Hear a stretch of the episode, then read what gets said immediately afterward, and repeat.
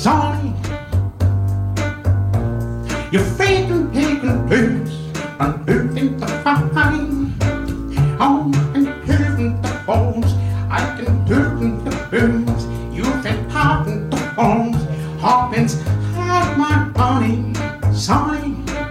Want you, I love you. Bonjour à toutes et bonjour à tous et bienvenue dans Super Cover Battle, le podcast qui classe les reprises à la manière de Super Ciné Battle.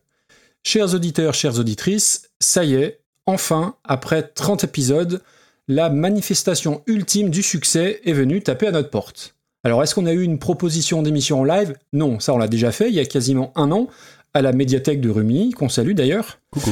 Un passage sur France Inter, Easy Baby, ça aussi c'est fait depuis un bail. Un bonjour à Gubalda. Un passage peut-être sur une radio européenne bien tenté, mais ça aussi c'est fait depuis décembre 2020 grâce à la radio suisse RTS, qu'on remercie encore. Qu'est-ce que ça peut être d'autre? Un message piquant d'un hater? Eh ben c'est déjà fait aussi, c'était en 2020, et pour le citer, il disait que si notre concept était cool, un de nous deux avait un sacré bon melon, entre parenthèses, celui qui sait poser des accords et qui connaît son solfège. C'est vrai Donc, donc moi. Oui, j'ai retrouvé le tweet, je te l'envoie. donc non, c'est rien de tout ça. Le signe ultime de la reconnaissance et du succès, c'est qu'on s'est honteusement fait voler une vanne sur Twitter. Hashtag Ah oui. comique. Un jeu de mots donc qui a été repris sur Twitter par un gros compte à 5 chiffres et qui en plus a fait plus de likes ou de retweets que d'écoutes de n'importe quel épisode de Recoversion. Donc, pour pas me les faire chourer à l'avenir, j'ai déposé les noms suivants à l'INPI. Alors, Judas Priest, Liane Folifone, U-Tool, Motorhead Chiran, Frankie Saint-Vincent, les Bratislava Boys to Men, Étienne Daopes, Plastic Bear Trent Reznor, Robert Miles Davis, celui-là je l'aime bien, J-Squad The Drive-In, Sepultura Maninov, c'est dur à dire, De Palma Hysteria, et enfin Michael You Never Walk Alone. Et estimez-vous heureux, je n'ai gardé que les meilleurs. Et donc, tel David Bowie qui tua son personnage de Ziggy Stardust sur scène en juillet 73, je mets par conséquent fin à ces intros basées sur des jeux de mots qui durent depuis au moins trois épisodes, ce qui est un peu aussi la longueur ressentie de cette interminable intro. Et à la fois, alors la transition est toute trouvée, mon cher Damien, parce qu'on peut le dire, c'est avec la dernière intro. Je te laisse, euh, je te laisse en dire plus? Ouais, tout à fait. Bah, on en a pas mal discuté tous les deux. euh, toutes les bonnes choses ont une fin. On arrive à 300 morceaux dans la liste. Ça commence à tourner un petit peu en rond. Donc euh, voilà, on s'est mis d'accord pour dire qu'on allait, euh, bah, qu'on allait arrêter euh, Super Cover Battle, Maxime. Et, et oui, puisqu'en plus, en termes de régularité, bah, vous, vous l'avez vu, on a du mal à, à tenir le cap. Donc du coup, oui, c'est une décision pas, pas évidente, mais voilà, on pense que, on pense que c'est la bonne chose. Tout à fait. Là, on arrive euh, fin 2022. Je pense qu'on va s'arrêter pour cette année. Ah, oui, hein. Ah, je pensais que t'allais faire durer euh, mais, non, je suis, mais non, je suis pas bon en impro, moi. Puis, Ah, T'as peur que les gens y coupent. J'ai mal au cœur pour les gens qui étaient en train de, de stresser derrière leurs euh, écouteurs et tout ça. Et tu, tu sais que j'avais une petite montée d'émotion quand même, même si je C'est savais vrai que c'était faux. Non. Non, mais euh, après, il y a un jour où, où ça va s'arrêter. Mais non, moi je suis trop, je suis trop content de te retrouver, mon copain. Mais ça, on va s'arrêter quand on aura 75 ans et qu'on sera au moins arrivé à 500, vu notre À régularité. 500, ah, ben ça va arriver vite. Bah non, quand on aura 84 ans à peu près. Ah oui. Vu la régularité actuellement. Et je regardais tout à l'heure dans notre euh, liste qui reste à traiter, il nous reste 1664 morceaux. Ça va. Donc, c'est- voilà. Donc, 160 1664, émissions. on- on- Très voilà. Euh, bon, ça va? Bah ça va très très bien, ouais. Donc oui, c'est le dernier épisode de 2022. Ouais. Sachant qu'au moment où on enregistre, on est le 23 décembre. Tout à donc fait. ce qui te laisse 8 jours. Ouais, c'est ça. En fait, l'épisode euh, d'habitude on le sort le dimanche, mais si on le sort le dimanche, ce sera le premier épisode de 2023 et notre merveilleuse intro euh, très intelligente qu'on vient de faire euh, se- se- sera un petit peu décalée quoi. Donc du coup, on va on va essayer de le sortir un poil avant. Bon, nickel. Ça va, c'est les vacances, on peut. Est-ce que... Alors ça fait tellement longtemps qu'on n'a pas enregistré parce qu'on a une régularité toute, euh, toute relative. Est-ce qu'on explique le concept ou est-ce qu'on parle du classement? Je sais plus. Comment on fait d'habitude? Eh ben, on peut rappeler le concept déjà pour commencer. Allez. Donc l'idée c'est de classer des reprises qu'on nous envoie. Dans chaque émission, on en classe 10, 9 qui sont euh, envoyées par vos soins, qu'on sélectionne en fin d'émission précédente, et une qui est un pins, c'est-à-dire une chanson qu'on nous impose euh, grâce à un petit concours qui a lieu en fin d'émission. Donc pour ça, on regarde un petit peu euh, les chansons d'origine, on donne plein d'anecdotes, de, trivia, etc. dessus, on fait la même chose avec les reprises, et puis après, on, on se bagarre un petit peu pour les mettre dans un classement qui vaut ce qui vaut et qui compte aujourd'hui 310 reprises. Eh ben, c'est très bien expliqué tout ça. Et donc, il y a aussi le pince nous, c'est-à-dire qu'en début d'émission, euh, chaque, à tour de rôle, on choisit un pins. Alors un pins, ça veut dire quoi? C'est une reprise qu'on estime euh, suffisamment soit intéressante, soit rigolote et qu'on garde pour la fin. Et l'idée, aujourd'hui, Damien va essayer de deviner mon pins. Et s'il le devine, il aura le droit de bouger une chanson dans le prochain épisode, Tout à fait. dans le classement. Ouais. Tu enlèves ton casque? Allez, j'enlève mon casque. Je pense qu'aujourd'hui, Maxime aura choisi. Je, je- je cache ma caméra parce qu'il regarde. je pense que Maxime aura choisi la reprise de My Body is a Cage, chanson à l'origine de Arcade Fire euh, par euh, Peter Gabriel. Peut-être parce que c'est une des plus intéressantes qu'on a aujourd'hui et on n'a pas encore parlé de Peter Gabriel, donc je pense que ce sera un bon choix. Euh, t'as fait l'émission sans moi ou. J'ai savonné comme un con. Euh, donc voilà pour, euh, pour les pins, sachant que euh, lors de l'épisode 30, je n'ai pas deviné ton pins, donc le classement reste tel quel. Et la transition est toute trouvée. Le classement, dans les 5 premiers, en cinquième place, on a Nothing Compares to You par Sinead O'Connor. En quatrième place, Everybody's Got Alone Sometimes par Beck, fantastique chanson reprise des Corgis.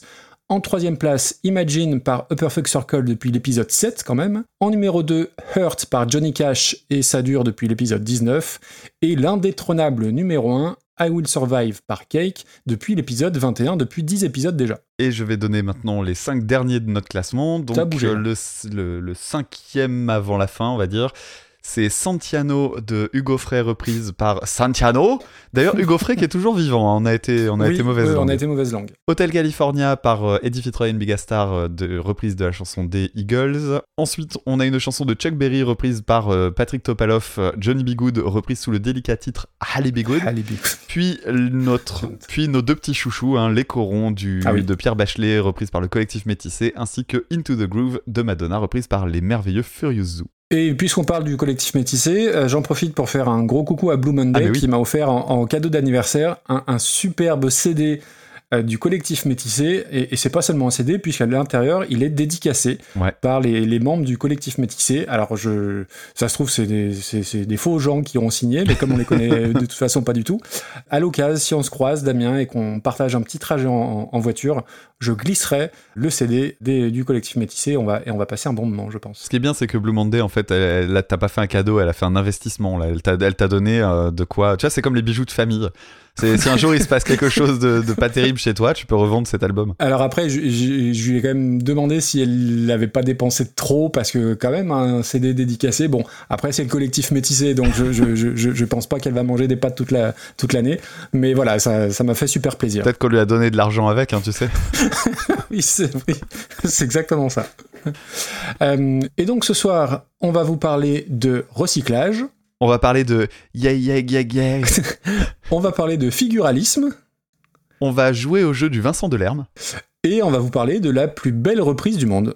Et on va aussi parler de Mask Singer. Et ben on va pouvoir enchaîner. On va commencer donc cet épisode avec une reprise de Joe le Taxi, chanson de Vanessa Paradis en 1987, reprise en 2021 par Feu Chatterton.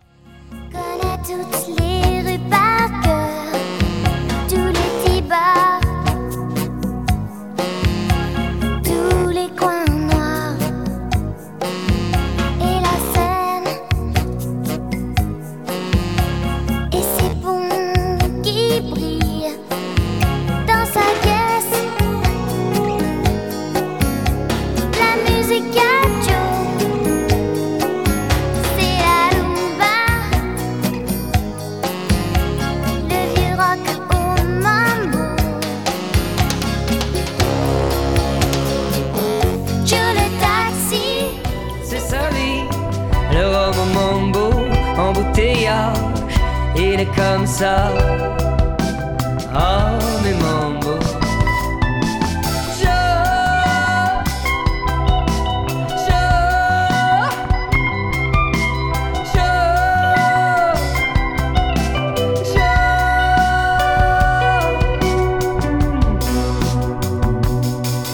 Dans sa caisse la musique a Joe résonne C'est la rumba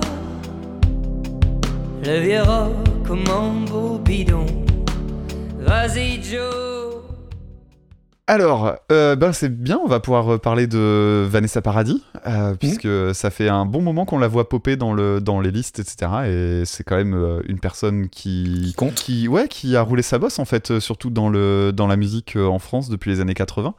Alors, euh, je, en, en refaisant quelques recherches, je suis retombé sur les toutes premières images, son tout premier passage télé. Avec Jacques Martin. Ouais, tout oui, à fait. oui, bien sûr. Elle avait commencé dans l'école des fans. C'est assez ouf. Elle est trop choupie, elle est toute mimi. Elle- à un moment donné, elle se plante euh, et elle fait un petit regard, euh, genre, oups, j'ai fait une bêtise. Oui, c'est un joli moment de télé, je suis C'est ça, en plus elle chante hyper juste, le placement il est nickel, c'est assez impressionnant. Et en fait, bah, je me suis dit, mais elle vient d'une famille de musiciens, elle a fait. Enfin, qu'est-ce qui se passe pour qu'elle soit aussi dégourdie euh, déjà à ce moment-là et puis qu'après elle fasse son, son petit bonhomme de chemin En fait, elle a un, elle a un oncle qui s'appelle Didier Pain. Est-ce que tu sais qui est Didier Pain? Oui, c'est un acteur de théâtre Ouais, mais est-ce que tu sais dans quel film tu l'as vu? Euh, dans Germinal. Non Non, il, il joue le roi dans Les Visiteurs. C'est lui qui fait euh, Louis VI le Gros. Oh purée Voilà. Ah, génial Et en fait, c'est ce gars-là, donc c'est un acteur euh, de second rôle. Il est devenu son manager et c'est lui qui l'a présenté à Frank Langolf. golf Ouais. Donc Frank Langolf, euh, compositeur de musique, il a notamment beaucoup bossé avec Renault. Il a fait la musique de Morgane de Toi, de Fatigué, de Putain de camion. Ah oui. Et euh, pour cette chanson-là, pour Joe le Taxi, les paroles sont écrites par Étienne Rodagil. Alors ça se ressent d'ailleurs, hein, parce que euh, c'est Oui. pas ça les paroles. hein. Non. Et cette chanson-là, c'est donc le plus grand succès de la carrière de Langolf. Il y a 3 millions d'exemplaires sur euh, Joe le Taxi, c'est assez ouf. En elle-même, euh, Vanessa Paradis, moi je trouve que c'est assez dingue sa, sa carrière en fait. Au départ, elle, donc elle fait euh, Joe le Taxi, ça marche hyper bien. Elle s'en prend plein la gueule. Certes, elle vend plein de CD, enfin de disques à l'époque, mais euh, c'est c'est parfait. Mais elle se fait euh, un peu harcelée en gros par euh, tous ses camarades de lycée. Elle se fait même emmerder par ses propres profs. Avec 14 ans, hein. c'est qu'il faut, faut Ouais. juste se rendre compte de, de, de- de ça quand même. Ouais, c'est c'est incroyable le bashing qu'elle a pris dans la tronche. Malgré tout, elle a quand même euh, réussi à, à- à poursuivre. Elle a notamment l'album d'après, c'est fait euh, par Gainsbourg. Euh, donc euh, dedans, il y a le, le morceau Tandem, hein, qui est quand même un très gros succès. Super Après, elle a fait un album avec Lenny Hendrix Kravitz. t'as la ref, t'as la ref? Euh, non, je croyais que parce que t'aimais pas Lenny Kravitz. Mais non, Ouais. c'est dans c'est euh, de Cone Garcia. Tu te souviens pas? Je, je crois qu'on en a déjà parlé en plus de ce truc. Euh, Dans- là, comme ça. Ah, si, a- si, ça y est, ça y est, ça y est. Voilà, il y a, il y a, euh, Lenny Kravitz qui est invité et t'as juste euh, José Garcia qui dit c'est Hendrix. et évidemment, c'est hyper gênant.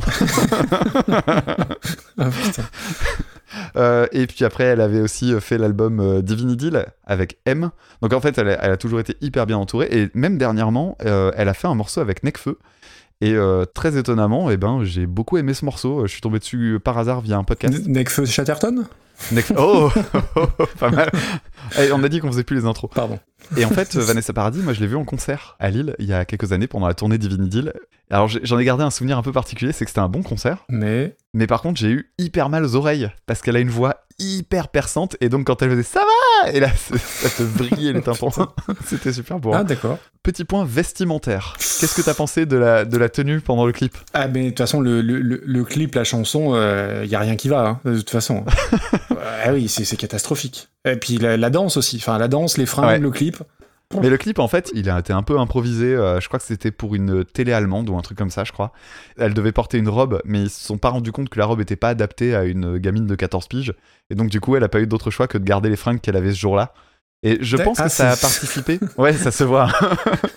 mais je pense que ça a participé aussi au, à- à la- au succès du truc, tu vois. Il y a un côté un peu maladroit là-dedans euh, qui, qui, qui peut avoir son charme.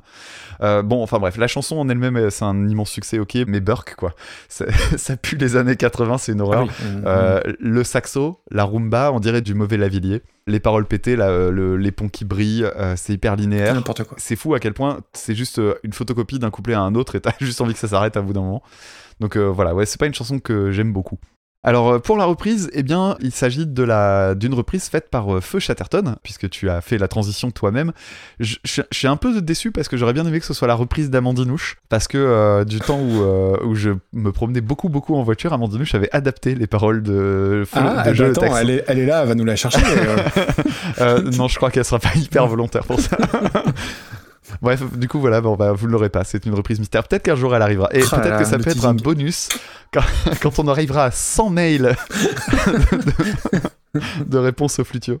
Bref, alors euh, la chanson de Feu Chatterton, en fait, elle est sur une compile. Alors ça marche, elle est dans les règles du, du podcast puisqu'elle est sur euh, Deezer, elle n'est pas sur Spotify. Ah, C'est une composition originale pour une compilation Deezer euh, sur laquelle on retrouve notamment La Femme, l'Impératrice, un petit peu tous les groupes français, un petit peu électro actuels qui pètent parfois un peu plus haut que leur cul. ouais, qui ont la carte, quoi. Voilà. Donc Feu Chatterton, bah, moi je connaissais que le nom et l'image globale. Je voyais un groupe parisiano-parisianiste qu'on trouve dans toutes les émissions type Yann Barthès et compagnie.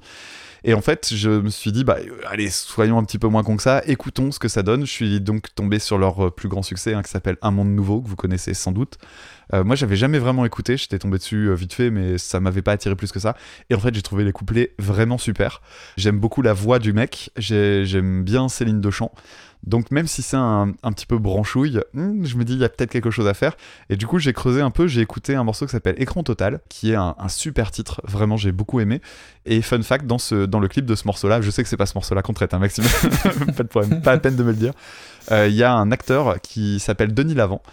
Et euh, ce mec-là, en fait, il, il jouait déjà dans un clip dont j'ai déjà parlé, qui, était euh, celui de Rabbit in Your Headlight euh, de Uncle avec euh, Tom York. Ok, oui, puis qui a un physique, euh, qui a une tronche, quoi. Ouais, c'est ça, Mhm. tout à fait. Alors, au début de la chanson, je me dis ah tiens, euh, l'instru, ça change, c'est pas mal, euh, des arpèges au synthé, euh, ça évite le saxo, c'est bien, on va éviter la faute de goût. Et puis après arrive le refrain, et là je me dis ah, ah bah non en fait, euh, parce que bah, le chant devient hyper maniéré à ce moment-là. Alors oui, il y a une ligne de basse au Mediator et tout ça, ça, ça pourrait La être cool, mais en fait ça donne, ouais, mais ça donne un côté trop branchouille avec des guitares hyper réverbérées dans les aigus. Ouais, je trouve que ça colle pas en fait à l'ambiance qui est installée sur les couplets. Je trouvais qu'il y avait une gravité dans les couplets qu'on retrouve pas au moment du refrain et ça, ça pète un peu le truc. Du coup, les, re- les refrains, ça me saoulait. Et j'ai eu l'impression en fait que c'était une chanson hyper contractuelle. Ça fait partie de ces trucs. euh, bah voilà, on a un contrat à faire pour 10 heures, on va leur faire Ah un truc. oui, Et du coup, c'est ce une sorte. Voilà, c'est une démo quoi. C'est genre ouais, ça ressemble bien à l'univers du groupe, mais en fait, euh, je pense que même eux s'en foutent. Euh, malgré, euh, j'ai vu une petite interview qui était euh, sur, euh, je crois que c'était sur Facebook quelque chose comme ça, où il parlait du morceau. Ah là là, oh, mais oui, c'est un morceau important pour. je- franchement, je crois que non. je crois qu'ils s'en foutent un peu. Ah, alors ça c'est intéressant parce que moi c'est une question que je me suis posée par rapport à l'intention derrière. Ah bah vas-y, euh, je, te, je te laisse enchaîner. Ah, ok. Euh, alors, il y avait le- les clashs Beatles ou Stones, Blur ou Oasis. Et ben dans les années milieu des années 80, il y avait euh, le clash entre les fans de Vanessa Paradis et les fans d'Elsa. Et je crois qu'on en a déjà parlé. Moi, j'étais plutôt du, du côté d'Elsa. Euh, alors j'avais le, on avait le 45 tours aussi de, de Joe le Taxi, mais euh, voilà, j'ai- j'ai- j'aimais beaucoup plus euh, Elsa. Bon, on peut dire que Vanessa a un peu plus réussi qu'Elsa quand même, hein, faut être Ouais, clair. c'est clair. Alors Vanessa Paradis, de son vrai nom, euh, Vanessa Paradis, c'est pas un pseudo, c'est son vrai nom, donc ça c'est à souligner. Et entre la- l'école des fans et Joe le Taxi, elle a eu, euh, elle a fait autre chose. Je sais pas si tu as vu. Ah non. C'est un truc qui est pas sorti à l'époque, qui est resté dans les cartons, mais qui est ressorti sur YouTube. Une chanson qui s'appelle La magie des surprises parties, donc elle a 13-14 ans, écrite par les Forbans Oh putain. et euh, qui est produit, je crois, par des, les, les mecs d'AB Productions. C'est dispo sur YouTube. Alors, c'est c'est plus mimi que ridicule, mais voilà, je, je, je connaissais pas cette image et voilà, on trouve ça facilement sur YouTube. Ça s'appelle voilà la magie des surprises parties et c'est pas gênant, hein, c'est c'est rigolo. Voilà, on va dire ça, on va dire ça comme ça. Euh, et ben moi, Vanessa Paradis, ensuite, j'ai appris à aimer à partir du moment où elle a enregistré avec Kravitz le fameux album avec avec lui. Bon, ils ont pas fait que de la musique ensemble a priori, mais cela ne nous ne nous regarde pas. Et euh, il y a un CD que j'ai, c'est le live de 94 que j'écoute assez régulièrement, qui est très 60s où bah, justement où elle chante, la, c'est la tournée qui suit l'album avec euh, Lenny Kravitz. Elle reprend les Velvet Underground et c'est toujours mieux que l'original. Mhm. Donc ça c'est ça c'est très intéressant. Et tu l'as dit, elle a toujours su super bien s'entourer. M, euh, Gainsbourg euh, et tout. Tandem, je trouve que c'est une chanson qui est, qui est fantastique. Et je l'aime bien aussi comme comédienne. Alors j'ai pas vu 130 films avec, euh, avec elle, hein, mais L'Arnaqueur, moi c'est un film qui m'a plu. Alors peut-être plus par François Damiens que par Romain Duris ou Vanessa Paradis, mais ouais, c'est une artiste complète comme on dit. Et là où ça ne nous rajeunit pas, et je suis un goujat de faire ça, ça se dit pas, mais elle a aujourd'hui 50 ans.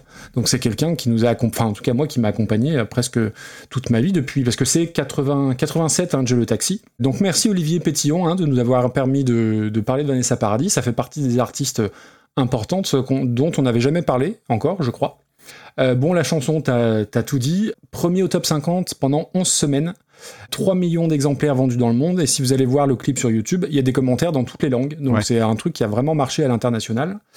Le clip, il a été réalisé par Jean-Sébastien Deligny qui a fait des clips pour Placebo plus tard, groupe dont on reparlera tout à l'heure d'ailleurs. Et c'est une chanson qui a été souvent reprise et notamment par Divine Comedy. Alors j'ai pas eu le temps de, de- alors j'imagine en live, euh, voilà, j'ai pas eu le temps de, de- de chercher ça, mais euh, elle est comptée officiellement comme une reprise euh, par Oh, Divine Comedy. Ça m'intéresse, ça, par contre, tu vois. Euh, voilà, c'est pour ça que je l'ai noté. Et euh, je bon, la chanson, euh, ici, il y a un truc que t'as pas dit, les saxos prout, c'est juste, c'est juste pas possible. Et puis dès le départ, euh, ça, ça commence cash. Non, non, c'est, il y, y a rien qui va. Euh, alors, j'aimais déjà pas à l'époque, malgré le fait que mes parents avaient euh, acheté le 45 tours, mais comme tout le monde, parce que, bah voilà, c'était le petit, comment dire, le, phénomène de société un peu euh, en- dans les années 80. Fallait avoir le, le 45 tours. Et je préférais largement T'en va pas d'Elsa ou Jour de neige, qui est, je pense que ça fait 30 ans que j'ai pas réécouté, ça va être affreux. Mais à l'époque, voilà, je, je préférais ça. On en arrive donc à, à Feu Chatterton. Donc ça fait partie de ces noms de la nouvelle scène française qui a la carte, tu en as parlé. Euh, moi j'avais déjà essayé d'écouter, en fait moi la, voix, j'y arrive pas. Euh, il, a une tessiture de voix particulière qui, ne me plaît pas. Je croyais que leur nom était une référence à l'album de Bachung, pas du tout. C'est en référence au poète anglais Thomas Chatterton. Euh, donc tu en as parlé, ils sont parisiens. Ils sortent pour la plupart de d'HEC ou de l'école normale supérieure. Donc vous allez me dire, ça n'a absolument aucune importance, mais on l'a dit pour les Strokes euh, qui venaient des, des- ils étaient issus de la riche bourgeoisie new-yorkaise. Bah on va le dire aussi pour Feu Chatterton. Et voilà, groupe euh, un rock Télérama euh, France Inter compatible. Donc tu dois adorer. Ça c'est dans mes dans mes petites notes. Ce que j'ignorais par contre, c'est qu'ils ont ouvert pour U2. Ah ouais. Donc c'est quand même euh, c'est quand même c'est quand même pas mal. Bah, si c'est YouTube en 2015, euh, bof, quoi. Oui, mais ça reste euh, ils ont jamais ils auront jamais joué devant autant de personnes. Oui. Enfin, Ah, et puis 2015, c'est peut-être tôt parce que je crois que le groupe est plus récent que ça. Euh, 2010, ils se sont formés, donc non, Ah ouais. c'est peut-être c'est peut-être ça. Bon, on en arrive à la reprise, donc les gros claviers synth-pop avec une grosse vibe Aksa Kimaboul. Moi, ça m'a fait penser, euh, ça m'a fait penser à ça. Euh, J'aime bien les petites percus et le, groove un peu à la métronomie derrière, même si c'est c'est quand même bien planqué. Et après, tu en as parlé, il y a un décalage entre des couplets très noirs, très sombres quelque part, et des refrains beaucoup plus légers. Alors c'est intéressant, mais je trouve que c'est aussi le défaut. Parce que du coup, il y a, y a un gap entre les deux où tu sais pas sur quel, sur quel pied danser. Sans, euh, voilà.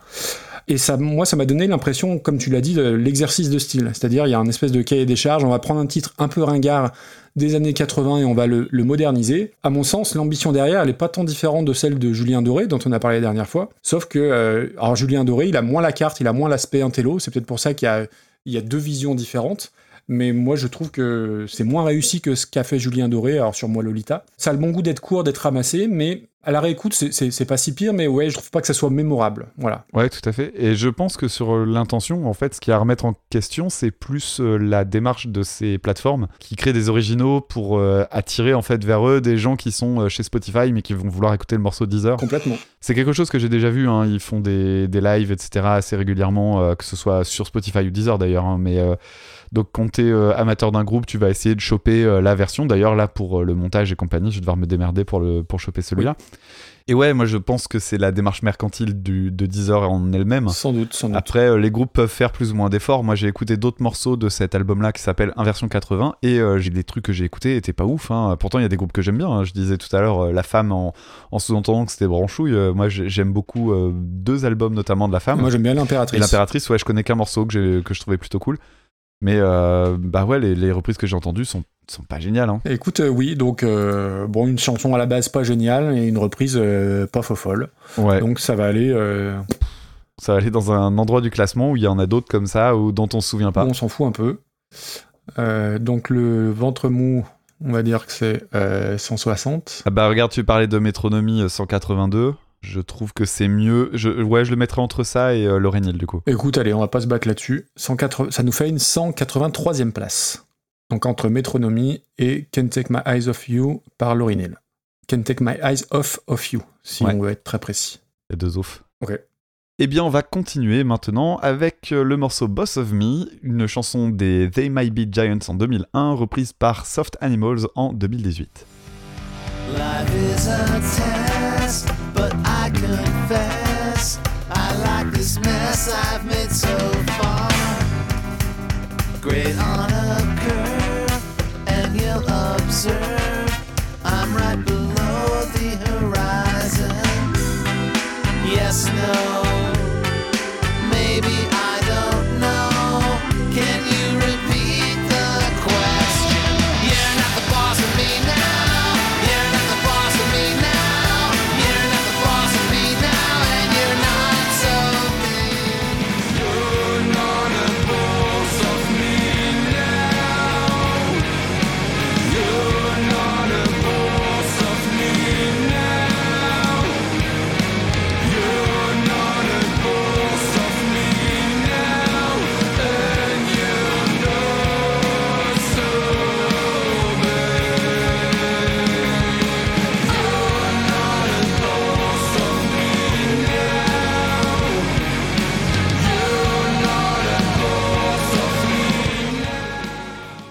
On va remercier euh, Vincent Babar donc euh, de B-Side Games et B-Side Zik, si je dis pas de bêtises, Mhm. euh, donc qui nous a envoyé cette petite reprise. Alors l'original The Might Be Giants, quand j'ai vu ça, je ne connaissais pas. Alors, C'est vraiment un truc inconnu.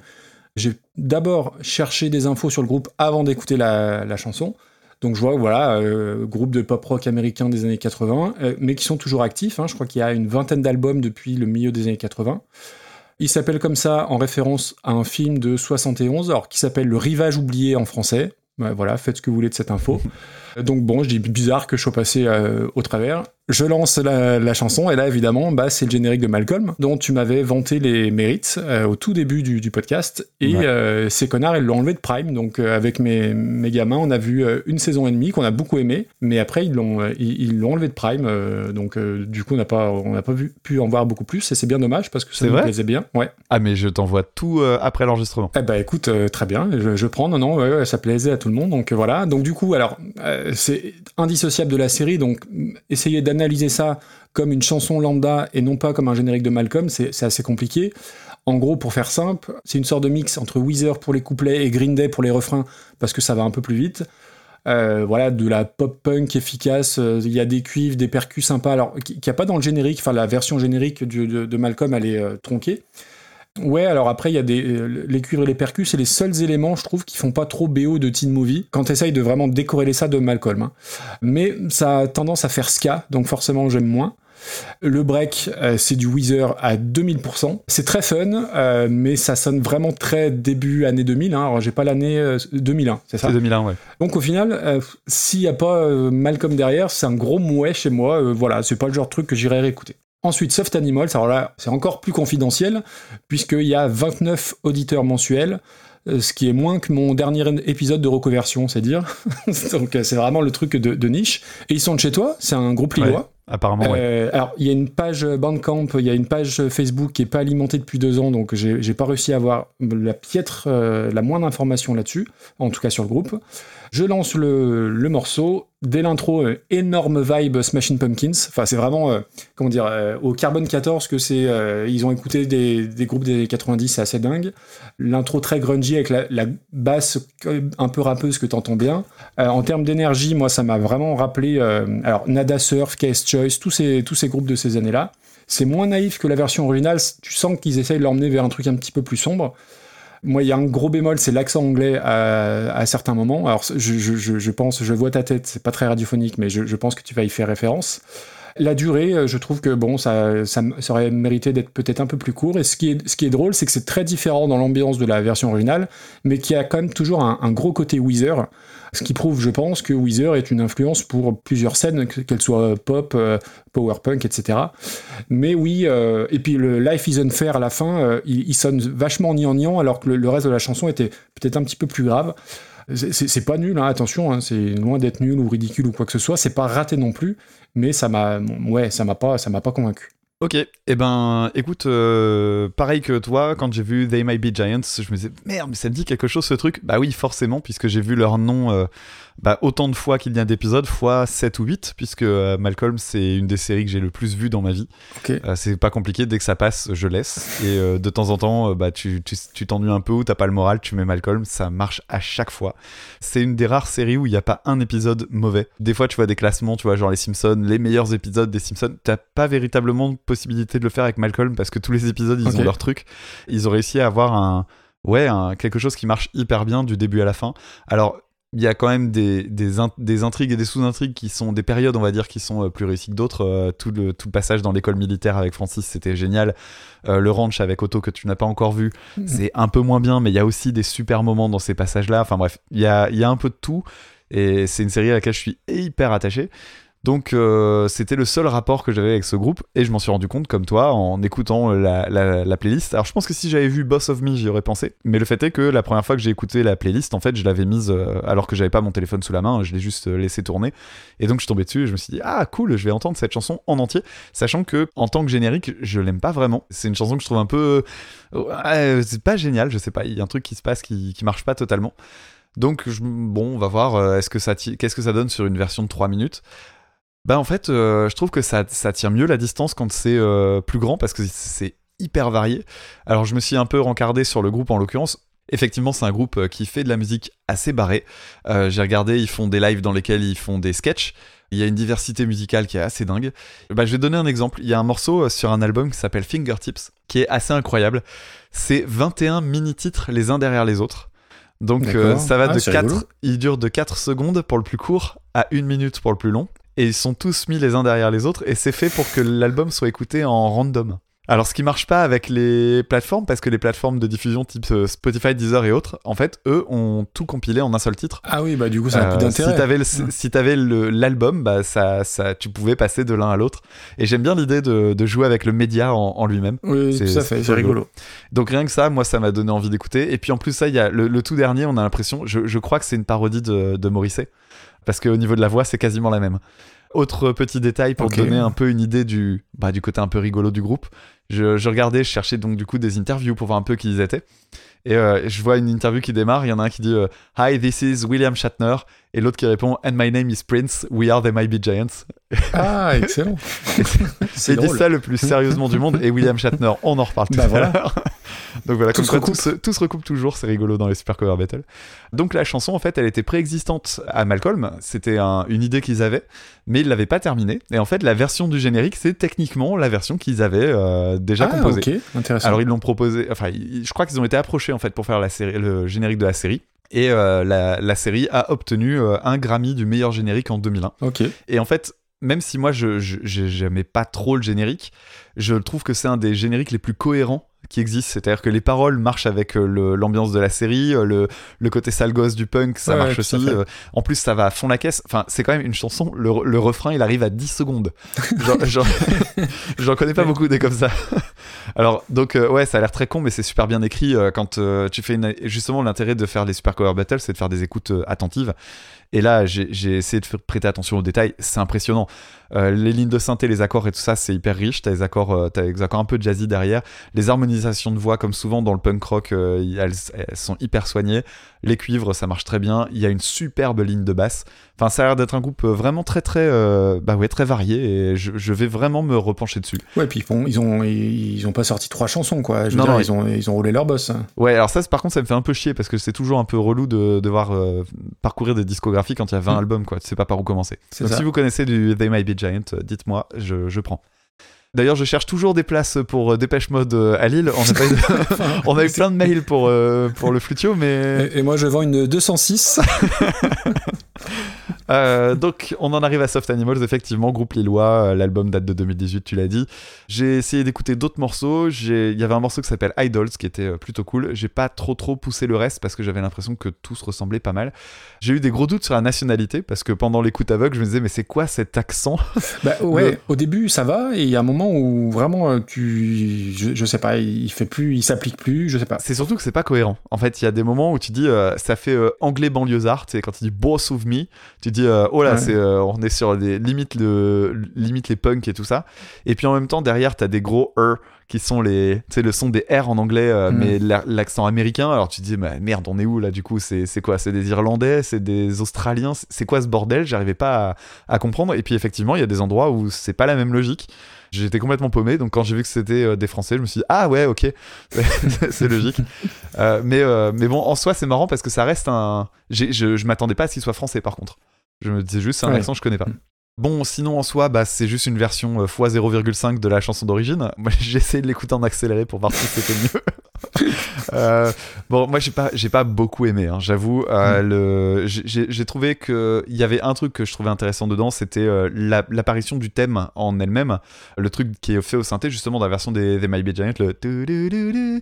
Ce truc-là, il arrive que. Enfin, plutôt vers la fin du morceau, dans la version des Soft Animals. Et elle est faite à la guitare en trill, c'est-à-dire des, des coups de médiator hyper rapides. Et je trouve que ça, ça marche hyper bien. Le problème, c'est que c'est la dernière minute, en fait, qui est vraiment bien. Mais Ouais. tout le reste, ben, ça met du temps pour en arriver là, quoi. Et, et il manque, euh, bah, tu, tu parlais de, du fait d'en faire une version plus sombre. Bah oui, mais je trouve que ça colle pas avec l'ambiance de ce que disent les paroles et tout ça. Il manque la, un grain de folie. Je pense que c'est plus ce genre de morceau que tu pourrais reprendre, bah, façon Carnival in Call ou autre chose, un truc euh, pété, quoi, parce que c'est, c'est plus. Il y avait moyen, logique. je pense. ouais. Ouais. Donc voilà, un- je pense que c'est une chanson originale à reprendre. Donc là, euh, pour la peine, on se demande toujours l'intention des groupes quand ils reprennent des chansons, etc. Cette chanson-là est pas une chanson particulièrement connue, c'est-à-dire que si tu connais pas la série Malcolm, bah, Mm. t'as aucune raison de connaître cette chanson. Euh, donc je trouve intéressant de choisir cette chanson-là. Par contre, ce qu'ils en ont fait, je suis pas hyper convaincu. Ok. Et puisqu'on parle de Malcolm, ça me rappelle un, le- un des plus gros fails journalistiques euh, que j'ai connu. Alors ceux qui suivent le foot s'en souviendront. Euh, je sais plus quel site un peu parodique ou un compte Twitter parodique avait noté parce qu'il y avait un joueur de foot euh, à Bordeaux qui un Brésilien qui s'appelait Malcolm. D'accord. Et euh, un de ces sites-là avait de- euh, dit euh, oui, euh, Malcolm fait venir son frère euh, au, euh, au Girondin de Bordeaux pour signer avec lui, euh, son frère Dewey. Et euh, donc évidemment tout le monde avait capté que c'était que c'était une vanne. Et alors je sais plus si c'est l'équipe TV ou RMC Sport qui avait repris repris l'informa- l'in- l'information. Comme quoi, de façon très sérieuse, transfert au Girondin de Bordeaux, Dewey, le Brésilien Dewey rejoint son frère Malcolm, et tout ça de façon très très sérieuse. Donc voilà, c'était l'occasion de, de reparler de ça. Je l'avais vu passer. Euh, oui, oui, c'est un classique. hein. Euh, bon, en termes de classement, bah, ça va pas aller beaucoup plus haut que Feu Chatterton dont on a parlé juste avant. Mm. Je préfère celle-là euh, à Feu Chatterton, mais pas de grand-chose, quoi. Ah, tu vois, il y, a les, y a You Really Got Me par Van Halen, c'est hors de question que ça aille au-dessus. Oui, je suis d'accord. Donc on est dans la même fenêtre de tir, quoi. Eh ben écoute, moi je te propose de le mettre entre euh, Change par Architect, Architect, Architect, ouais, enfin Change, putain, démerde-toi, et euh, Mon ami la rose, ce qui nous fait une 180e place. Parfait. Putain, on perd pas de temps sur le classement. hein. À la fois c'est le dernier épisode, Eh bien, on va continuer maintenant avec un grand classique dont on a déjà parlé. On va aborder Running Up That Hill de Kate Bush en 85, reprise par Placebo en 2003.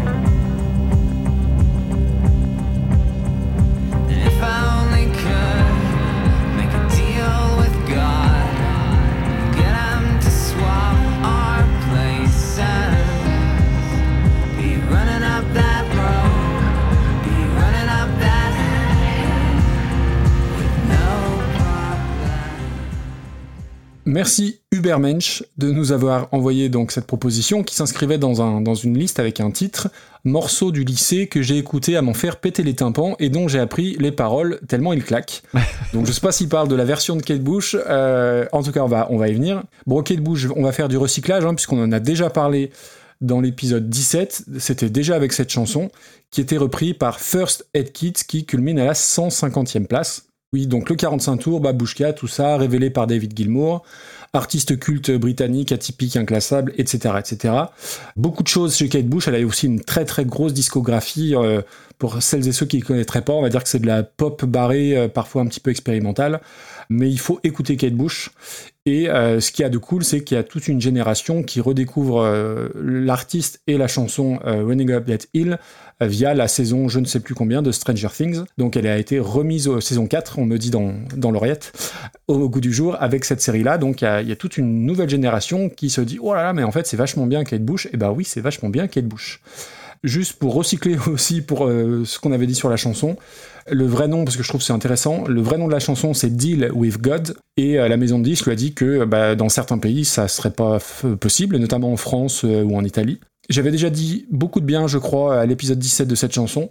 L'atmosphère orientale, euh, Jean-Claude Van Damme qui met des coups de pied sautés euh, devant, devant des, des, des, des statues de Bouddha. Bouddha. Le clip euh, Flashdance réalisé par Paul Verhoeven qui avait donné le, le titre à l'épisode. Que dire sur cette chanson? Voilà, ça, ça, ça a vieilli parce qu'il y y a tous les stigmates des années 80, mais plus je l'écoute et plus je trouve que c'est une chanson mais qui est, qui est fantastique. Franchement, cette chanson-là, elle, elle m'hypnotise. Euh, je l'ai réécoutée une fois, deux fois, trois fois, quatre fois. Je trouve que tout les, le traitement des voix dans les chœurs qui sont parfois un peu doublés, bah, t'entends ça dans la pop actuelle. Donc elle a été assez, enfin c'est une artiste qui était super précurseur. Alors elle a été reprise par à peu près tout le monde. Il y a Pomme là, il y a trois jours, j'ai vu euh, qui a repris euh, euh, Running Up That Hill. Donc on pourrait presque faire un super Running Up That Hill battle. Ça, ce serait dur à dire. C'est super dur à dire. Et de toute façon, Damien, la meilleure, la meilleure reprise de Running Up That Hill, on- on- on- la, la re- meilleure reprise possible du monde, celle à, à laquelle je faisais illusion, on, on l'a vécu en live tous les deux. Genre, il s'en souvient pas. Ah, mais oui, c'était Anne- Anneke van Gersbergen, forcément. Donc oui, euh, pour la qui fait une, une grosse tournée euh, de, de reprises aussi d'ailleurs, non? Oui, oui, elle chante Kate Bush. euh, là, elle fait toute une tournée aux, aux Pays-Bas. Et donc, quand on a vu Anneke, eh ben, elle avait fait plein de reprises, dont Running Up That Hill. Et pour le coup, c'était avant la saison 4 de Stranger Things. hein, donc, elle a pas surfé sur le truc. Elle a une vraie euh, fascination pour Kate Bush.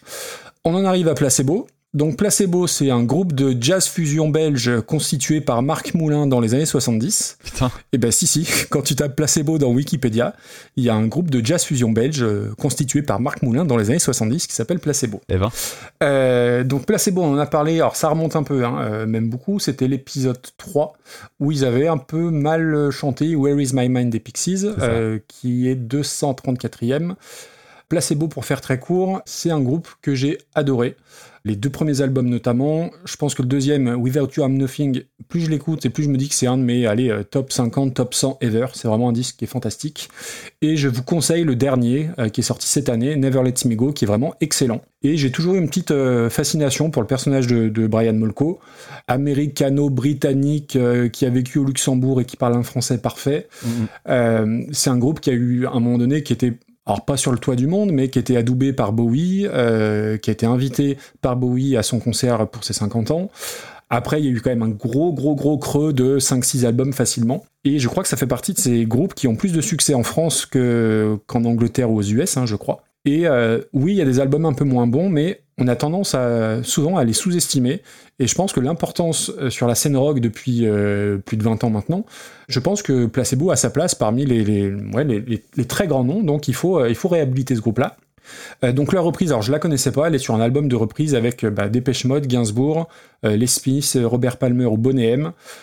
Ce qui me fait un peu de peine pour eux, c'est que, alors j'imagine que la sortie de Stranger Things y est pour quelque chose, mais le deuxième titre le plus streamé de Placebo, bah, c'est cette reprise-là, la reprise de Kate Bush. Donc quand t'as sorti toute une tripotée de classiques, ouais, ça me fait un peu chier pour eux. Et en plus, la reprise, elle a rien d'extraordinaire. euh, euh, comment dire Euh, tu attends que ça décolle. Alors il y a une voix au, début, une voix un peu robotique euh, derrière. Je trouve que ça amène un peu de cachet. C'est assez, c'est assez classe.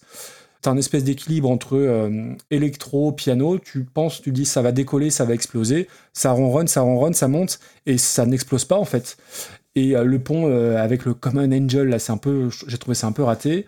C'est très scolaire. Il n'y a pas la folie de la VO. Alors c'était impossible de reproduire la folie de Kate Bush. Mais j'ai réécouté vraiment trois fois de suite sans rien faire d'autre en me disant mais il faut que je trouve un truc parce que j'ai pas grand chose à dire dessus. Et en fait tout ça pour ça. Euh, je trouve que ça n'a pas d'intérêt. Et surtout c'est pas du tout révélateur du, talent de placebo. J'ai été très très très déçu. Et, je pense que dans, deux jours je vais plus me souvenir du tout de leur reprise Eh ben écoute, euh, ça- je vais pour une fois aller hyper vite parce que d'abord on avait déjà parlé de, Oui. de Kate Bush. La seule chose que j'avais notée c'était la référence à Stranger Things. Euh, pour la peine, j'ai regardé la scène parce que bah, je regarde pas les séries télé donc du coup euh, Stranger Things j'y connaissais rien. Et en fait la scène je la connaissais même si moi je m'intéresse pas aux séries. C'est une scène où on voit une, une jeune adolescente qui est maintenue dans les airs euh, parce qu'elle est dans une espèce d'état second, parce qu'elle est attaquée par un démon, etc. Dans, un peu dans ses rêves et tout. La scène marche bien, je comprends que euh, la- dans la série c'est un, un monstre qui fait méga peur et tout.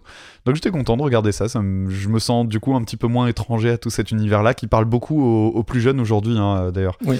Et pour ce qui est de Placebo, ben, j'ai un peu le même parcours euh, que Monsieur Tout le Monde, c'est-à-dire que euh, le premier album je le connais pas, les deux suivants, euh, donc c'est Without You et Black Market, euh, je, les, Mm. je les ai pas mal écoutés quand j'étais ado parce que c'était des, des albums qui fonctionnaient très bien.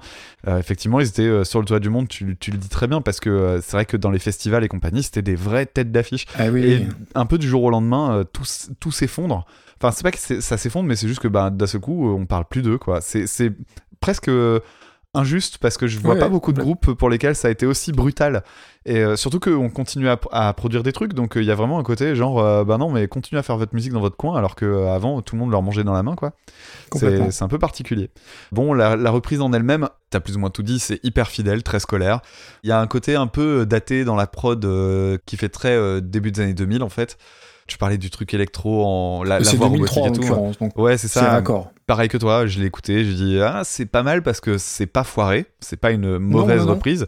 Maintenant, est-ce que c'est un truc que je mémoriserai? Euh, Pas du tout en fait. hein. Je crois que je l'aurais oublié. euh, Enfin, j'ai déjà un peu oublié aujourd'hui et je l'aurai oublié demain. Et, et après, pour avoir écouté quelques-unes de leurs reprises, je pense qu'ils sont pas très bons pour les reprises. Que la... bon, alors après, la reprise de Bonnet M, je pense que ça, ça tient plus de la blague qu'autre chose.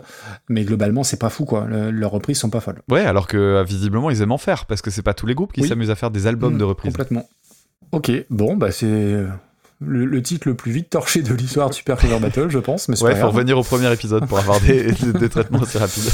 Euh, ouais, alors on est pareil dans le milieu mou. hein. Ouais. Moi, je mettrais même ça en dessous de Joe le Taxi dans le sens de par Feu Chatterzone, dans le sens où il n'y a pas réellement de grosses propositions euh, inédites, quoi. Ouais. Alors, il faut qu'on trouve une reprise dont on se souvient pas. Il y en a beaucoup. Ah, moi, en fait, je m'en souviens pas trop mal hein, de, de la plupart d'entre elles. hein. Alors, il y a un truc dont je me souviens. Lua, euh, la chanson par Connor Orbest et Gillian Welch, je, je m'en souviens pas. Ah putain, je, je me souviens ni de la version originale ni de rien du tout. là. Alors, je me souviens de La Tendresse par Marie Laforêt en dessous. Je, je préfère quand même réécouter ça que la mauvaise réputation par Sinsemilia, si je peux me permettre. Oh oui, j'avais. Oh, 200, ouais, 209ème, ouais, écoute, on peut mettre. C'est mieux. Est-ce que c'est mieux que Vive le Feu? Euh, Oui. Non, non, non. Ah, tu la mets là. de- le mec, il a déjà. euh, Mais oui, j'aime beaucoup j'aime bien Vive le Feu. n'importe plus, quoi. Non. C'est vraiment la fin de Super Cover Battle, on le voit.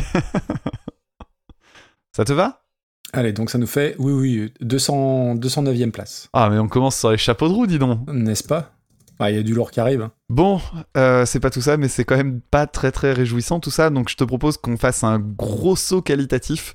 Ah, ça me va. Oui, alors tu vois, on- j'ai un, un saut qualitatif, puisque le mot qualitatif est un, est un adjectif, donc on peut dire un saut qualitatif.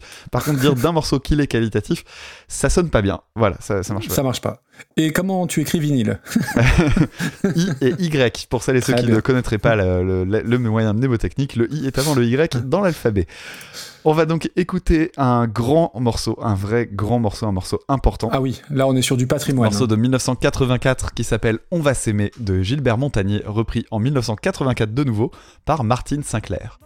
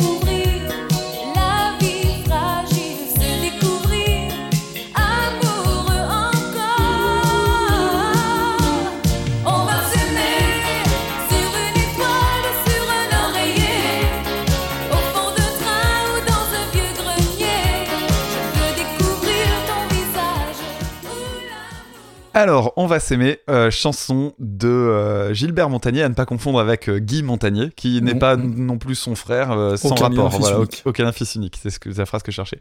Bon, pour moi, l'image que j'avais de Gilbert Montagnier, c'était euh, les chansons de mariage et euh, grand copain de Nicolas Sarkozy. Bah oui. à savoir qu'il est aussi euh, il, il est euh, chauffeur de voiture euh, à, à ses heures perdues euh, dans les clips de Lip Dub de l'UMP.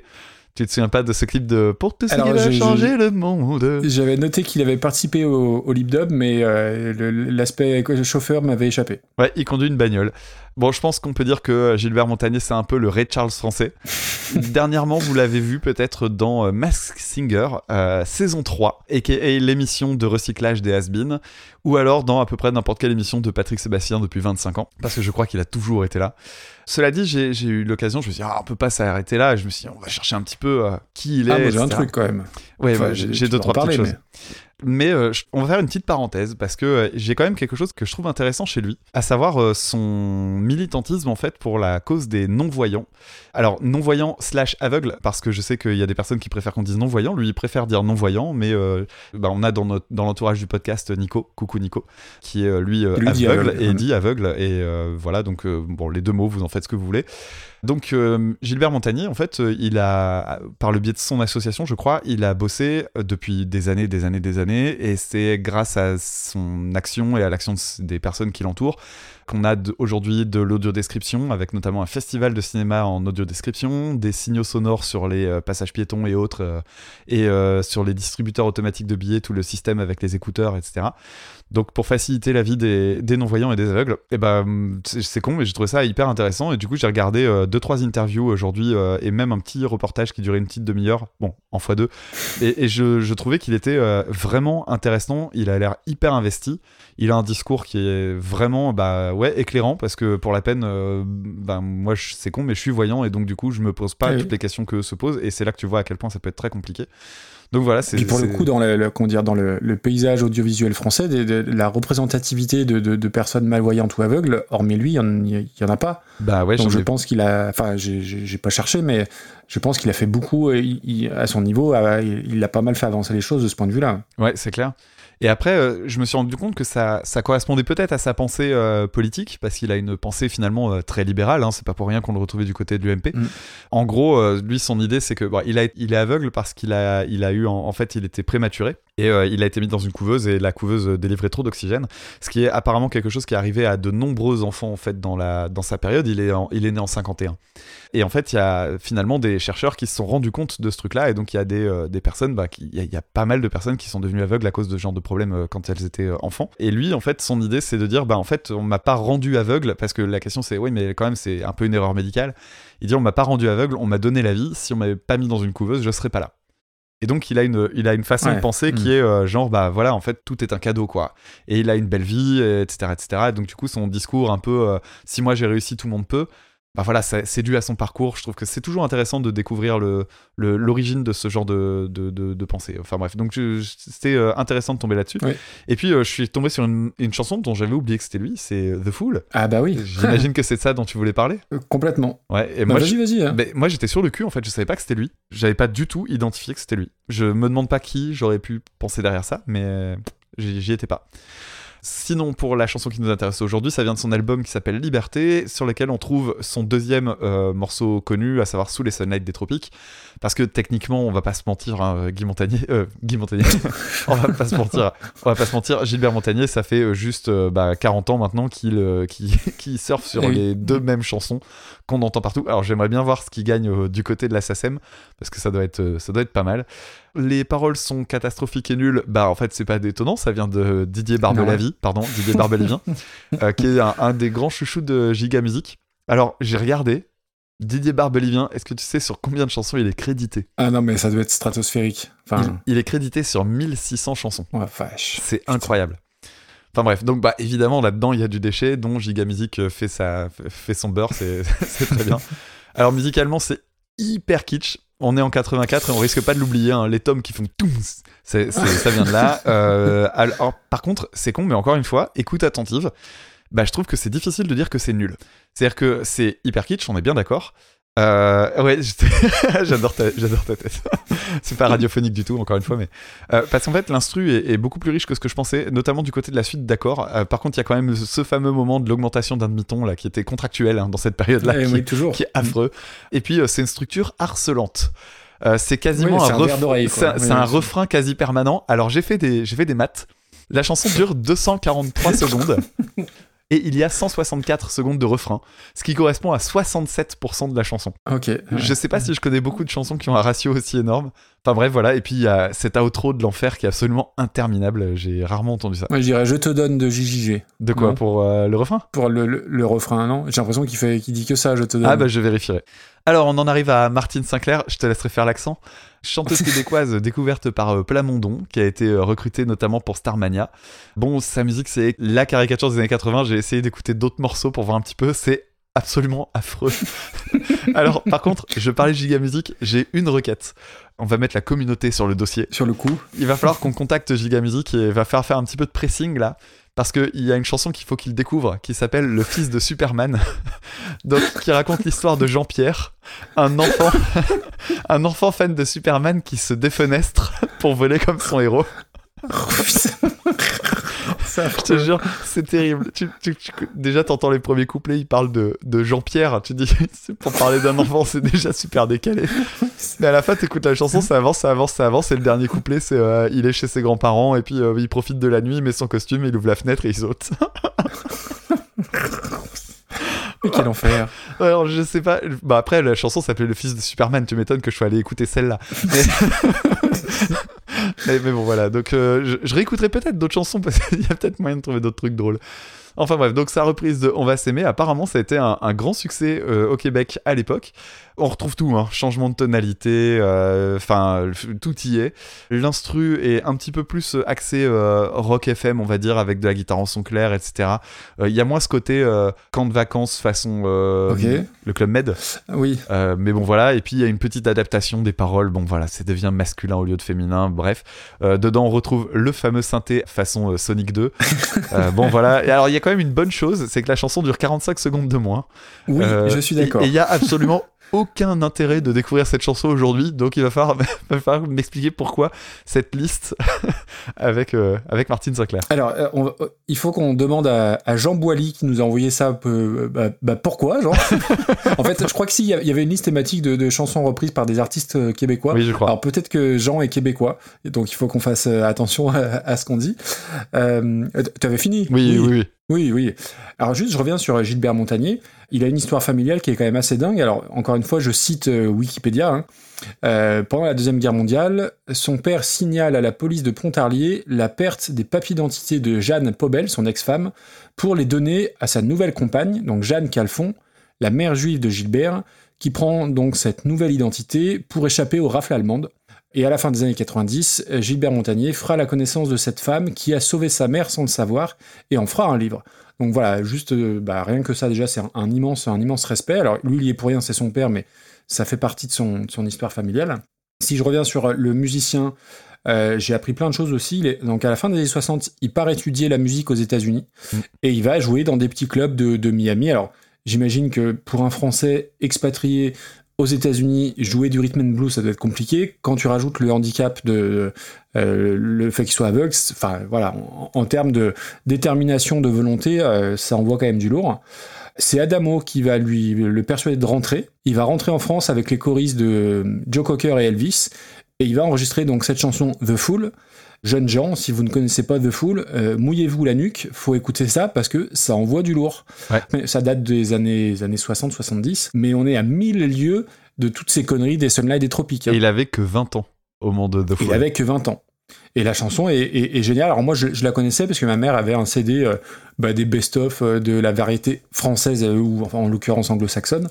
Et je connais cette chanson depuis tout gamin et j'ai toujours été surpris euh, du gap entre cette magnifique chanson et puis en termes de voix, euh, je veux Ouais. dire, ça, c'est, hyper crédible. Et euh, bah voilà les trucs nazes quoi. Euh, et, et si dans les trucs, dans les fun facts aussi, enfin fun fact, euh, je sais pas, il a fait un procès à Flunch Oui. parce qu'on va fluncher. Bah Flunch disait que c'était pas du tout emprunté à, à- à sa chanson. Et euh, il y a eu 9 ans de bataille judiciaire et il a gagné. Il y a eu deux pourvois en cassation et il a fini par gagner. On va fluncher, on va s'aimer. Tout le monde avait fait le rapprochement euh, instantanément. Je comprends pas pourquoi ça, ça, ça dure 9 ans cette histoire. Bref. Je crois que Euh, c'était une question de droit moral en fait, parce que normalement l'utilisation parodique de la musique est, est autorisée, et donc ils auraient pu se réfugier derrière ça. Sauf qu'en fait, le droit moral, c'est aussi ce que tu fais de la chanson. Là, en l'occurrence, c'est une utilisation commerciale pour euh, de la bouffe, et euh, d'ailleurs Hmm, pas forcément de la bonne bouffe. Euh, Il y a, peut-être un, un truc à jouer de ce côté-là. Mais chez Flunch, les légumes sont à volonté quand même. je, je tiens- je tiens à le dire. Euh, on en arrive à la chanson. Alors pour moi, On va s'aimer, ça symbolise deux choses. C'est la daube que représente toute la variété française de ces années-là. C'est affreux. Et deuxièmement, bah, c'est le tube du mariage de tes oncles et tes tantes, hein, calé généralement entre Imagination, Just an Illusion et euh, Confidence pour Confidence de Jean Schultes. Voilà. Ah oui. vous, vous avez un petit, un petit topo de, de- de- des mariages de ma famille dans les années 80. Le, le texte, bah, quand même, on va partir au bout du Nil pour découvrir l'habit fragile. Je veux découvrir ton visage où l'amour est né. Voilà, voilà. Ouais. Ça ne veut absolument rien dire. Puis on va Et s'aimer, toi. euh, qui veut dire on va baiser. hein. Oui, oui, en gros, oui. Je sais pas toi, mais moi, je suis toujours extrêmement gêné quand j'écoute ça. Parce que il y, a- y a des choses qui vieillissent, on le sait, mais j'ai l'impression que déjà dans les années 80, c'était c'était ringard en fait. Moi, j'ai éprouvé de la gênance à, à écouter ça, et tu vois, je- j'ai noté. Le pire, c'est que la mélodie est super accrocheuse, donc quelque Ouais. part, je te rejoins un petit peu. Mais voilà, euh, les, euh, les tomes qui font pchit, euh, les bruits de laser, il y a rien qui va. Et en plus, vocalement, il commence vraiment à, à s'auto-caricaturer. Ah oui. Encore une fois, réécouter The Fool, et on- limite, c'est pas le même artiste. Quoi. Mais déjà, The Fool, euh, il avait une. Alors, il avait pas du tout le même timbre, mais je trouvais qu'il a- il y avait déjà un côté un peu forcé dans ses ouh, un peu euh, Ah oui, oui, elvisien, tu vois. et, là, euh, c'est la même chose avec ces eh qui sont très très puissants en fait. C'est. Oui, oui, c'est oui, oui, c'est désagréable, c'est désagréable. Donc on en arrive à la reprise. Donc dans la famille Sinclair, euh, on connaissait Brett, euh, Oh, on connaissait, joli. bah oui, on connaissait Anne, on connaissait Mathieu. À la limite, certains connaissent peut-être Laure, mais euh, moi je connaissais pas Martine Sinclair. Et derrière ce blaze euh, d'assistant de direction à la Cogite de Montréal, eh ben je suis tellement content de parler un peu d'une chanteuse québécoise. Il Ouais, l'a fait. Désolé Jean. Il l'a fait. Il l'a fait. Euh, donc découverte, donc tu, tu l'as dit par Luc Plamondon qui est derrière la fantastique comédie musicale Euh, oui, euh, pardon, Starmania. euh, Cindy, raté. Ah, autant cette année, je vais, je vais avoir la chance d'aller voir Starmania. Je regrette de pas avoir de place pour aller voir Cindy euh, Cendrillon. Écoute, je, suis, je suis retombé sur ce fabuleux passage dans euh, c'est Bebop, le podcast qui, en- qui l'a diffusé. Je, je ne m'en suis, je ne m'en remets pas de, de l'extrait de- du, du la reste partie. Écoute, Maxime, je, propose qu'on le remette. Oui, c'est le dernier épisode. On fait ce qu'on veut. Ça a raison.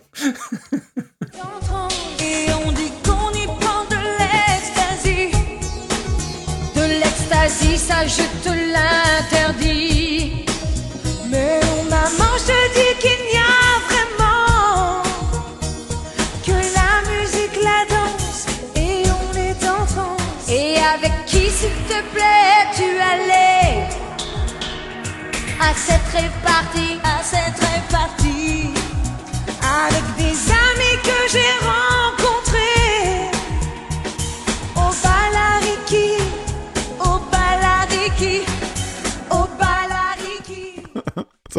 C'est un running gag à chaque fois qu'on va parler de ce Mais truc, oui. on va le recaser.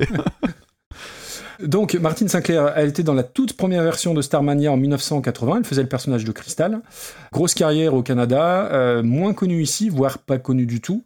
Même si euh, je crois qu'elle a chanté avec Beko, avec des, bon, avec des bonhommes. Et elle était dans la version québécoise des 10 commandements. Pardon, des, des 10 commandements.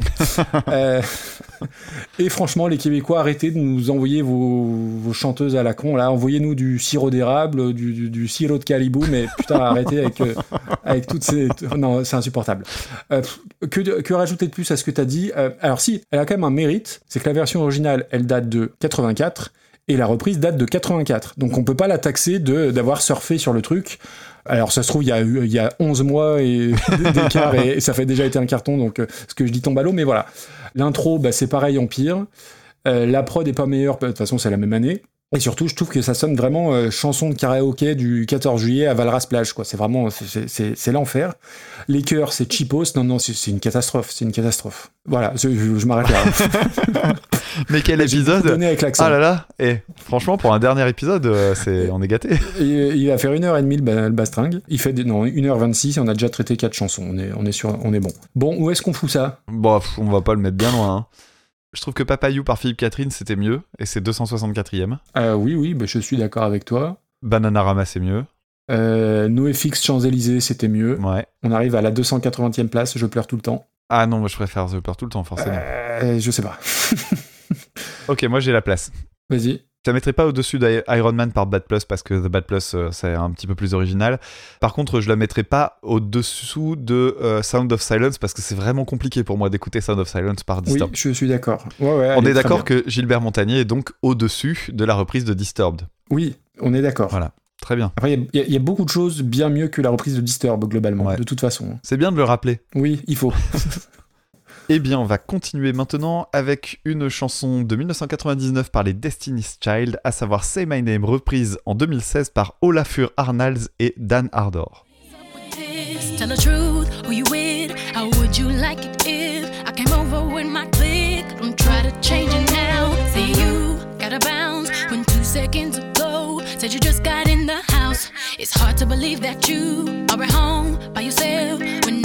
I just heard the voice, heard the voice of someone else. Just this question, why do you feel you gotta lie? Getting caught up in your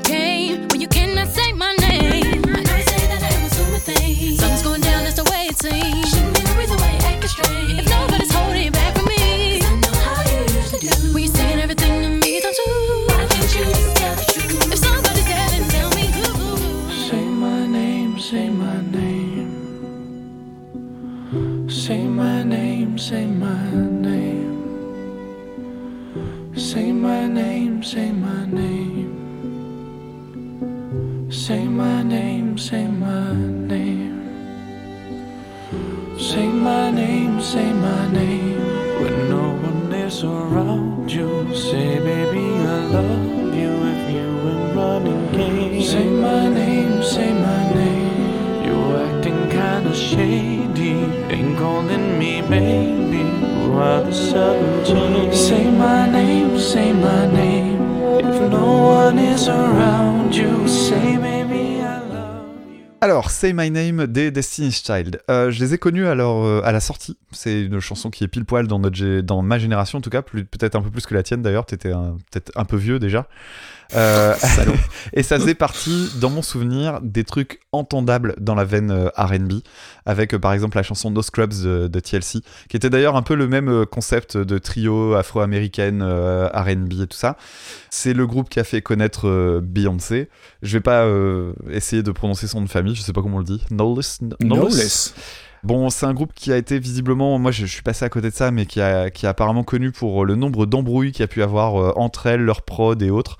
Pour vous donner une petite idée, les nanas qu'on voit dans le clip ne sont pas celles qui chantent, parce que entre temps, les meufs qui sont dans le clip, euh, enfin les meufs qui chantent se sont fait lourder, et donc du coup on a mis d'autres nanas à la place, mais celles qui se sont fait lourder s'en sont rendu compte en voyant le clip. Enfin bref, c'est exactement ça, c'est ça qui est fou. c'est beau, c'est beau. Euh, alors, il y a un lien, je me suis rendu compte qu'il y a un lien entre les Destiny's Child et Mike Patton. Ouh, alors attends, fais voir. Euh, Alors, peut-être que tu peux le trouver si tu prends 30 secondes pour écouter une chanson des Destiny's Child. alors, va attends. Ouais, c'est intéressant, j'aime bien ce genre de jeu à la con. Ça dépend de ta Euh, culture Mike Patton. euh, après, moi, Mike Patton, c'est quand même essentiellement euh, Face No More. Essaie de- d'écouter She Can't Love You.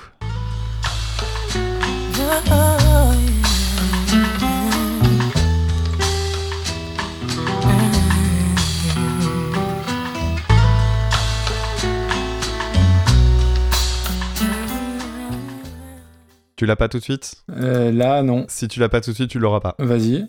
Eh bien, en fait, le sample qu'on entend derrière, c'est un sample qui est utilisé sur l'album Love Edge, qu'il avait fait avec euh, Nathaniel euh, Merriweather.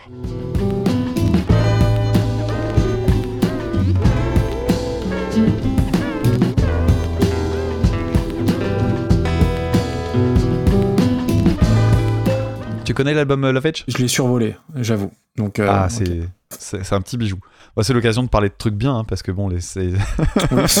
Alors, euh, donc, euh, Say My Name, qui est dans le classement des 500 chansons des euh, Rolling Stones, qui est aussi dans un des classements de Pitchfork dans, le- dans les 250 meilleures chansons des années Ah 90. bon? Ouais, et ben, je me Ah suis ouais. dit, ouais.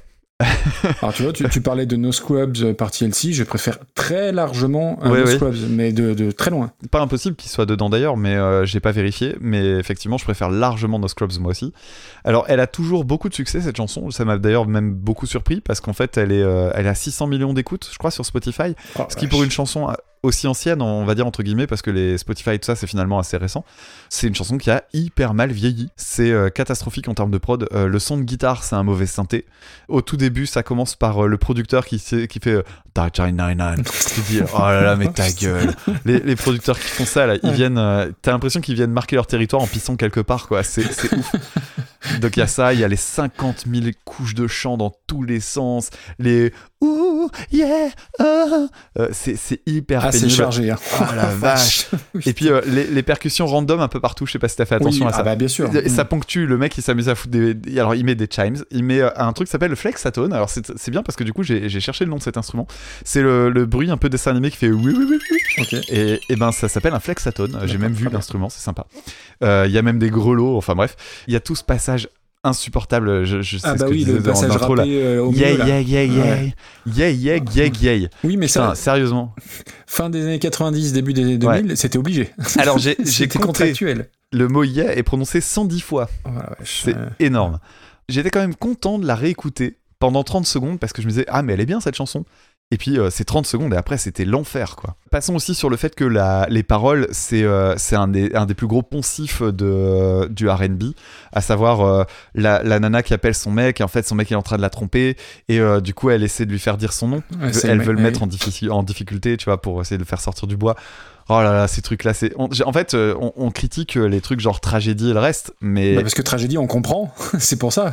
Ouais, mais euh, ce qui m'a ce qui m'a semblé fou, c'est que les trucs euh, de R&B français pourris, on se disait ouais, mais parce qu'ils sont pas à la hauteur des Américains. euh, Quand tu réécoutes le R&B américain, euh, même av- avec autant d'années de décalage, bah c'est pas Mm. fifou non plus. Hein. Complètement. Bon bref, alors on passe à Olafur Arnalds. Alors inconnu mais total au bataillon. En plus moi, euh, tous ces musiciens islandais, Ça te etc. pas- connais rien du tout. Ouais, c'est pas un univers que j'ai eu la chance d'explorer parce que bah j'ai pas trouvé le, de musicien qui me donnait envie de, de, de démêler toute la pelote de, de- d'artistes comme ça de, de cette nationalité là. Cette, je vais je vais tout spoiler tout euh, vraiment. C'est l'exemple typique de ce qu'il faut surtout pas faire dans une reprise. Alors, on est en territoire disturbed. On vient d'en parler il y a deux secondes. C'est, j'ai eu la même sensation. Ça commence par 8 mesures au piano. Alors, les 8 mesures au piano, déjà, passons sur le fait que la ligne de piano soit nulle à chier. Ensuite, on a 8 mesures de piano Non, avec dur, une hein. note de plus. Alors, on va remettre, on va faire la même chose, mais on va mettre une note. Déjà là, je m'emmerdais, j'avais envie qu'on accélère. 40 secondes d'ennui. Là arrivent des cordes. Alors, les cordes, elles sont mielleuses, mais à crever, et c'est absolument inintéressant. Et là, c'est reparti. C'est reparti, on était déjà à 16 mesures de piano. Et ben on est reparti pour 48 putains de mesures. C'est-à-dire qu'à chaque fois que t'avais un truc de 16, tu disais bon allez c'est bon, on passe au suivant. Non, il en remet un deuxième et il en remet même un troisième derrière. Résultat des courses, le chant arrive à 2 minutes, moi je dormais déjà. Et quand le chant arrive, c'est hyper poseur et le piano est toujours aussi nul. Alors, comme si on s'emmerdait pas déjà assez, derrière, on nous remet, donc il chante un petit peu, voilà, on nous remet 8 mesures de violon naze. Bref, on est à peine à la moitié du titre, on attend qu'il se passe un truc, mais non. C'est vraiment randomcover.mp3. J'ai, enfin, moi ça m'a, ah, ça m'a dégoûté. là là. Degré zéro de la composition, c'est un recueil de clichés. Reprise de R&B au piano, merci l'originalité, franchement bravo. Pour moi, c'est l'équivalent musical du flacon de parfum super mâché pas cher qui sent les chiottes. C'est vraiment ça. C'est une horreur. Pour moi, c'est vraiment une des pires de la soirée. On C'est va que insérer le gif de Philippe Etchebest qui fait c'est pas que c'est pas bien, c'est que en plus de ça, je crois que c'est le genre de, de reprise qui vraiment me tape sur le système. Voilà. Bah dis donc, Drop the mic. Allez, la souris. drop de souris.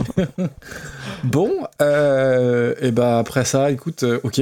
Bra. Tu, tu permets qu'on remercie quand même Nico euh, qui nous a envoyé ça. Alors euh, Nico M qui avait une liste thématique sur les artistes islandais Je justement. suis désolé, Nico. Et, et Nico, bah, je lui fais un petit coucou parce qu'il m'avait envoyé euh, plein de petites euh, astuces et recommandations pour mon voyage en Islande qui s'est annulé puisque j'ai chopé le Covid deux jours avant. Bah, si t'es heureux, t'aurais pu tomber sur Olafur Arnels.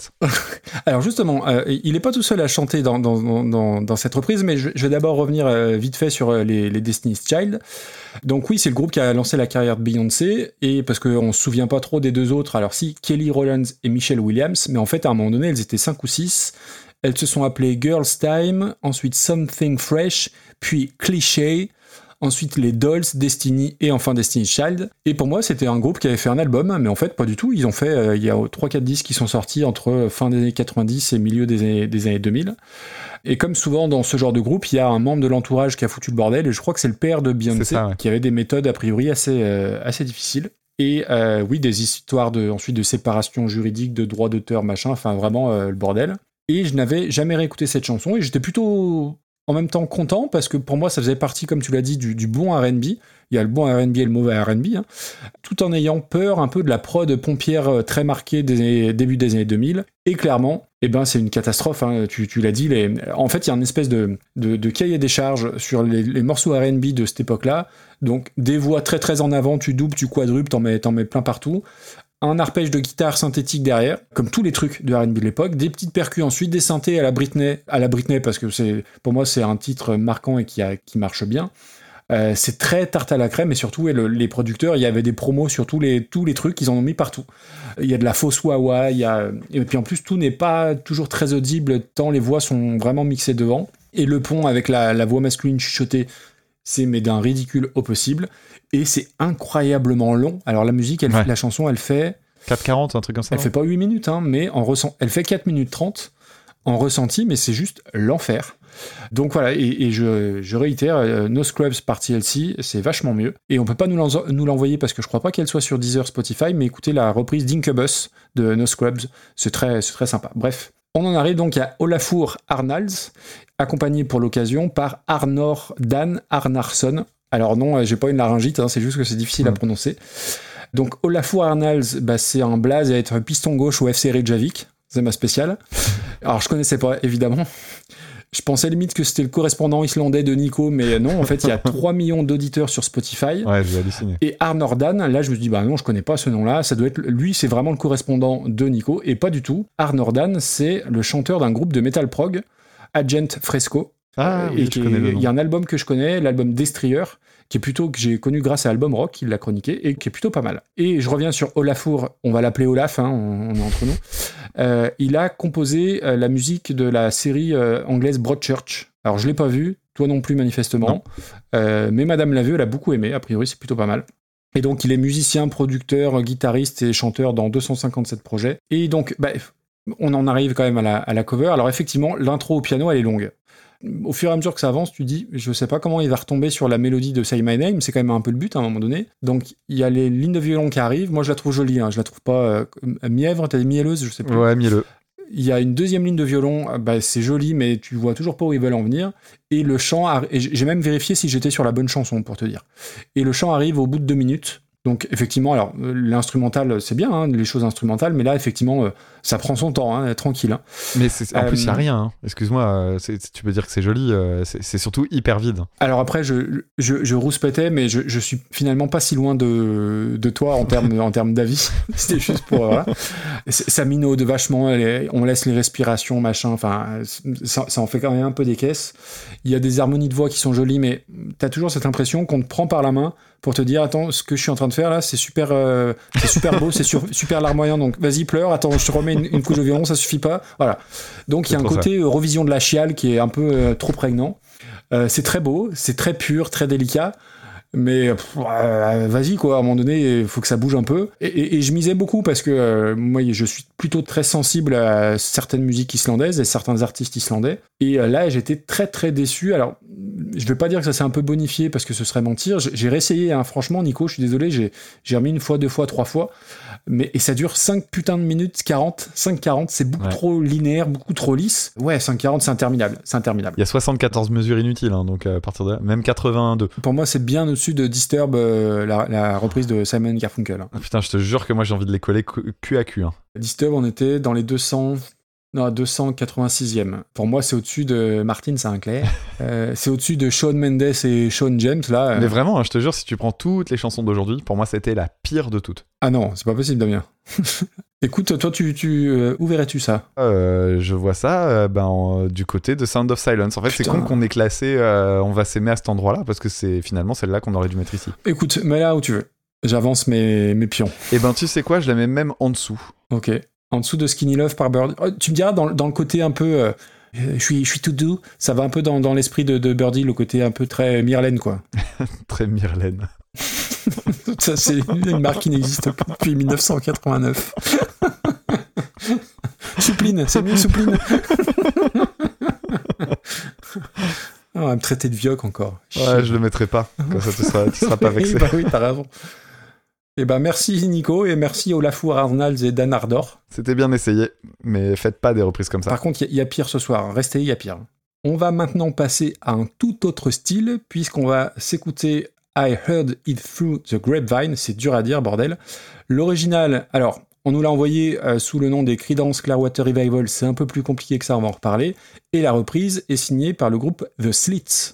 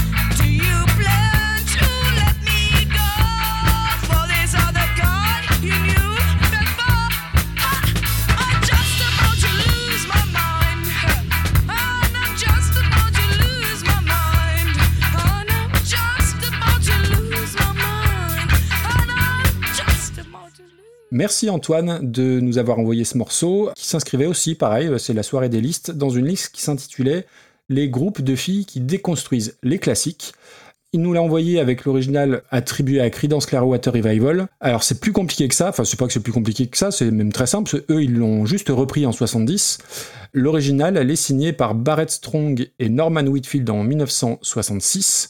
Et ça fait partie de ces chansons qui ont été refilées de, à plusieurs chanteurs. Il y a Smokey Robinson qui l'a chanté en premier. Mais bizarrement, la première version commercialisée, c'est pas Smokey Robinson, c'est pas Marvin Gaye non plus, c'est pas les Creedence, c'est Gladys Knight and the Pips en 1967. Donc je sais pas si tu la mettras dans, les extraits, peu importe, mais écoutez-la parce que c'est une version beaucoup plus euh, soul mais qui tire franchement vers le gospel et ça reste très intéressant à, écouter. Et euh, sachant que la version de Creedence Clearwater Revival, elle dure 11 minutes. Donc euh, il y a vraiment tout un, break instrumental, euh, moi que, j'adore, et puis j'adore les Creedence, on en a déjà parlé plusieurs fois. Moi c'est une chanson que j'adore, j'en ai fait un épisode, hein, alors je sais plus quel numéro, mais voilà, ça a été même hein, le générique d'une saison de, de. Et ce qui est drôle, c'est que les, slits, donc ce qui veut dire les fentes en anglais, je crois, C'est ça, ouais. euh, je connaissais pas ce groupe-là, je connaissais pas leur euh, reprise. Je l'ai entendu une fois que mon épisode était paru. Je crois qu'il y a plusieurs auditeurs, dont Zaius, qui m'avaient envoyé euh, bah, en fait la version des, des- de Kaiser Chiefs, qui était ma version de, de reprise. Ils reprennent pas forcément Marvin Gaye ou Gladys Knight, ils reprennent les Slits. Et effectivement, quand tu écoutes les deux, oui, oui, les Kaiser Chiefs se sont inspirés directement des, des Slits. Donc les Slits, groupe de punk féminin, anglais, fin des années 70, pas forcément très connu mais qui sont considérées comme des pionnières. Elles ont fait la première partie des Clash euh, en il faut dire la première partie de The Clash parce que c'est pas The Clashes, c'est The Clash en 77. Elles ont des noms pas possibles. La leader s'appelle Harry Up qui a 14 ans quand elle forme le groupe, prend sa Vanessa Paradis. Groupe Comet, hein, formé en 79, splitté en 82. Harry Up file en Jamaïque pour devenir mannequin danseuse sous le nom de Baby Dolly, donc c'est complètement romanesque. Je crois qu'elle est décédée en 2010. Et j'ai écouté un peu le reste, enfin j'ai écouté 3-4 morceaux. Alors c'est un peu bancal pour moi, c'est un peu trop, trop ska par moment, mais je conçois complètement l'importance de ces nanas-là en 1900, euh, enfin voilà, milieu des années 70. Et pour parler de la reprise, alors clairement, euh, on est dans du punk à fond, dans le côté son très cracra. Il y a ce côté do it yourself, moi je trouve qui amène beaucoup de fraîcheur, même si c'est pas ma, mon, mon genre de prédilection. Il y a un côté euh, mal chanté, très nonchalant, très déluré, une sorte de Brigitte Fontaine post-punk, ce qui donnerait Brigitte Fontaine d'ici. Ah, joli, joli. Je suis pas sûr que tout le monde l'aura. Tu- tu Ouais, l'as moi je l'ai, mais Oui, le groupe voilà. est pas aussi connu que ça. Donc, euh, C'est toujours nul d'expliquer les, les vannes, mais il y a un groupe de post-punk que, que j'aime beaucoup et que toi aussi, je crois, Fontaine d'ici. Voilà. ouais, c'est pas mal. Euh, le son de gratte, il est naze. La basse, elle est super, mais on l'entend pas assez. Les claviers servent à rien, mais malgré tout, je trouve ça d'une originalité et d'une efficacité euh, assez dingue. Et maintenant que j'ai écouté ça, eh, j'ai presque envie de, de réenregistrer mon épisode en expliquant que les Kaiser Chiefs ont tout pris aux slits parce que franchement, le, le morceau, il est glingue. Voilà. Bah, écoute, je suis plutôt de ton avis en fait. Cool. Je vais revenir un petit peu sur les slits après, mais euh, juste une petite remarque sur euh, le choix de Antoine de nous avoir filé cette chanson, parce que je crois que I Heard It Through the Grapevine par les Creedence Clearwater Revival, c'est un, c'est un truc de sadique euh, pour faire un test d'orthophonie quoi. Ah oui, c'est pour moi ça. Ah, pour les deux, moi, c'est la, c'est la chiasse à dire ce truc. euh, Enfin bref. T'as parlé du, de, des origines assez compliquées de ce morceau-là, donc euh, très bien. T'en avais largement parlé dans ton épisode 85. Écoutez l'épisode Merci. 85 de ce très bon podcast qui est Recoversion. Et euh, les Creedence, on en avait parlé dernièrement, c'était l'épisode 27 où on avait parlé du merveilleux Fortunate Son. Oui. Il y a une particularité guitaristique sur ce morceau-là, ça m'a ça m'a accroché l'oreille, c'est que euh, l'accordage est assez bas et pour euh, l'époque, c'est assez étonnant. En fait, euh, il est accordé en ré, donc un ton de moins qu'un accordage standard à, à la guitare.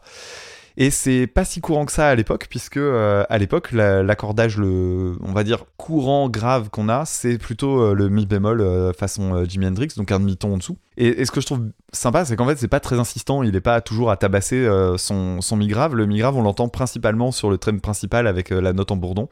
Et, je trouve que ça donne une, une vraie petite patte sympa au morceau. C'est un titre que je trouve super pendant 5 minutes environ. La voix, le son de l'époque, euh, les chœurs façon doo-wop dans les graves et tout ça, j'adore. Et puis euh, arrive le solo euh, de Pinta relou qui dure 3 heures. Ouais, T'aimes pas la patate. Ah ouais, non, putain. Et puis là, là vraiment, le, ça- là, ça devient pour moi un tunnel de 6 minutes. C'est long, long, long. J'ai fini par trouver un truc qui m'a permis de passer le temps correctement, c'est d'écouter la batterie, parce que je trouve que la batterie à cet endroit-là est plus intéressante que le reste. Ah, ça me gêne pas du tout, moi, bizarre. Enfin, je suis pas toujours euh, fan des morceaux qui, qui, qui, comment dire, qui s'allongent, mais putain, je trouve que ça marche, quoi. Bah après, euh, tu vois, je vais peut-être un jour trouver une chanson dans laquelle ça fonctionne, et puis tu vois, j'aime bien euh, des morceaux de Zappa où t'as aussi des improvisations qui durent, mais euh, là, bon, ça, ça marche pas du tout pour moi. Mais c'est pas une surprise pour toi, j'imagine. Donc euh, les slits, bah pareil que toi, j'avais vu passer euh, de nombreuses fois et j'avais jamais écouté. La der- les dernières fois où j'en avais entendu parler, c'était quand je m'étais intéressé à la scène euh, Riot Girls des années 90, euh, puisque elles sont souvent citées en, en référence, sachant que elles-mêmes ont toujours récusé Oui. l'idée d'être féministes et autres. En fait, elles se posaient pas tant ces questions-là. Cela dit, ça les a pas empêchées de- d'expérimenter toutes les difficultés d'être des femmes dans ce milieu, notamment parce que bon, autant des chanteuses on pouvait en avoir en fait dans la musique et on en a toujours eu. Par contre, un groupe entièrement constitué de femmes, bah, c'est beaucoup moins courant. Et euh, le punk, euh, tout rebelle qu'il soit, euh, le milieu punk qui était un milieu tout aussi macho que les autres. Et bah voilà, elles ont, elles ont bien douillé aussi pour essayer de faire leur trou. C'était pas évident, évident. Euh, la période de, de punk, parce que c'est toujours chiant le mot punk, parce que ça couvre tellement de trucs différents euh, entre euh, le punk des origines. Enfin, encore, on a le pré-punk. finalement. T'as déjà du pré-punk avec Iggy Pop et tout ça. Après, t'as le punk, on va dire, que tout le monde connaît, façon Sex Pistols, machin, et qui couvre qu'une toute petite partie du truc. Et puis après, on a le post-punk avec les Clash. Puis après, on a encore le post-punk, mais plutôt orienté New Wave. Enfin, c'est un, un, Mm, c'est un foutoir, le, le- le punk, c'est très difficile à définir. Là, on est dans cette période justement qui emprunte au reggae. C'est pour ça que d'ailleurs, tu parlais de The Clash. C'est pas incohérent qu'elles aient fait leur première partie parce que musicalement, oui, ils empruntent ces, ces influences euh, ben, de- du reggae et de la Jamaïque. Bon, alors moi, la première écoute, euh, bon, pas hyper fan forcément parce que je ressens ça trop fort. Et puis, euh, j'écoute quelques autres chansons de l'album parce que je me dis, il y a quand même un truc à aller chercher. Pourquoi ce groupe-là a apparemment une telle réputation? Et je le connais pas Ça me semblait pas logique que je sois pas tombé dessus. Et là, je, je me rends compte qu'en fait, il y a des dissonances partout et que euh, malgré le reggae, en fait, c'est Oui. hyper intéressant. Il y a, il y a plein de trucs à droite à gauche qui m'ont accroché l'oreille. Et, et donc, je suis revenu sur la chanson. Et la deuxième écoute, du coup, était nettement meilleure. En fait, c'est- c'est un peu curieux des fois. Tu as la musique, la première fois que tu l'écoutes, tu te dis ouais, non. Et puis. euh, il y a, y a d'autres morceaux qui te permettent d'apprécier. Et là, c'est exactement ça. Et toutes les écoutes suivantes, je les aimais encore plus, en fait. Ah, Donc cool. euh, j'aimais bien le son de guitare, j'aimais bien le chant spontané, t'en parlais, hein, le, le fait que c'était pas euh, hyper juste, que ça, que c'était, en fait c'est très généreux, elle chante sans vraiment essayer de faire bien, mais en même temps tu sens que c'est pas non plus euh, surjoué parce que dans le punk t'as aussi ce problème là de euh, je vais essayer d'en faire trop, par exemple Nina Hagen parfois c'est un peu fatigant. Là tu vois t'as un truc qui est juste spontané, qui est agréable, la basse c'est cool, le fameux mm, mm, Ah oui, mm, mais c'est c'est un gimmick qui est génial. et ouais, et là, et là, en fait, il est tout nonchalant et tout. Enfin, je trouve que c'est très détendu. Et puis le synthé derrière, ça m'a, ça m'a fait penser à, à Blondie, en fait. Enfin, bref, il y a plein de petites choses comme ça qui m'ont plu. Dans le break, il y a les, les percus qui sont, euh, qui sont cool. euh, et puis euh, le, le moment où elles font le da da da en criant à moitié. Enfin, vraiment, c'est un morceau qui m'a plu de plus en plus. Et euh, à terme, ouais, j'ai j'ai vraiment beaucoup aimé ce morceau-là. Alors c'est quand même dingue parce que c'est un morceau qui fait euh, moins de 4 minutes et il y a beaucoup plus de choses et c'est beaucoup Ouais. plus varié que les 6 minutes euh, qu'on s'est tapé de, de, de Say My Name, euh, que ce soit l'original ou la reprise d'ailleurs. Que oui. Et alors que t'as l'impression que ça se prend vachement moins la tête en fait. Exactement. Est-ce que ce serait pas euh, le talent? Là, C'est peut-être ça. Hein, c'est de loin ce qu'on a écouté de mieux ce soir hein, pour Ouais. l'instant. Je sais pas ce que tu en penses. Clairement. À la fois, euh, oui, c'était pas très compliqué. On peut se baser. Regarde, ce que je te propose, la précédente reprise des, de Creedence était la 136e place par Clutch. Groupe que j'adore, mais je pense que c'est au-dessus, hein, les Slits. Ouais. Je sais pas ce que tu en penses. Bah, c'est plus original déjà. hein. Donc on peut commencer à remonter tranquillement. Euh, ça permet aussi de retomber sur quelques noms. Tu vois, je vois Jolene par Lingua Ignota. Pour moi, c'est au-dessus. 120. Mhm. Euh, Bah, toi, t'as Crucified par Ghost. bah, pour moi, euh, ce qu'on vient d'écouter est mieux. hein. Ok. Je vois Stripped par Rammstein. Pour moi, euh, les slits, c'est, c'est au-dessus. Après, ça commence à se tendre avec Kim Wilde. You Keep Me Hanging On, c'était super. Ouais. Eh ben écoute, on peut la mettre juste au-dessus de Rammstein. Après, on parle souvent de Rammstein, donc on peut dire qu'elle est plutôt en dessous de You Keep Me Hanging On euh, Parking Wild. Euh, ouais, écoute, ça me paraît, ça me paraît pas mal. Euh, Ça nous fait une 79e place, qui est pas mal hein, quand on a plus de 300 morceaux. hein. Ouais, c'est clair. Non, c'est cool. Mais je pense que je l'aimerais même encore plus encore dans quelques semaines. Bon, très bien. Merci Antoine, en tout cas, c'était cool. Sachant qu'il est tout à fait possible qu'elle nous ait été proposée par d'autres personnes avant. hein. Ouais. Euh, Il y, a- y y des noms comme ça qui reviennent souvent et les slits en, en faisaient partie. On va continuer avec un morceau de 1998 de Miosek, reprise en 2007 par Deportivo. Les bières aujourd'hui s'ouvrent manuellement. Notre histoire ne date pas d'hier, car si on écoute, on entend ses poumonnets cracher l'éclair. On se demande comment elle fait un pas devant, ça, ça restera toujours pour moi un mystère. Comment le corps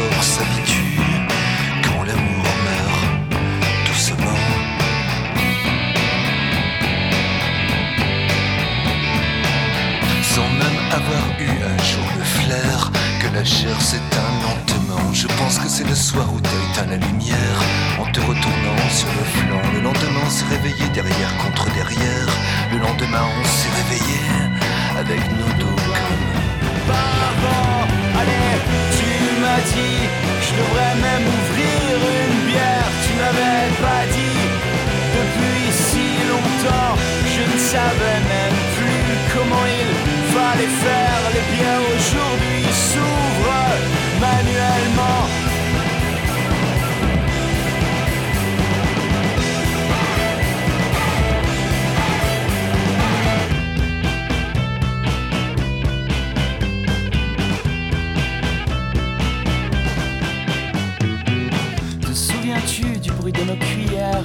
mort, on serait cru un enterrement C'est nous qui descendions sous terre. Quand la nuit j'avais grincé des dents Tu m'as demandé pourquoi j'étais sur les nerfs Pourquoi j'étais si nerveux Depuis quelque temps. Allez, tu m'as dit Je devrais même ouvrir une Miosek, on avait déjà eu l'occasion d'en parler parce qu'on avait classé la chanson Brest, épisode 17, dont on a déjà parlé, puisque l'épisode 17, euh, il y avait un autre morceau dont on avait. euh, Enfin bref, peu importe, ou alors ça va être fait après, je sais plus dans mes notes, je ne sais plus où j'en suis. On va Euh, recycler, c'est l'épisode du recyclage. Miosek, c'est un mélange entre la prétention des textes de Gainsbourg et le chant catastrophique de Delerme, pour resituer à peu près les choses. Ouh, tout, tout, tout. tu l'avais pas dit ça, c'est bien dit. Non, mais là, du coup, j'ai, j'ai écouté d'autres morceaux et c'est l'impression que ça m'a laissé. Est-ce que tu veux jouer à un jeu, Maxime? Vas-y. Est-ce que tu veux jouer au jeu du Vincent Delerme? Alors, j'avais cité Giga Music, je recite de nouveau Giga Music. Eux nous citent pas tant que ça, hein. D'ailleurs. Non, euh, mais c'est des gros enfoirés. C'est ça, tout à fait. Dans le dernier épisode paru au moment où je parle de B-Side Zik, de l'ami Babar, dont tu parlais tout à l'heure, Mhm. eux ont été invités et ils ont joué au jeu du Vincent Delerme. Alors, le jeu du Vincent Delerme, c'est que je vais te donner. euh, normalement, ça se fait avec euh, Vincent Delerme, mais là, ça marche assez bien avec euh, Miosek. Il était pas dispo. C'est, euh, je te donne quatre titres de chansons de Miosek, Ouais, et à l'intérieur de ces quatre titres, j'en ai mis un qui est faux, ok, qui est un que j'ai inventé. Tu dois deviner lequel de ces quatre titres est celui que j'ai inventé. très bien. T'es prêt? Vas-y. Allez, je je, suis te, prêt. je te les dirai deux fois, comme ça tu auras l'occasion de remettre en Je tête euh, les premiers. Qu'est-ce que t'es belle même quand t'as trop bu? La mère, quand elle mord, c'est méchant. Chanson que personne n'écoute. Que devient ton poing quand tu tends les doigts? Je répète. Qu'est-ce que t'es belle même quand t'as trop bu? La mère, quand elle mord, c'est méchant. Chanson que personne n'écoute. Que devient ton point quand tu tends les doigts? Alors, euh, la première, euh, il est breton, donc euh, la référence à l'alcool, ça ne m'étonnerait pas. Mais il y a la mer aussi. Attends, fais voir. Je dirais la, la dernière, tu l'as inventée. Et non, celle que j'ai inventée, c'était Qu'est-ce que t'es belle même quand t'as trop bu? Mais je, je trouve que le titre est assez génial. Mais si quelqu'un veut, si veut faire une chanson dessus, allez-y, je vous l'offre. Ah non, c'est- c'est c'est poétique, c'est très joli. Ouais. Bon, alors euh, la chanson, moi je la connaissais, euh, mais par sa reprise, parce que euh, j'ai toujours aimé les paroles. Je connaissais la chanson de Deportivo en fait. hein. Moi j'aime beaucoup Deportivo, je vais y venir. Il y a des paroles que je trouve assez intelligentes en fait et assez jolies. La chanson parle de la routine du couple et j'aime bien la phrase Le lendemain on s'est réveillé derrière contre derrière, le, le lendemain on s'est réveillé avec le dos comme par avant. Je trouve que c'est assez chouette. Oui, c'est joli, c'est vrai. Même chose, hein, rien que les bières aujourd'hui s'ouvrent manuellement, c'est parce que en fait, en gros, le mec demande, il, il dit bah je prendrais bien une bière, elle bah va la chercher. et, je, et trouve que la formule est la formule est hyper intelligente en fait. Je, trouve que c'est euh, il y, a- un petit côté un peu facétieux là-dedans que je trouve plaisant. Euh, L'instru est cradingue volontairement. C'est un choix artistique que je trouve curieux parce qu'il y a un gros potentiel au niveau, de la, au niveau des paroles et je trouve que c'est un peu dommage de gâcher le truc. Euh, je trouve ça un peu poseur de s'amuser à faire le truc mal en fait. Je trouve que c'est pas très cohérent. Et je sais pas si t'as eu le même problème, mais je crois qu'il y a un bug sur Spotify. Euh, Il y a des micro-coupures. Le, Ah bah le titre est flingué. Euh, au début, j'ai cru que, que ma fibre, elle, elle merdait, et en Ouais. fait, non, au, mê- au même endroit, à 0,25, et ça le refait 3-4 fois euh, après. ouais. Ouais, c'est ça. Donc, euh, bah voilà, si, si des personnes, euh, si le CEO de Spotify nous écoute, ce qui est certainement le cas, Ce qui est tout à fait possible. réglez votre problème s'il vous plaît. Euh, donc je passe à Deportivo. Alors Deportivo, donc c'est un, groupe français que moi j'écoute depuis leur début. euh, je crois que c'est 2004, je crois leur premier album. J'étais tombé sur le morceau qui s'appelle Mille moi-même. J'avais parlé de ce morceau-là dans un épisode d'un podcast qui s'appelle euh, Les notes de ma vie. En gros, je disais que c'est une chanson qui a tout ce qu'il faut pour m'énerver en principe. C'est-à-dire que c'est euh, du grunge français. chanté par des post-ados, enfin bref, et en fait cette chanson-là a toujours marché sur moi, c'est une chanson que j'adore. Le morceau Les bières aujourd'hui s'ouvrent manuellement est tiré du deuxième album qui s'appelle Deportivo. C'est pas du tout leur meilleur, j'ai reparcouru un peu les titres, il y en a pas tant que ça que j'aime beaucoup dessus. Si vous voulez découvrir le groupe, je vous recommande d'écouter le premier album ou alors Ivre et débutant. Et euh, sinon, dans les plus récents, il y a l'album Domino, qui est euh, beaucoup plus pop et vraiment très très réussi. Alors, je les ai vus effectivement en concert il y a pas longtemps, il y a à peine 15 jours. C'était fantastique. C'est la deuxième fois que je voyais en concert. C'est un groupe qui est extrêmement euh, bah, péchu en fait en live. Euh, c'est vraiment très très rock et le public en l'occurrence était plutôt dur dur. C'est un des concerts où j'ai le plus euh, douillé euh, ces derniers mois. Ça poussait hyper fort, c'était bien brutal. Il y a, ça slamait en permanence alors que techniquement musicalement c'est pas si violent que ça. Mais du coup le groupe était ravi. Tu sens qu'ils s'amusent, qu'ils sont là pour se faire plaisir et c'est vraiment agréable. Ils ont un, un bassiste qui, euh, en tout cas actuellement, est un sosie de Viggo Mortensen. Euh, Ah, voilà. bah, disons, pas mal. Fun fact. Pas mal. Euh, voilà, et euh, moi, ce que j'aime beaucoup dans ce groupe, si euh, vous voulez y prêter un petit peu attention, parce que si vous écoutez le groupe, vous allez vous dire, ouais, c'est du rock français assez, assez générique. En fait, je vous invite à écouter d'abord les paroles, parce qu'elles sont généralement assez bien, et surtout les lignes de basse, parce qu'en fait, le, le groupe, autant au niveau de la guitare, c'est très standard. C'est souvent, on met un capot et après, on fait une suite de quatre accords basiques. Par contre, les lignes de basse sont fantastiques. C'est vraiment, ils, ils ont un vrai gros boulot là-dessus qui est, qui est assez génial. Là, ce que j'aime bien dans cette version-là des bières euh, aujourd'hui s'ouvrent manuellement, on va dire les bières maintenant. Les bières, on dit les Euh, bières. Voilà. C'est que, euh, en fait, les phrases écrites par Miosek respectent pas véritablement la métrique du morceau, c'est-à-dire que le nombre de pieds, il est pas parfait, etc. Et en fait, eux, bah, ils, respectent un peu cette idée-là de de rentrer les phrases comme on peut au chausse-pied. Et je trouve que ça marche bien. Dans le morceau des, de Deportivo, il y a des violons à la Louise Attack euh, qu'ils ont pas sur les autres morceaux de, leur, euh, de leurs albums, en fait. Et je trouve que c'est une bonne idée. En tout cas, ça fonctionne bien ici. Bon, je vais pas le cacher. Pour moi, c'est une chanson qui est infiniment meilleure que l'original. C'est devenu une des chansons euh, classiques du groupe. C'est-à-dire qu'en tournée, elle est jouée automatiquement. Les gens la connaissent absolument Ah oui par cœur. Je pense que ça aurait pu être une de leurs chansons, ça, tellement ça colle bien au niveau du texte et de l'ambiance et de ce que ça raconte. Enfin, vraiment, moi, c'est une, c'est une chanson que j'aime beaucoup. Je sais pas du tout ce que t'en as pensé. J'ai bien peur que tu n'aimes pas euh, Deportivo, mais on va voir. Alors, on va y arriver tranquillement. On va commencer euh, par faire les choses bien, à remercier Flapiche qui nous a envoyé ça. Merci avec, beaucoup. euh, donc il y avait trois morceaux avec un titre Balle de la choucroute du foot. Donc euh, on est on est raccord.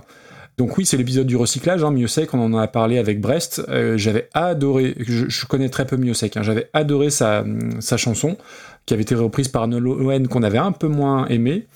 Bon, voilà, Miosek, on, on va pas... Si, on avait dit qu'il était très malade, et, euh, c'est vrai qu'on n'a pas forcément beaucoup entendu parler ces dernières années de, de. Alors j'ai vu qu'il avait écrit une chanson pour euh, Stéphane Echer, ou peut-être même plusieurs, en 2019. Donc ça m'a presque rassuré de me dire que bah voilà, il était toujours actif entre guillemets parce que ouais, je crois qu'il était très très, malade.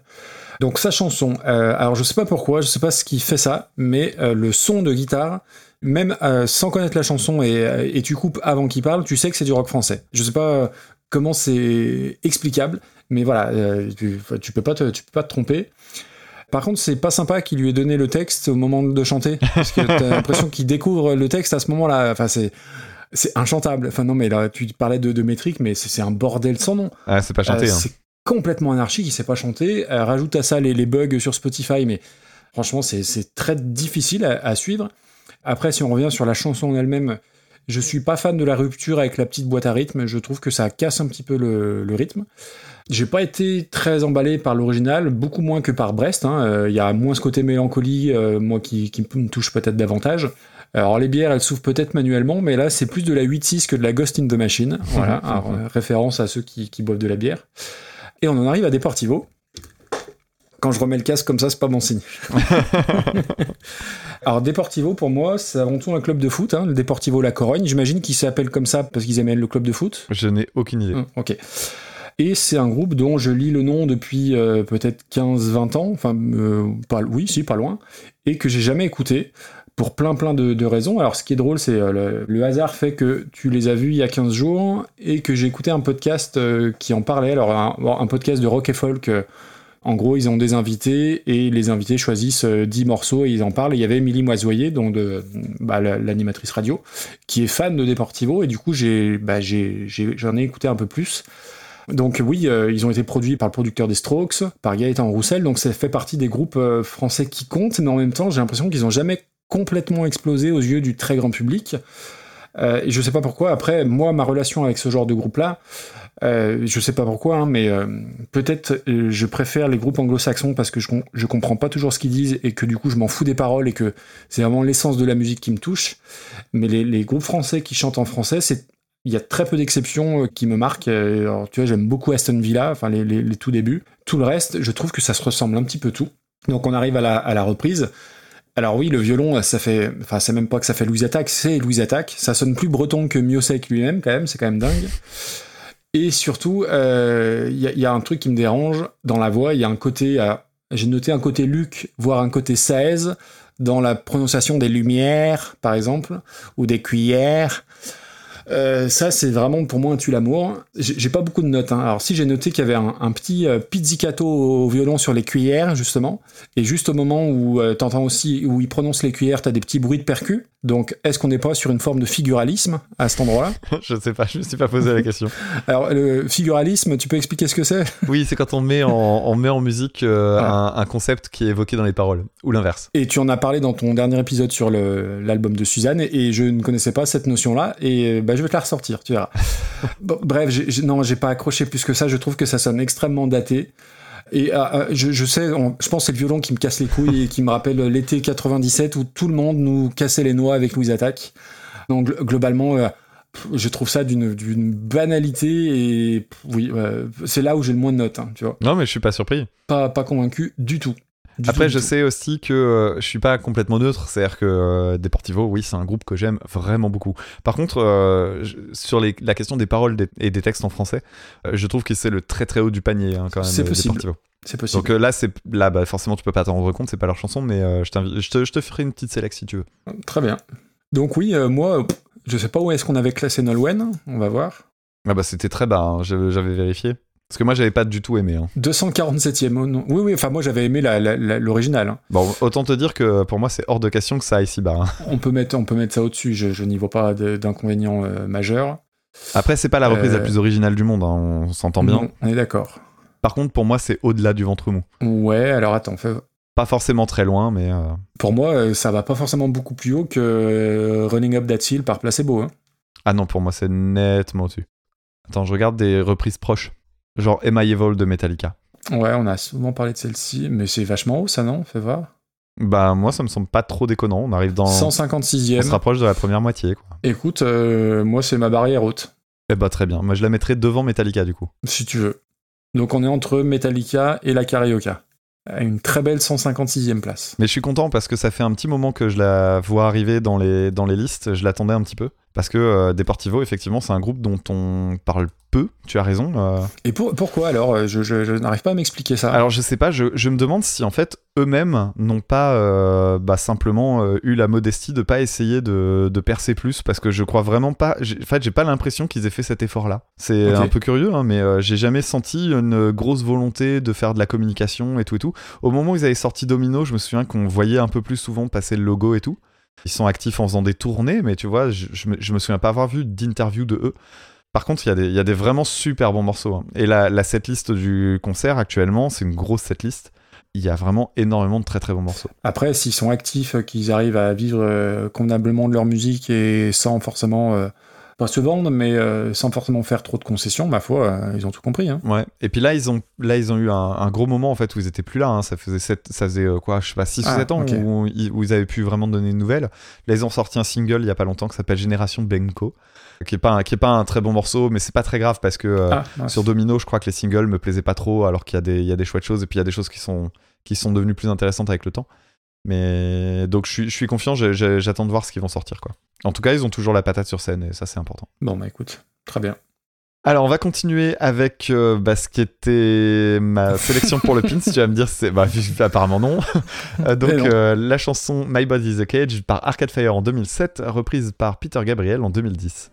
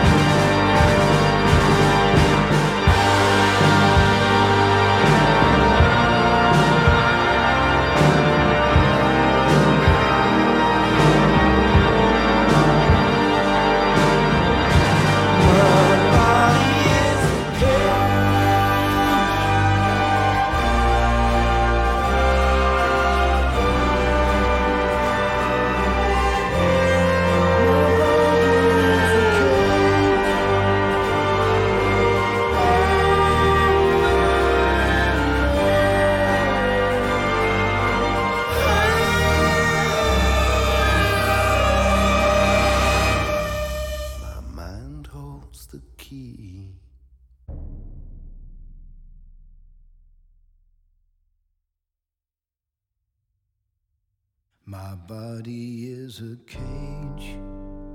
We take what we are given. Just because you've forgotten doesn't mean you're forgiven. I'm living in an age that screams my name. On va remercier Sébastien qui nous a envoyé cette proposition. Alors c'est une proposition qui est revenue plusieurs fois. Je crois qu'il y a JP de la Post Club qui nous l'avait envoyé. Enfin c'est un titre qu'on voit popper euh, assez régulièrement. Et euh, je salue aussi Sébastien que j'ai croisé au concert des Deftones cet été, qui m'avait payé une bière. On avait discuté 5 minutes. C'était très cool. Arcade Fire, c'est le groupe d'indie rock que tout le monde a encensé au début des années 2000. Donc le groupe s'est formé autour de Régine Chassagne, je crois, et Win Butler, donc qui étaient couple à la ville et à la scène, je crois. Mais en réalité, ils sont 137 à jouer autour ou à avoir joué. Le groupe Arty, euh, Télérama, Les Un Rock, euh, qui faisait vraiment euh, l'unanimité partout. À mon sens, il y a du très très bon et du bien moins bon dans leur discographie. Je trouve que leur- leurs albums sont trop longs généralement. Moi j'ai une nette préférence pour l'album The Suburbs et la chanson titre que je trouve formidable. Et euh, c'est un de mes plus mauvais souvenirs de concert. Je m'étais vraiment ennuyé. Ils étaient euh, 230 sur scène, c'était bordélique. euh, J'ai vraiment l'impression que ça tournait en rond. Et en plus, au-delà de ça, c'est un des 2535 groupes devenus un peu problématiques euh, à cause de Win Butler, accusé d'agression sexuelle là récemment, je crois que c'est cet été. Ah ouais? Oui, oui, il y avait, euh, ils étaient en tournée, il y avait Feist en première partie ou en co-headline. Et suite à ça, Feist, euh, elle a plié les gaules, elle est rentrée, elle s'est barrée. Euh, donc voilà, euh, sympa. sympa.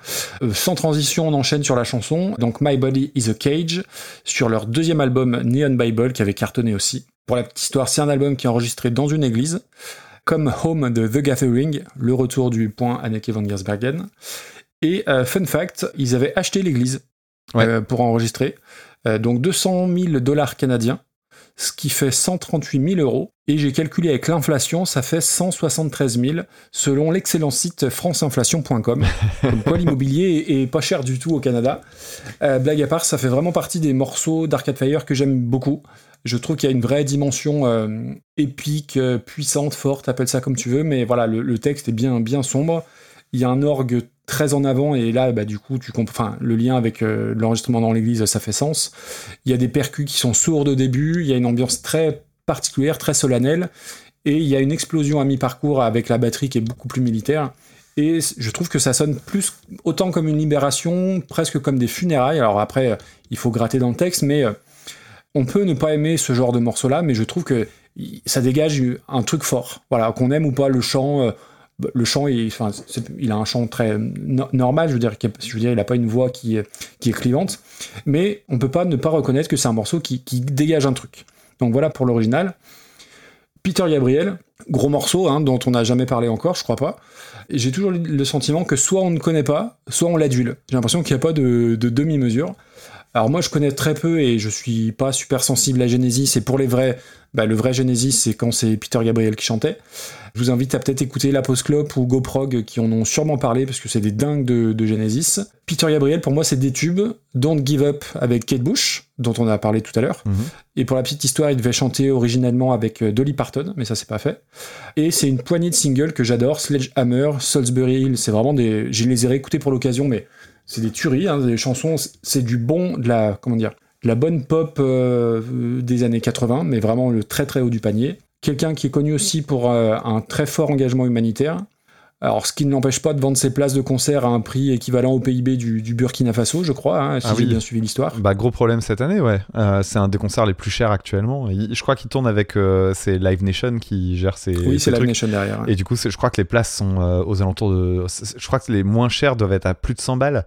Oui, oui, c'est ce que j'ai lu. Et ouais, là, je crois que la place moyenne c'est genre 300 euros, quelque chose comme ça. C'est Ah ouais, c'est indécent. Je vais vérifier. Donc bon, toujours un peu problématique. Euh, ceci étant, si on revient à l'importance du personnage, au-delà de Genesis, il a participé aussi au développement, alors on n'aime pas le terme, mais de la world music. Il a fait connaître Youssou N'Dour en Europe, etc. Blindé de décorations de type Amnesty, ce genre de trucs-là. C'est un artiste qui est un peu insaisissable. Euh, Quand tu regardes sur Wikipédia sa discographie solo ou la liste de ses collaborations, euh, c'est assez dingue. Euh, tu te dis qu'il est souvent en studio, Gabriel, comme Michel Drucker. oh putain. Alors là, cette blague-là. euh, Référence réservée aux plus de 40 ans. ah, ouais, je pense que je suis la dernière génération qui la captera. Euh, Ah, je, viens de, non, bah- je viens de vérifier les places de concert, j'ai exagéré un petit peu. La place normale, c'est 73 balles, je parle du concert de Lille. Et les places de carré or sont à 194 euros. Sachant Vache, que, euh, je fais une petite parenthèse sur tous ces trucs de carré or et autres, je pense que tu as moins de spectacles que Rammstein, par exemple, qui fait une tournée l'année prochaine, et dont les places en carré or, donc qui sont des places euh, vraiment devant la scène où t'en prends plein la gueule et tout ça, c'est 125 balles.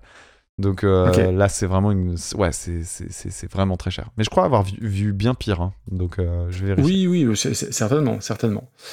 Et c'est quelqu'un qui a vendu, alors, et je, sans sans compter la discographie de Genesis, il a vendu 40 millions d'albums. J'étais sur le cul quand j'ai lu, lu ce truc-là. Alors j'ai l'impression qu'en France, il y a vraiment les, les, les férus de prog qui connaissent et qui adorent, mais que sinon, dans le très grand public, alors peut-être que je me gourre, hein, j'aurais jamais dit qu'il avait vendu 40 millions de disques. Bref. Donc sa reprise sur un album qui s'appelle Scratch My Back en 2010. Et c'est drôle parce que c'est un album que je connais parce que j'avais prévu d'en faire un épisode, alors pas de cette chanson-là, d'une autre reprise, mais dans la catégorie des fausses bonnes idées de reprise parce que Ah. il y, a, il y a- y a à prendre et à laisser sur, euh, sur son album. Par contre, un truc que j'aime bien, c'est l'idée de l'album à contrainte, c'est-à-dire qu'il a décidé de faire un album de reprise sans guitare, sans basse, sans batterie. Donc euh, c'est quand même euh, bah, hyper ambitieux. Et il a fait la suite en 2013, il a fait l'inverse, c'est-à-dire des chansons de lui, interprété avec d'autres. Euh, Il y avait Lou Reed, il y avait Feist, dont on parlait tout à l'heure, Elbow, et pas mal d'autres. Donc au niveau de la, de la démarche, c'est, bah, ça ressemble à du Peter Gabriel, et c'est tout à fait louable. La chanson fait 6 minutes 10, donc ce qui est pas bon signe pour moi parce qu'il est plus long que l'original. Mm. Alors après, euh, c'est sans doute son héritage prog où la moindre chanson fait 12 minutes 30, hein, je pense que ça vient un petit peu de là. Bon, c'est un piano-voix euh, au départ, quelques arrangements dans le fond assez discrets et qui, et qui montent petit à petit. Il a une voix à la fois qui est très simple et très reconnaissable, je trouve, Peter Gabriel. Euh, Tu sais que c'est lui, tu, enfin, tu Mm. peux pas confondre et en même temps, il a pas une voix clivante non plus. C'est objectivement très beau. Euh, Il y a une gravité qui est différente de la version originale, peut-être moins, moins tape à l'œil. C'est un peu long à démarrer quand même. Je trouve que c'est diesel pépère. Et euh, c'est presque une autre chanson qui attaque. Alors j'ai noté le, le, euh, le timing à 2 minutes 34 tout à rupture. Il chante a cappella, t'as des gros violons, des bois qui rentrent. L'orchestration, vraiment, c'est superbe, c'est très cinématographique. hein. Évidemment, quand t'as ni guitare, ni basse, ni batterie, il faut mettre d'autres choses. Ouais. Par contre, je trouve que ça aurait dû s'arrêter après l'espèce de gradation des, aux, des violons aux alentours de 4 minutes 10. Là, ça aurait été une fin parfaite. Et après, il te l'a il te l'a fait à l'envers parce qu'il il, il y a des fausses fins. Et ça, bah, moi, j'aime pas. Il y a des ruptures, tu te dis c'est fini, et bim, t'en prends pour 40 secondes. Et comme disait un grand philosophe, c'est beau, mais c'est long. Et moi, je retiens surtout l'aspect trop long parce qu'à chaque fois, tu. Ouais, ces espèces de fausses fins, j'aime vraiment pas. C'est dommage. Ça, ça aurait mérité d'être amputé d'une d'une grosse minute. Ok. Mais c'est beau. On peut pas. Ça, ça a de la gueule. Alors, euh, Arcade Fire, j'avais connu à la sortie du premier album, moi aussi, euh, donc euh, c'était Funeral. J'avais trouvé que Ouais. bah, l'artwork tournait beaucoup parce qu'il est super beau, en fait, euh, déjà. Oui, c'est vrai. Et puis, j'avais écouté Neon Bible. Et en fait, le truc rigolo, c'est que je me souviens très bien les avoir écoutés beaucoup. Et en fait, je n'ai aucun souvenir. C'est-à-dire que quand j'ai réécouté les albums pour me dire Ah, mais oui, Arcade Fire, je me souvenais de que dalle. À part euh, My Body is a Cage, parce que celle-là, en l'occurrence, c'est une chanson que j'aime beaucoup. Quand on avait fait la sélection des morceaux, on avait un, un certain nombre de, de titres pour lesquels on avait le choix, et je t'a- je t'avais dit euh, Je veux qu'on parle de celle-ci. Ouais. Donc, euh, groupe de pop rock euh, très louable, c'est de qualité, mais moi j'imprime que dalle de ce qu'ils jouent. Donc, c'est un groupe dont je suis pas la cible probablement. Ah, c'est pas. Enfin, non pas que tu sois pas euh, friand de trucs pas, pas faciles d'accès, mais je trouve que c'est pas immédiat, quoi. Il y a. C'est particulier. Ouais, bah, je, je réessayerai peut-être un truc plus récent, on verra bien. En tout cas, My Body is a Cage, pour moi, ça fait partie de, de ces chansons euh, parfaites ou quasi parfaites. Elles sont pas très très nombreuses. Ah. Et puis souvent, c'est des chansons anciennes. Moi, j'aime bien quand euh, je tombe sur une chanson pour laquelle je me dis, euh, ça fait déjà 10 ans que je l'écoute, et en fait, bah non, elle marche toujours aussi bien. Je trouve que d'abord, les paroles sont hyper touchantes. hein. Elles parlent de, la question de l'anxiété sociale. Alors, il y a des personnes qui trouvent qu'on peut mettre plusieurs sens derrière, etc., etc. Mais il y a des phrases fortes, en tout cas, dedans. Oui, oui, c'est vrai. Et puis euh, l'instru, est- l'instru est, est ouf quoi. La, la construction elle est super progressive. Tu parlais de l'orgue effectivement, les percussions, les chœurs, les cuivres. C'est hyper grandiloquent. Alors parfois c'est critiqué d'ailleurs. J'étais surpris. euh, Je me rends compte que c'est pas une chanson qui fait l'unanimité. Il y a des gens qui Ah bon trouvent que c'est pompier. Mais moi je trouve au contraire que ça marche parce que ça, ça permet de rendre service aux paroles en fait. Ce que j'aime bien aussi c'est que la suite d'accords qui est derrière en fait elle est assez simple. Mais comme elle est jouée au piano, l'avantage c'est que tu as des notes communes en fait aux accords.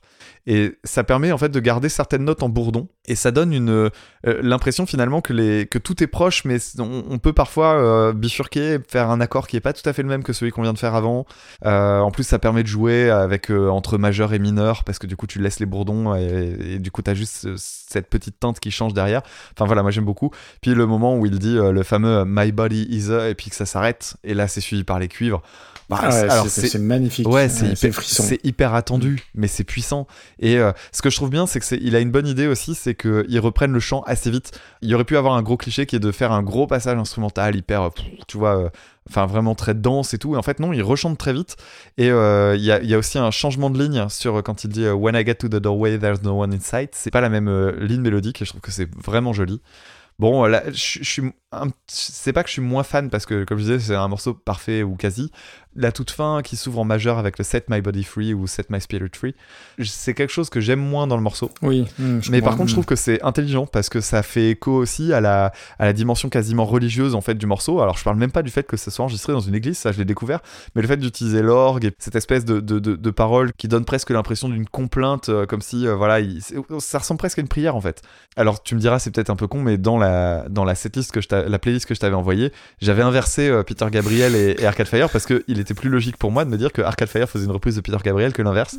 J'aime Oui, oui, bah, oui, je comprends. et, veux et j'aime bien quand euh, j'aime bien quand des, des gens qui ont une carrière énorme et qui sont des bah ouais, des piliers de la musique, euh, de, de la, de la musique depuis 30 ou 40 ans, se prêtent au jeu de la reprise. On avait déjà parlé de ça avec euh, Johnny Cash, forcément.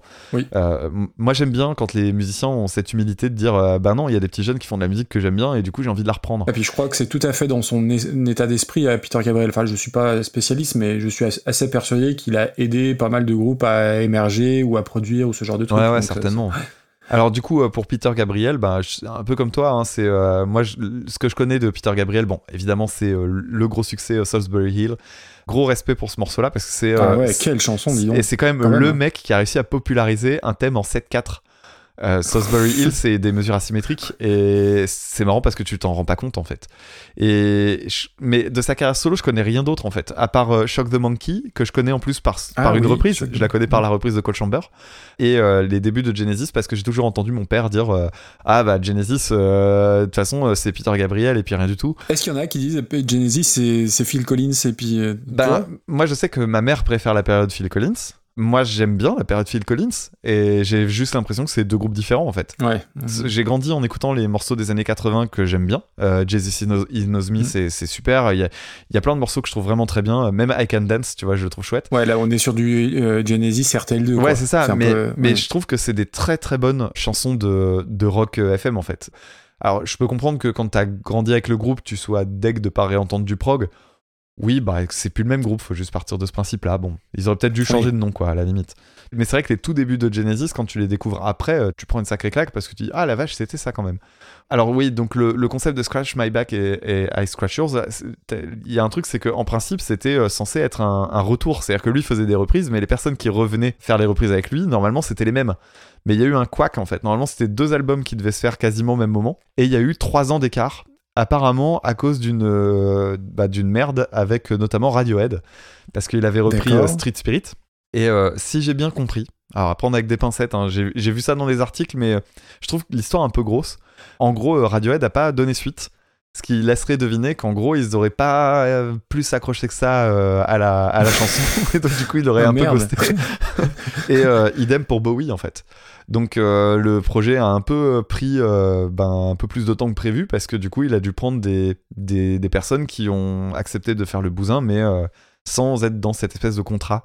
C'est con parce que je trouve que le concept en lui-même est super intéressant et même assez touchant en fait. C'est joueur quoi, je, je trouve ça chouette.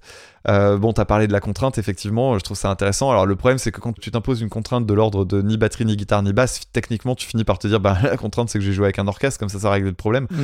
Donc c'est une contrainte qui en est pas complètement une non plus.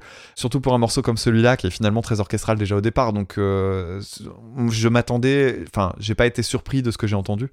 Le début était prometteur, j'avais euh, une petite méfiance quand même parce que le côté euh, on commence avec du piano-voix, bon tu sais ce que j'en pense et puis euh, j'en ai, j'en ai parlé aujourd'hui. Mais euh. Ouais, voilà. Mais le, le fait est qu'il a une très jolie voix, que la prod est très bien.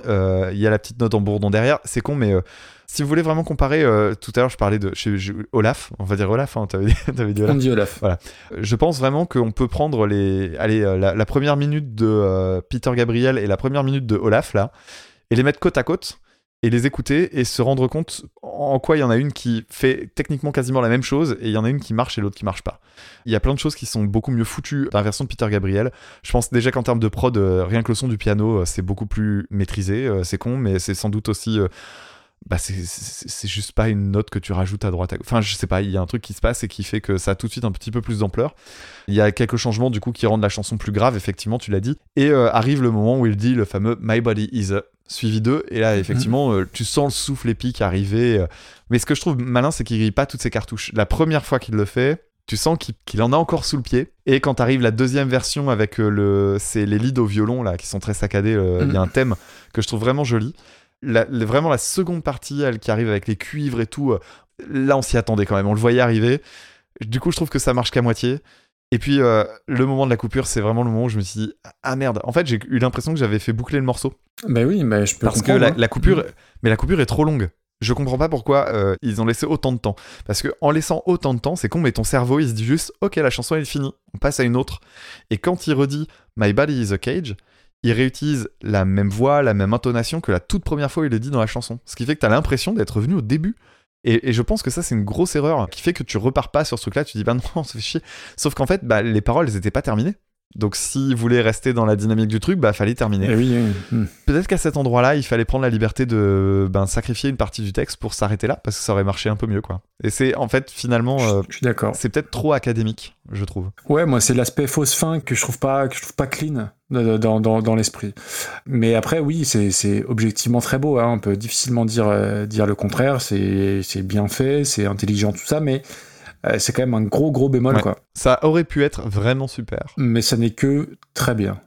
C'est pas évident à classer parce que bon. Alors on est au-dessus de Deportivo pour toi? Ah oui oui ça, évidemment évidemment. Alors pour moi, on est au-dessus de Walk on By par Isaac Hayes, même si j'aime beaucoup la petite boucle instru euh, qui est 125e. Attends, euh, 125e, ok.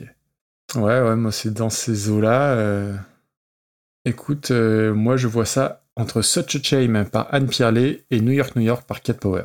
Allez. Ça nous fait une 114e place. Alors on va se faire déglinguer parce que Peter Gabriel, ça fait partie de ces icônes quasi euh, intouchables. Mais à la fois, je pense que c'est sa place. Ouais, c'est honnête. Enfin, hein. c'est sa place. Dans un classement de 320 morceaux, euh, voilà. c'est toujours euh, bizarre à dire, mais. Bon, et ben il va falloir euh, maintenant mettre les choses au clair sur ton pins. Allez, alors de quoi parle-t-on, Damien, maintenant? C'est toi qui vas me dire. Ah bah on essaie de... il, il en reste deux. Allez, dis-moi que t'as gardé Bohemian Rhapsody pour la fin. Et non. Ah putain. Eh ben vous l'avez compris, on va parler maintenant de Bohemian Rhapsody de Queen en 1975, reprise, attention les oreilles, par William Shatner en Et les 2011. yeux, et attention, Et les, les yeux. yeux.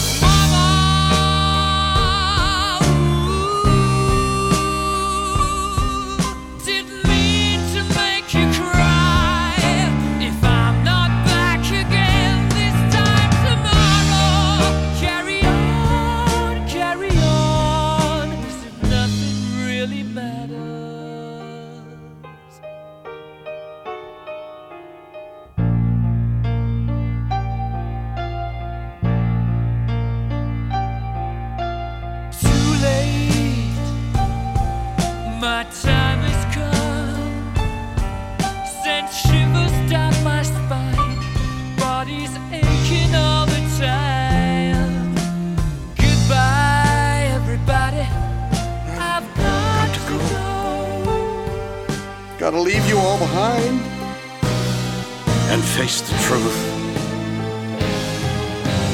Mama. Oh. I don't want to die. I sometimes wish I'd never been born at all.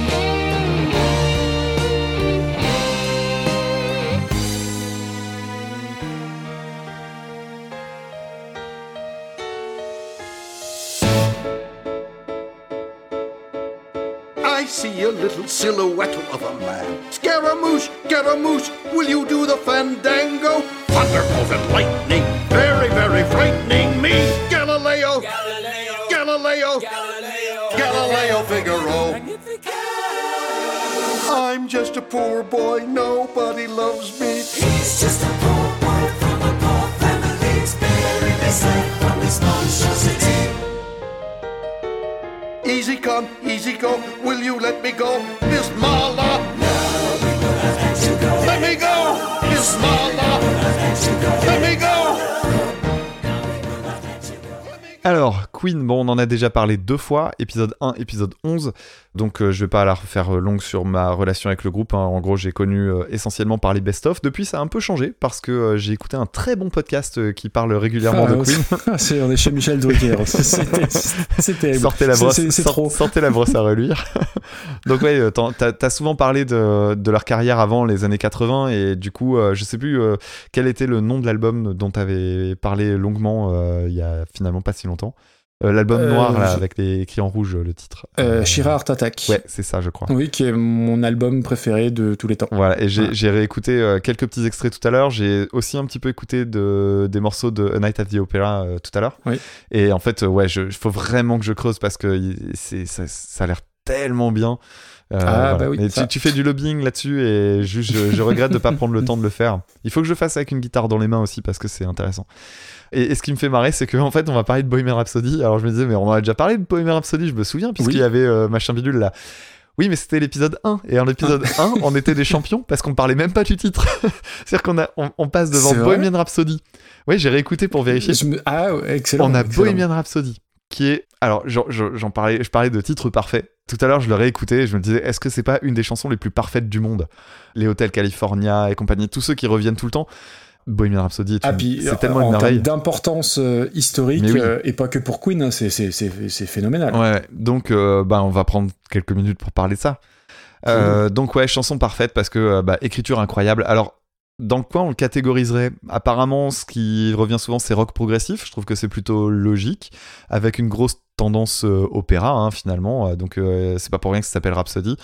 Pas de répétition de section, il n'y a pas de refrain identifiable vraiment, Euh, il y a juste deux couplets au début, euh, c'est le seul endroit où on peut se dire que ça se répète un peu. Mais en fait, d'après ce que j'ai compris, la chanson en fait, elle vient du collage de trois idées préexistantes qui auraient été trois autres morceaux en fait, et c'est marrant de voir à quel point, même si on est d'accord, le morceau fonctionne parce que c'est bordélique entre guillemets, et en même temps tout ça semble parfaitement bien. C'est c'est assez incroyable. C'est vraiment à considérer comme une pièce classique, mais au sens, euh, bah, comme on parle de musique classique. C'est-à-dire des, des choses, quand on les reprend, on les, on les retouche pas vraiment en fait. Je Mhm. pense par exemple, euh, j'ai écouté plusieurs reprises dans la journée là, notamment une de Pussifer, euh, assez récente, euh, le groupe de Maynard Oui. James Keenan. Même le solo de guitare, la plupart du temps, les gens reprennent le solo de guitare de Brian May à la note près. Et en fait, c'est compréhensible parce que même le solo, en fait, est, est à considérer comme une pièce classique, quoi. Le solo est parmi les meilleurs solos de l'histoire de- des, des solos de guitare, je trouve. Alors, il y a une, une grandiloquence qui est tellement euh, typique de ce qu'on connaît de Queen. Euh, Ah, c'est- ah oui, c'est Queenesque. C'est c'est Queenesque, c'est-à-dire que la- l'image qu'on a de Freddie Mercury comme un, un- un personnage qui en fait toujours des caisses, ben, c'est résumé dans la musique là. D'ailleurs, tant et si bien que la partie opéra avec toutes ces voix, etc., ben, en fait, euh, en live, puisque du coup j'ai cherché s'ils avaient joué cette chanson en live, ils l'ont faite. Ce passage-là était joué sur bande parce qu'ils considéraient Oui, qu'ils pouvaient pas le, le rejouer. Mm. En fait, je crois que pas que ce soit une, un- une question de compliqué. Je pense que parce que ce qui est écrit partout, effectivement, c'est trop compliqué de le faire. Je pense surtout que quoi qu'ils auraient pu envisager de faire, ça aurait jamais eu le- l'ampleur que ça demande. Tu peux toujours trouver un arrangement, mais simplement t'auras jamais la force de ce truc-là, quoi. D'ailleurs, le- l'enregistrement, euh, j'ai regardé un petit peu, euh, c'est ouf. Alors à l'époque, on est en 75, euh, les multipistes et compagnie, c'est pas encore hyper courant, donc on est au tout début de tous ces trucs-là. Et en fait, ils s'amusent à superposer donc ce qu'on appelle des overdubs. Donc c'est euh, on, on met des voix sur des voix sur des voix sur des voix, et on fait ça en fait en imprimant sur la bande de la voix d'avant. Et ils ont fait ça de manière à ce qu'on ait au total 180 couches. Et oui, Putain, c'est incroyable, c'est incroyable. C'est- Et c'est vrai que quand tu écoutes, parce y a, alors déjà même sur l'édition limitée, je crois qu'on a accès à certaines pistes euh, qui sont euh, sans les instrus et tout. Et sur euh, YouTube, on les retrouve très facilement en fait les, les versions où on n'entend que les voix. Et c'est vrai que c'est incroyable. On entend à quel point ça, ça frise. On, on entend qu'il y a un, un paquet de voix, mais incroyable sur chacune des pistes. Alors ils sont, ils ont chacun leur leur euh, leur hauteur, leur tessiture. C'est les graves qui sont faites par Brian May, si je dis pas de bêtises. Oui. Les middle qui sont faites par euh, Mercury et j'ai oublié Et son les nom. aigus par Taylor, Ouais. Roger Taylor. Et, et moi, c'est les, c'est les aigus qui me font halluciner.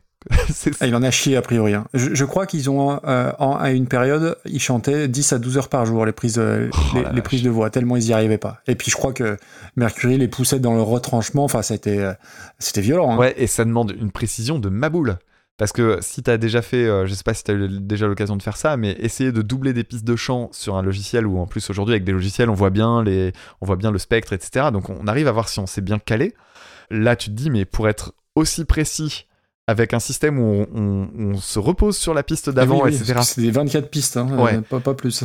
Je trouve ça fou euh, de- d'un point de vue purement euh, technique en fait. Et, et ils ont tellement travaillé sur les bandes que les bandes étaient à la limite de la, de, de la rupture, en fait, de casser, quoi. Donc c'est, quand on dit que c'est du travail de d'orfèvre et de la dentelle, c'est presque au sens littéral. hein. Ouais, et la chanson, ils ont mis euh, trois semaines, je crois, quelque chose comme ça en studio, rien que pour ça. Alors oui, c'est même, je crois que c'est même pire que ça. Attends, je l'avais noté. Non, elle est enregistrée sur six semaines dans six studios différents.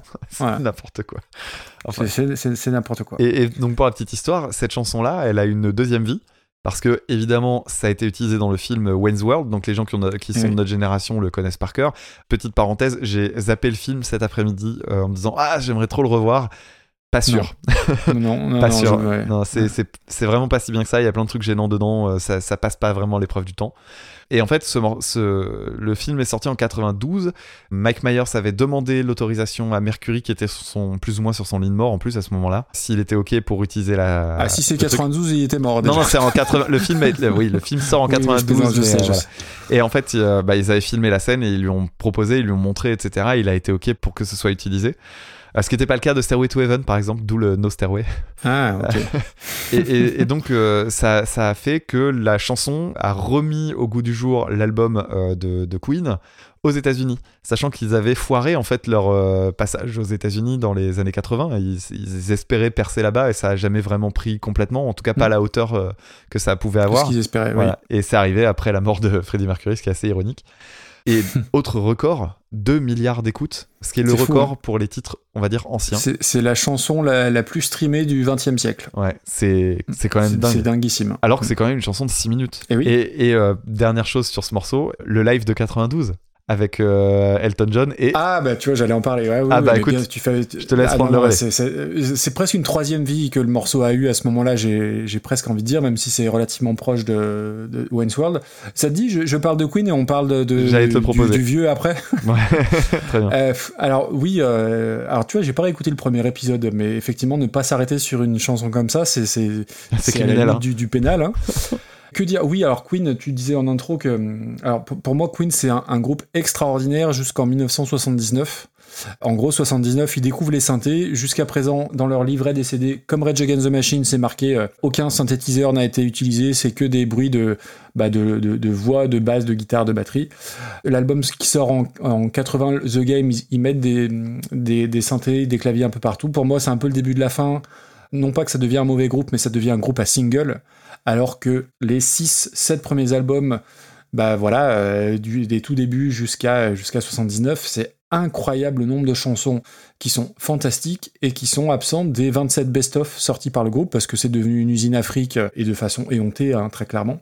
Donc voilà, euh, moi je suis red dingue de ce groupe-là jusqu'en 79. Après, je trouve que ça devient vraiment très, très, très, très compliqué. Bon, il y a beaucoup de choses à dire, même si bon, l'histoire, tout le monde la connaît, hein, l'histoire de Bohemian Rhapsody, euh, notamment si euh, vous avez vu l'affreux biopic euh, du même nom. Je pense pas que ça soit mon titre préféré de Queen, mais c'est le, en tout cas, c'est leur morceau le plus important. Ça, c'est une évidence. Sachant qu'en 75, c'est un groupe qui compte, mais c'est pas des, des méga stars encore. Il y a encore, euh, comment dire, ils ont encore des contrats très bizarres avec les, les maisons de disques. C'est pas la grosse machine qu'ils sont dans les années 80. Donc, arriver à, sortir ça, bah de toute façon, la maison de disques n'en voulait pas. Ils ont dit, bah, vous vous rendez compte, 6 minutes, ça passera jamais. Ils voulaient pas en faire un single. Et Freddie Mercury, il a passé la, cassette à un, à un pote euh, DJ et animateur radio, Kenny Everett, en lui disant euh, c'est confidentiel, ne la passe surtout pas, et en lui faisant un petit clin d'œil. Et le Kenny Everett, il l'a passé, je crois, 14 fois dans le week-end. Et à partir de là a commencé la légende de, bah, sur ce morceau-là. Alors effectivement, il y avait trois morceaux au départ. Il s'appelait Freddy's Thing, donc la chose de Freddy, parce que c'est euh, tout ça est sorti et a germé du cerveau euh, dingue de, de Freddie Mercury. Euh, donc enregistré sur un 24 pistes, on en a parlé, les 180 prises de voix, 10 à, 10 à 12 heures par jour.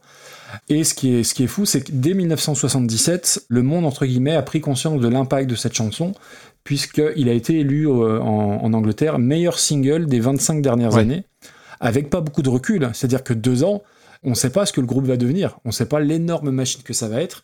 Donc ça, je trouve ça cool euh, que les, les gens se soient rendus compte de ça très vite finalement. Mm. Alors, y a- souvent, il y a des chansons qu'on dit je peux plus l'écouter parce que je l'ai trop entendu. Je prends un exemple de Queen, We Will Rock You, Ah oui. We Are the Champions, c'est affreux. Mais vrai, et en plus, c'est les deux plus mauvais morceaux de News of the World.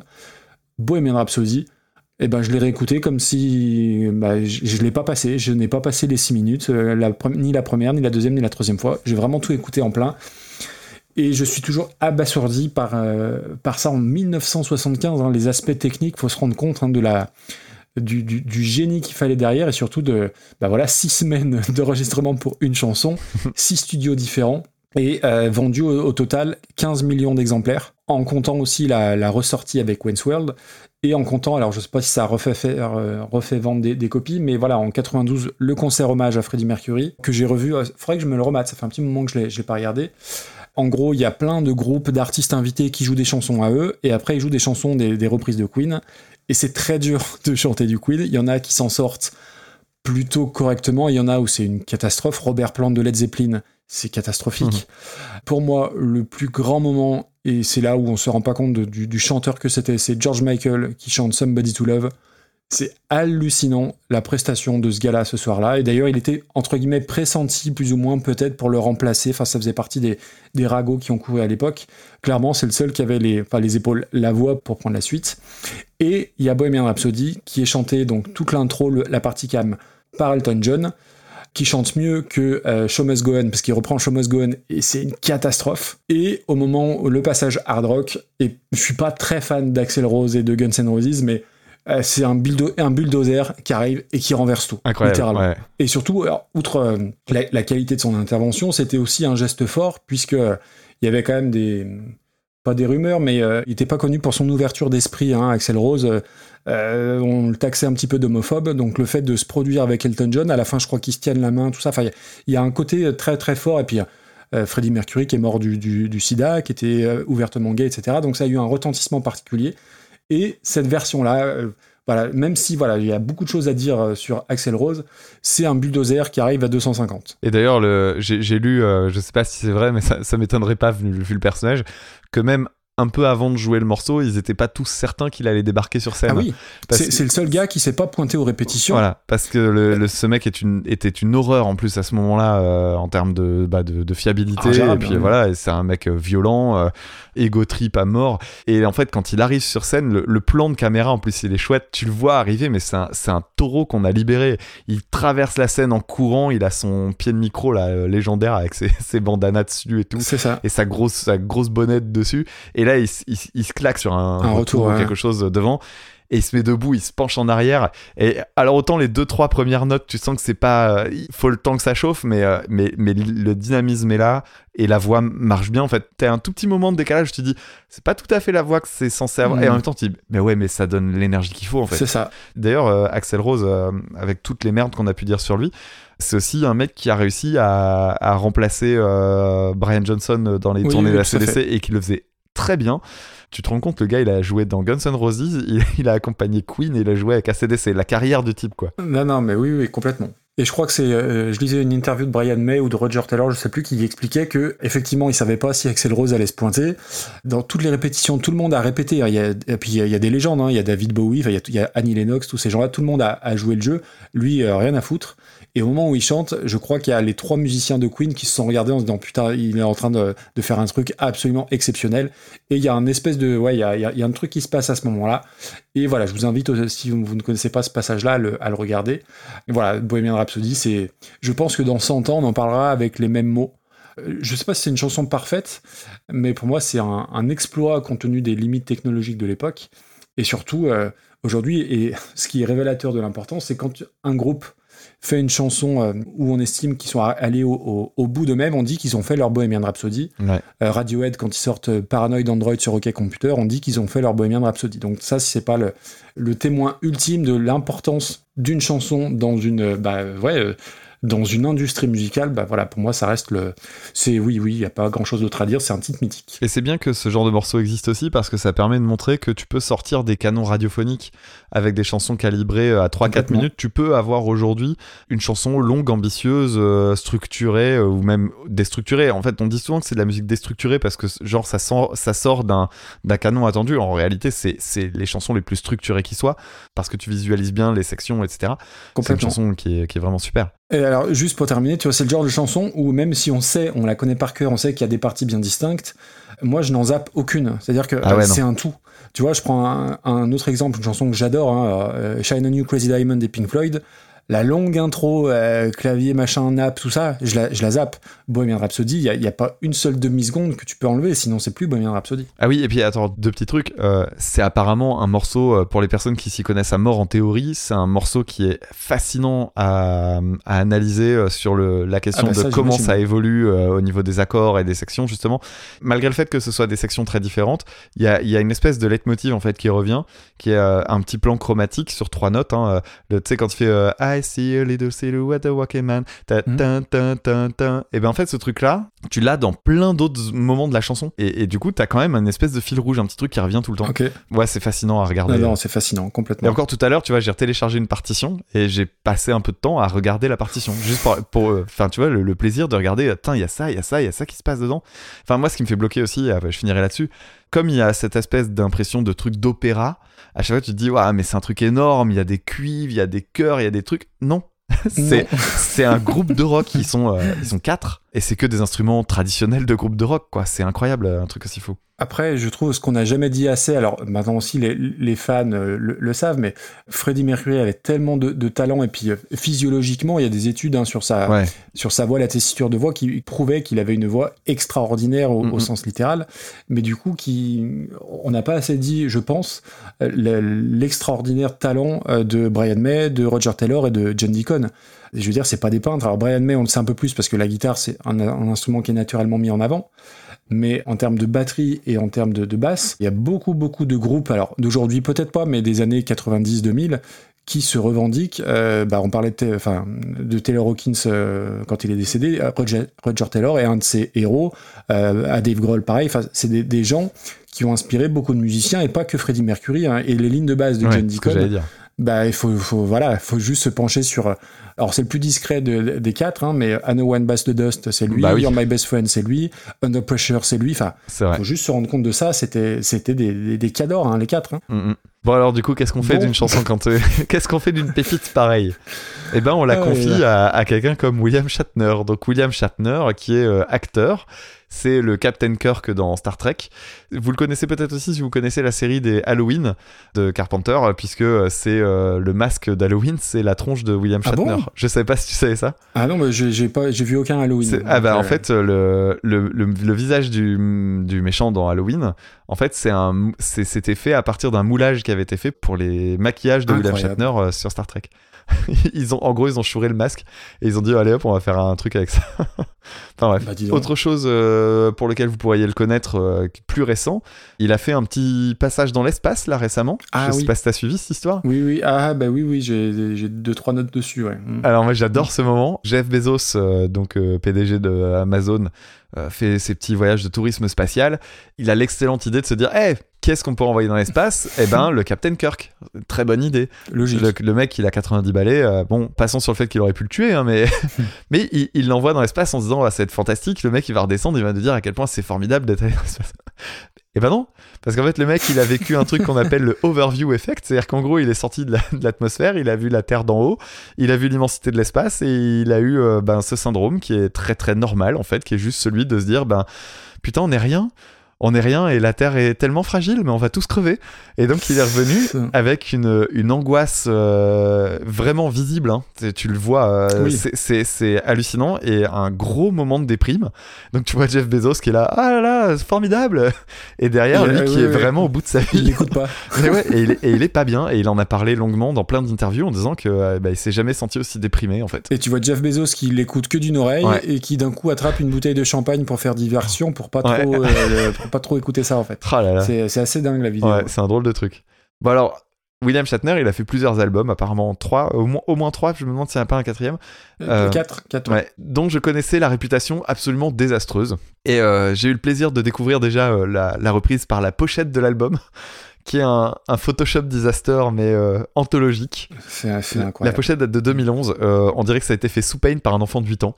C'est incroyable, c'est incroyable, il y a rien qui va. Regardez là. Euh, limite, c'est du même acabit que George Harrison, là, dont on avait parlé il y a quelques épisodes. Ah oui, euh, oui, que- euh, c'est oui, c'est- à peu près aussi laid. Bon, alors, faut être honnête, c'est pas véritablement des reprises, c'est plus des lectures, récitations qu'autre chose. C'est même assumé de, ce- de cette façon-là. Bon, euh, c'est ridicule et c'est cringe du début à la fin. Le mama. ouh, ça, c'est ça, c'est quand même un moment c'est terrifiant. super drôle. Le To Me qui est autotuné façon euh, Renault en 2020. C'est- Je sais pas si t'as fait attention. J'ai pas fait attention à ça. Ah. Il y a tellement d'autres choses que c'était compliqué. Euh, L'instrumental qui est en full euh, VST dégueulasse, les percussions d'orchestre et les cordes en particulier, c'est vraiment très moche. Et puis les coupures. Putain, les coupures de bourrin. Qu'est-ce qu'ils ont fait Alors, pour. Ah, je- Ils ont même coupé le solo. Oui, bah voilà, bah je, je l'aurais mis dans les extraits, je me serais démerdé. Tant pis, si vous avez une des extraits de deux minutes, cherchez pas, c'est pour ça. C'est normal. Euh, mais il fallait que vous entendiez ça, la coupure du solo. En plus, il coupe le solo au milieu de la deuxième mesure, ça n'a aucun sens de couper à cet endroit. Autre chose que j'ai remarqué, je sais pas si ça fait gaffe, mais au moment où il dit euh, Scaramouche, Scaramouche, putain, c'est Depardieu. Ah, je sais pas. il a, Ah, la, putain, il- je- a la même voix, c'est incroyable. Après, ça part, on, on continue. Il y a des moments où il est en retard ou alors il est à bout de souffle. Tout le passage avec euh, Beelzebub, euh, c'est c'est incroyable à quel point il, est, il patauge dans la smoule. Puis il y a le clip, mais je te laisserai en parler. Donc voilà, Ah, c'est ouais, vraiment, fantastique. vraiment très très nanar. hein. Euh, on, on nous l'avait déjà proposé, je crois, celle-ci, parce que c'est ça fait un peu la culture internet d'aujourd'hui. En, en fait, oui, c'est le pins auditeur, celui qui a gagné le tirage au sort. Donc, c'est Jabbar Elvis qui, qui nous a proposé ça. Et je vais simplement lire euh, son, son petit message. Euh, ça, ça évoquera tout de suite le- la thématique. Pour mon pin, ce sera la reprise par William Shatner, Captain Kirk. C'est dispo sur Spotify, j'ai vérifié. Le clip est grandement recommandé aussi. Pour cette version, j'ai pas de mots, rien ne va. Instru pourri, solo de guitare coupé, paroles changées, tout est en roue libre. William Shatner lit sa feuille. c'est trop ça. Les artistes invités sur l'album sont tellement incroyables qu'on comprend pas comment on a pu en arriver là, et ça je vais en dire un mot. Oui, c'est vrai. C'est Draven, euh, qu'on salue, lors d'un épisode de 24 FPS qui m'a fait découvrir cette pépite, je ne le remercierai jamais assez, et Draven nous l'avait envoyé. Donc voilà pourquoi on parle de Queen, c'est même pas moi qui ai choisi de, de parler de Queen, hein, c'est le, le, le Pins auditeur, et le Pins auditeur a tous les droits. Donc oui, William Shatner, il a aussi joué dans Hooker, je sais pas si tu te souviens Ah, de cette putain, série mais qui oui. passait le dimanche après-midi avec Heather Locklear. Oui, j'aimais bien moi, Hooker. Ah moi j'aimais bien Heather Locklear. C'est- ça va quand même dire euh, en anglais. Ah putain, j'avais même pas fait le. Ah oui, Hooker with the Penis. Mais oui, d'ailleurs, tu connais Ah pas l'anecdote euh, de Toy Story liée à ça? Ah non Dans Toy Story, dans le premier, si tu te souviens bien, il y a le personnage de Sid, le méchant, là, le, le gamin. Oui, oui, oui, le gamin, il démonte des poupées et puis il en fait des nouvelles. Et en fait, il y a Oui. des jambes de Barbie sur lesquelles il y a un crochet. C'est-à-dire que t'as les jambes de Barbie et au-dessus, il y a mis comme une sorte de grue à la place du corps. Ok. Et donc, visuellement, ça fait hooker. Ah, ah, hook, parce que ok. un hook, c'est un crochet. Oui. Et les jambes, euh, c'est c'est bien, c'est progressiste. Et les jambes, du coup, euh, jambes de femme et du coup, hooker. Voilà. D'accord, bah non, alors, disons qu'on en apprend des choses. Culture bilingue. Donc voilà, Hooker, euh, ça euh, occupait nos longs dimanches après-midi. C'est un peu l'ancêtre de euh, Walker Texas Ranger, hein, le, le truc un peu de, de- de vieux pour faire la sieste devant. Après voilà, comédien et romancier aussi. Il a, il, il a fait deux trois, deux trois bouquins, star de télé. Enfin et il est canadien, ce que j'ignorais. Ah ouais. La vidéo de son retour de- d'expérience de, l'espace, tu en as parlé. Et donc, il fait des disques, et il n'est pas accompagné par des peintres, hein, puisque la- le disque Seeking Major Tom, donc en 2011, en guest, il y a Sheryl Crow, Richie Blackmore, euh, Nick Valency des Strokes, euh, Zach Wilde, Mike Inez d'Alice in Chains, Bootsy Collins, donc c'est franchement pas des, des débutants. Et euh, sur la chanson donc de la reprise de Queen, il y a John Wetton, qui a bossé chez King Crimson notamment. Et il y a un guitariste aussi, je crois, qui a râlé parce que il avait fait. Je sais plus qui est le guitariste qui était censé être dessus. Il a râlé parce qu'il disait j'avais fait des trucs super sur cette chanson et ça n'a pas été Ah utilisé. bah, tu m'étonnes. Et donc, au rang des, des grands mystères non résolus de ce monde, entre le vol de la Malaysian Airlines et la disparition de Dupont de Ligonnès, il faut rajouter le clip de William Shatner. Alors, je sais qu'on n'est pas dans Super Clip Battle, mais euh, c'est indispensable de regarder le clip. Au niveau de l'intro et, du- et du visuel, alors, euh, je pense que c'est le même gars qui a fait le clip que la pochette de, de l'album. hein. On est entre Nounours de Bonne Nuit les Petits, mais qui serait accro à LSD, et le génie d'Aladin sous ecstasy. Ouais. Euh, il, il chante pas, il geint, parce qu'effectivement, le, le, le mama, il pleure. Les paroles s'incrustent, alors c'est pas euh, dans, les, dans les paramètres de YouTube, hein. vraiment le clip est sorti directement avec les, les paroles qui Ouais. s'incrustent dans le ciel. Je pense que la, la police, c'est du comics sans MS, je suis pas loin d'être sûr que c'est ça. Et là aussi, on a du figuralisme, puisque quand euh, euh, Shivers Down My Spine apparaît, le Shivers, eh ben, il tremble. Ah, Donc c'est quand même bien foutu, tu vois.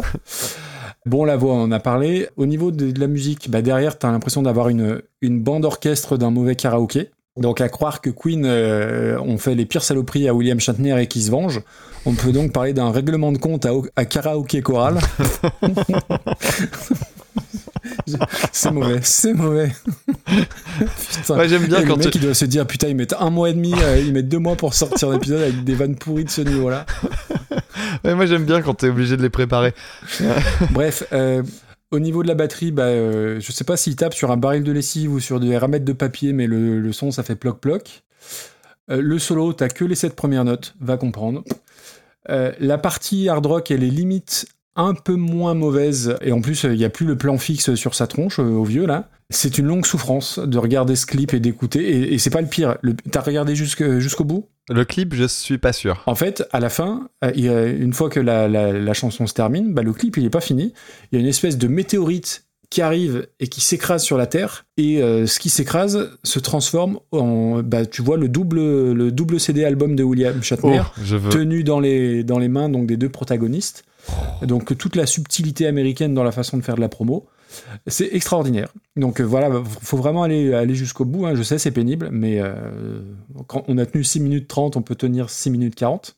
Et surtout, euh, j'ai regardé quand même les 2-3 commentaires YouTube.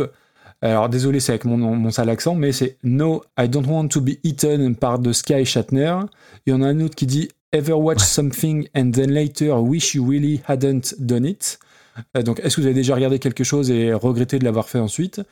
Et le, le- celui que j'aime bien aussi, This album is representative of the amazing drugs Elon Musk does and should just be distributed to the masses. Donc voilà, oui, euh, Mm. je sais pas ce qu'il a pris comme produit, le William Shatner, mais au-delà du, du- du truc euh, qui, est, qui est- qui est juste nul, c'est juste que j'ai pas compris. C'est le truc le plus what the fuck, c'est très conceptuel.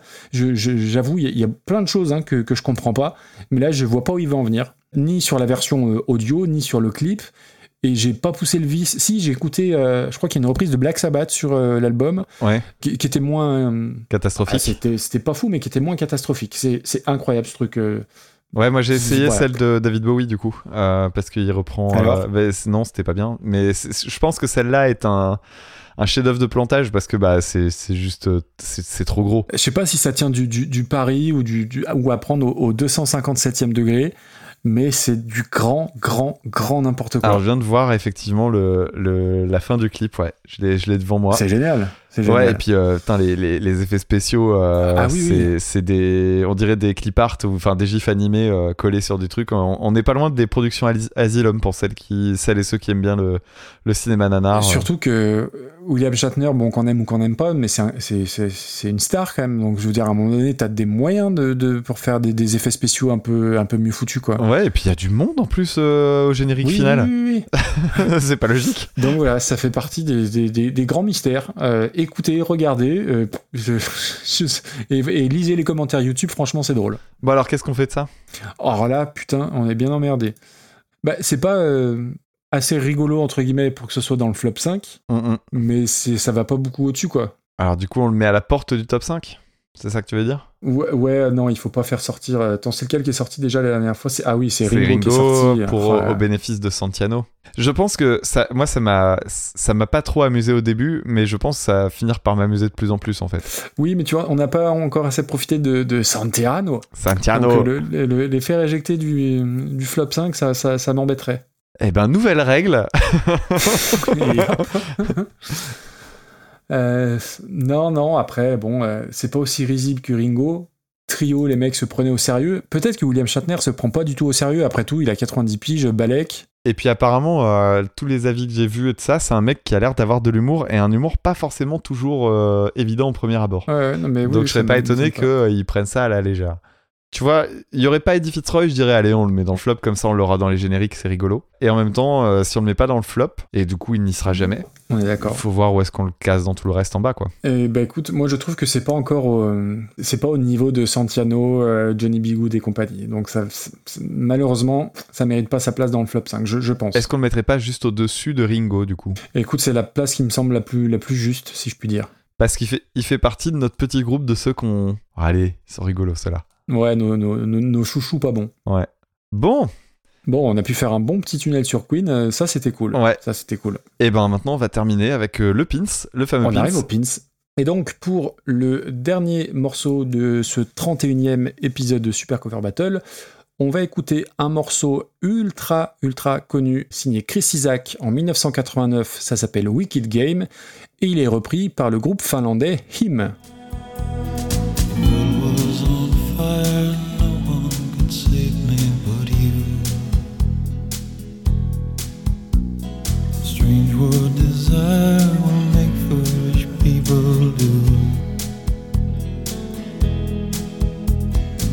I never dreamed that I'd love somebody like you.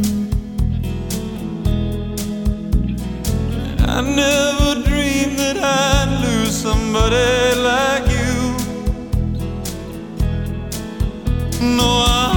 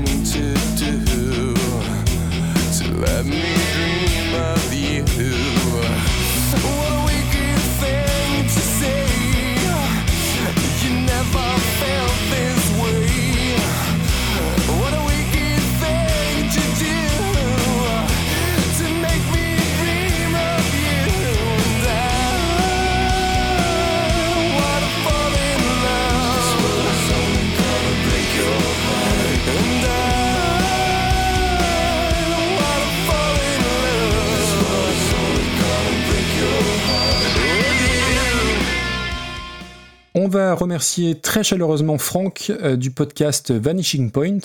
Petit aparté sur le podcast, c'est un podcast ciné que j'ai découvert il n'y a pas très longtemps. C'est Mère que tu connais un petit peu qui en faisait la, la promo assez intensive sur, sur Twitter. Et euh, j'ai écouté leur épisode. Alors, c'est un podcast ciné, euh, alors très long, un peu comme nous, euh, 3 heures, 3 heures et demie facile, et sur des thématiques. Et celui que j'ai écouté, c'est sur euh, les films euh, dans le désert euh, de Las Vegas. Donc, il y avait Les ailes de l'enfer, Over the Top et Casino. Et c'est très très intéressant. Alors euh, c'est des, gros épisodes, donc moi j'écoute en plusieurs fois. Mais voilà, j'ai appris plein de trucs. En plus, c'est trois films qui me parlaient parfaitement. Donc voilà, allez écouter Vanishing Point. Donc pour ce qui est de la version originale, Chris Isaac, eh ben, c'est le beau gosse crooner euh, rock rockab des années 80, mais d'une beauté à me faire douter de mon hétérosexualité, très clairement. Le gars est ancien boxeur, surfeur, musicien, acteur. hein. Il a joué dans Twin Peaks, dans Little Buddha, dans That Thing You Do. Et il, a, il joue même dans Le Silence des Agneaux. J'ai vu ça sur Wikipédia. Il a un, un- un petit rôle. hein. Il fait un des mecs du SWAT. Ah qui ouais. arrive, je crois, dans, chez Buffalo Bill euh, à la fin là. D'accord. Ouais, il est taillé aussi euh, comme, une, comme dans une armoire à glace, donc. euh, oui, oui, bah, c'est un ancien boxeur. Enfin, il, c'est- il est énervant. Et il joue aussi, évidemment, dans Friends, où il a une petite liaison avec, avec Phoebe. Les fans auront, auront reconnu. Dans les trucs notables, qu'il a fait un album de reprise en 2013 de vieux standards rock country, dont du Johnny Cash. Tout se recoupe. Alors pour Chris Isaac, je connais une poignée de chansons. Allez, euh, Blue Hotel, Baby Did a Bad Thing, euh, qui était dans Eyes Wide Shut, je crois. Et deux ou trois autres. Et euh, bah, j'aime tout, en fait. Même si, oui, c'est de la musique rétro, boomer, euh, bien ricaine comme, comme il faut. Mais, mais j'aime bien. Et pour ce qui est de Wicked Game, c'est un, un méga tube, évidemment, sorti en 89. Et ce serait, euh, ça je l'ignorais aussi, hein, la version instrumentale utilisée dans Sailor et Lula de David Lynch qui aurait contribué au succès de la chanson. Moi, je pense que c'est le clip avec Elena Christensen qui a contribué au succès. Euh, alors, euh, je sais, on n'est toujours pas dans Super Clip Battle, mais il faut regarder ce clip, hein, qui a inspiré, je pense, 278 pubs pour des parfums ensuite. Je l'ai pas regardé. Et je crois T'as t'as pas regardé Non. Bah, Tu le Non, connais non. forcément ce clip. Je vais regarder. Donc Chris Isaac plus Elena Christensen, je crois qu'il n'y a pas beaucoup plus sexy que eux deux à l'époque. C'est oui oui, alors en plus c'est filmé en noir et blanc, euh, mais ils sont beaux mais à tomber par terre. En plus bah voilà l'aspect noir et blanc euh, amplifie certains contrastes et tout. Non non c'est c'est magnifique, c'est d'une sensualité à toute épreuve. Et le sachiez-tu, c'est une chanson qui est écrite en mode si dorien. Oui, je l'ai lu. C'est pas mal de te donner ça comme info. ouais, Hein j'ai regardé, je me suis demandé si j'allais pouvoir en faire quelque chose, puis fait. oh, Tu bon. pourrais me remercier? Bah, non, mais merci. euh, pourquoi Eh bah, de pour-. J'étais en train de dire, mais pourquoi Tu l'as pas vu arriver. Pourtant, un gros sabot Non, et non, tout. je sais avoir comme une merde. Et donc pour moi, euh, Wicked Game, c'est un chef-d'œuvre intemporel. Enfin, on écoutait ça en 89, on écoute ça en 2022, on écoutera ça dans 50 ans. En tout cas, moi, j'écouterai ça dans 50 ans. 380 millions de streams, 10 fois plus que le- sa chanson numéro 2. Ouais. C'est cliché, c'est tout ce que tu veux, mais moi, ça fonctionne à chaque fois comme la première fois. C'est assez dingue. Les trémolos sur les guitares, les ballets, euh, la voix, les petites montées sur, euh, avec sa voix de tête, les petits arpèges, les chœurs sur le refrain. Pour moi, c'est une des plus belles chansons du monde avec tout, euh, tous les clichés que ça implique, on est bien d'accord. Et en plus, BMDA à la guitare, c'est super facile à jouer. Il y a officiellement 198 reprises. Euh, Stone Sour, Corey Taylor en, solo, il la, joue aussi. REM, Tenacious D, Widow Speak, Anneke l'a chanté bien évidemment. Pink, London Grammar, Emily Simon, Lee Kelly, Lingua Ignota. On pourrait presque faire un super Wicked Game Battle. Et donc elle est reprise là, en l'occurrence par Him. Je vais expliquer pourquoi j'ai choisi ça en pins. J'en ai déjà parlé dans Reconversion, mais ça fait partie des vieux épisodes que, que je renie un peu parce qu'il n'y avait ni écriture, ni montage, ni mixage, ni quoi que ce soit. Donc on va plutôt se concentrer sur le groupe. Euh, Him, ça veut dire His Infernal Majesty. Euh, donc c'est un groupe finlandais qui ont eu leur heure de gloire au début des années 2000. Et pour la petite histoire, aux États-Unis, il s'appelait Her. H-E-R, qui est d'ailleurs le nom d'un duo français qui est top, enfin qui, qui n'existe plus malheureusement. Et c'est aussi un film de Spike Jones dont Arcade Fire a signé la BO. Tout se recoupe encore une fois. Je reviens sur Him, on connaissait le trash metal, on connaissait le heavy metal, on connaissait le power metal, le air metal, le true metal. Ils ont inventé, entre guillemets, le love metal. Donc le logo du groupe c'était un artagramme, donc Oh, mélange ouais. de cœur et de pentagramme. non mais c'est naze. hein. Euh, le logo était dessiné par le chanteur Vil Valo. Euh, faut qu'on s'arrête sur le chanteur. Donc le, je crois qu'à la base il était batteur du groupe, maintenant il, il est devenu ensuite chanteur. Donc c'est euh, le leader, l'image du groupe, immense star en Finlande, une sorte de euh, Cillian Murphy du pauvre ou de Peter Steele avec euh, 40 cm en moins et sans le charisme, mais lui au moins il ne prend pas son anus en photo. Euh, c'est n'importe quoi. Mais voilà, belle gueule, jolie voix, et ils vont user, abuser de ça, il sera en photo sur les, sur les pochettes d'albums, etc. C'est un groupe qui a sorti une dizaine de disques entre, alors j'ai noté entre 97 et 2013. Alors, le reprise, c'est cliché, ça joue à fond sur. euh, Et, pas que la reprise, hein, le, groupe en lui-même, ça joue à fond sur l'image gothique, romantique, poète maudit. Alors, regarde les noms des albums Greatest Love Song, Razorblade Romance, Deep Shadows and Brilliant Highlights, Love Metal. Et si tu regardes le nom des chansons, bah t'es Twilight au pays du Père Noël, clairement. ils ont fait d'autres reprises. Ils ont repris End of Doom de Sabbath, ils ont repris Don't Fear the Reaper. Et donc la reprise, euh, en fait, comme le dit euh, Franck, il l'explique dans son mail, il y a au moins six versions officielles de Wicked Game par Him. D'abord parce qu'ils n'avaient pas compris toutes les paroles, donc on pourrait presque faire un super Wicked Game par Him Cover Battle. Euh, donc voilà, il nous a laissé le choix de, de la version, euh, Franck. Donc j'ai choisi la version qui est dans l'album Razorblade Romance que je connaissais. Euh, et en fait, Vilvalo, à à l'époque, il explique qu'il était un grand fan des films de David Lynch. Et Wicked Game est venu à l'esprit. J'ai emprunté le disque de Sailor et Lula à la librairie et je l'ai copié sur une cassette. On n'entendait pas très bien les morceaux de guitare à cause de la mauvaise qualité de son de la cassette.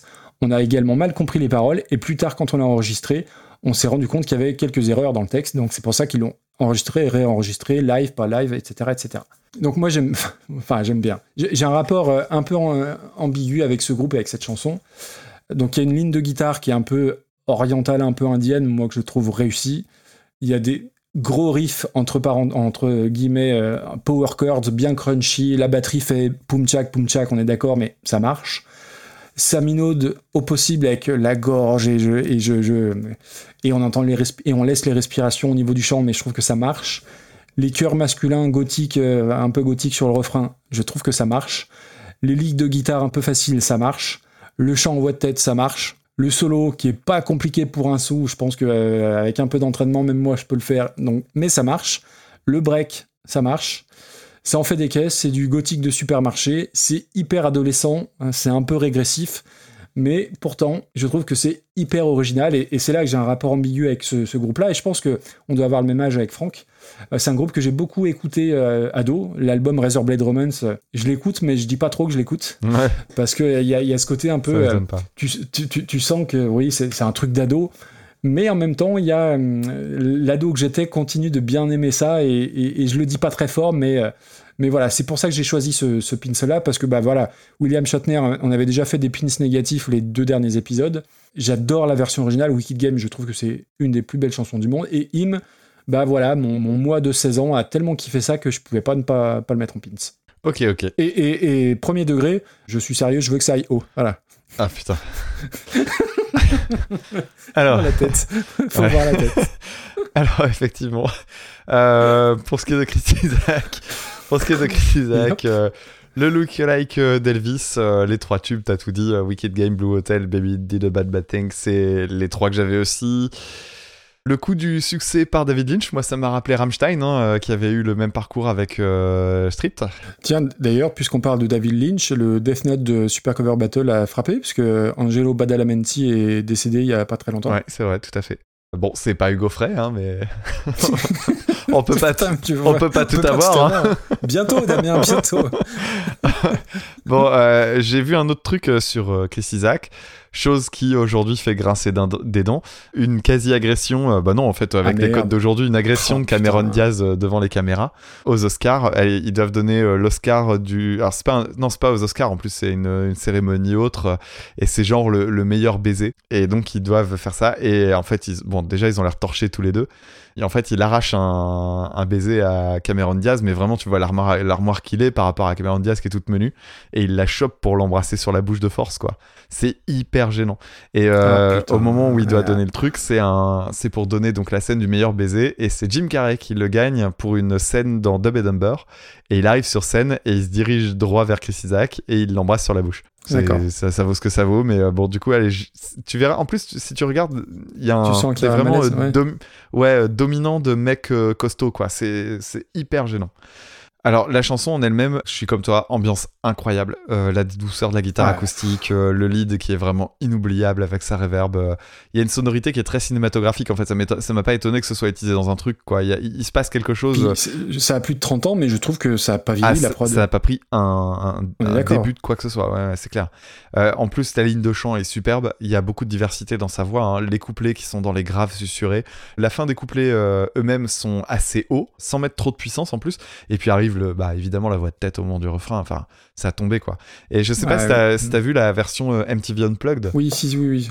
Alors, pas pour, pour l'épisode, mais oui, je l'avais déjà, je l'avais déjà vu. ouais. Elle est incroyable. La, la, la technique de chant du mec, c'est ahurissant tellement c'est maîtrisé. Enfin, pff, moi, ça m'a, ça m'a vraiment impressionné. Alors, Im, c'est un groupe que j'ai toujours évité. tu m'étonnes. C'est, c'est presque physique. C'est-à-dire que le, je, je vois le chanteur, ça me fout mal à l'aise, je sens que je vais être gêné. Et euh, je crois que je t'en ai déjà parlé, mais il y a des moments où, où la gêne, euh, je ressens la gêne, mais pour moi, c'est-à-dire que je me mets à la place du mec et j'ai honte pour lui et ça me fait mal physiquement. Oui, oui, oui. Et je le vois, euh, ce type se la péter là, jouer son, jouer au beau mec, alors que putain, il, il est ridicule. On dirait le gothique de ton lycée à qui t'as envie de foutre Oui, des oui, beignes non, en disant mais mec, eh, ça. t'es, t'es au lycée de euh, je sais pas quoi, euh, je, te laisse trouver, c'est toi la spécialiste des noms de villes de merde. Ah bah t'es, t'es au lycée de, de, de les noms. t'es, au lycée de Flynn les Raches là et t'es, euh, et t'es- et t'es en train de croire que t'es le gothique du... Enfin n'importe quoi. C'est pathétique. Les clips en plus où il a euh, un gros ventilateur sur la gueule ou même les lives avec ça. On- à part Steve Vai, j'ai vu personne, vu, j'ai vu personne faire ça. Enfin bref. C'est hyper cringe. Alors le logo du cœur étoilé?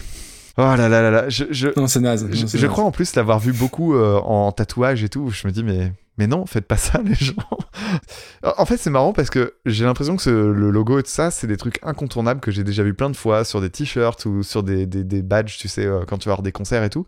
Et en même temps, j'ai l'impression que j'ai jamais croisé personne qui avait, qui avait un jour aimé le groupe.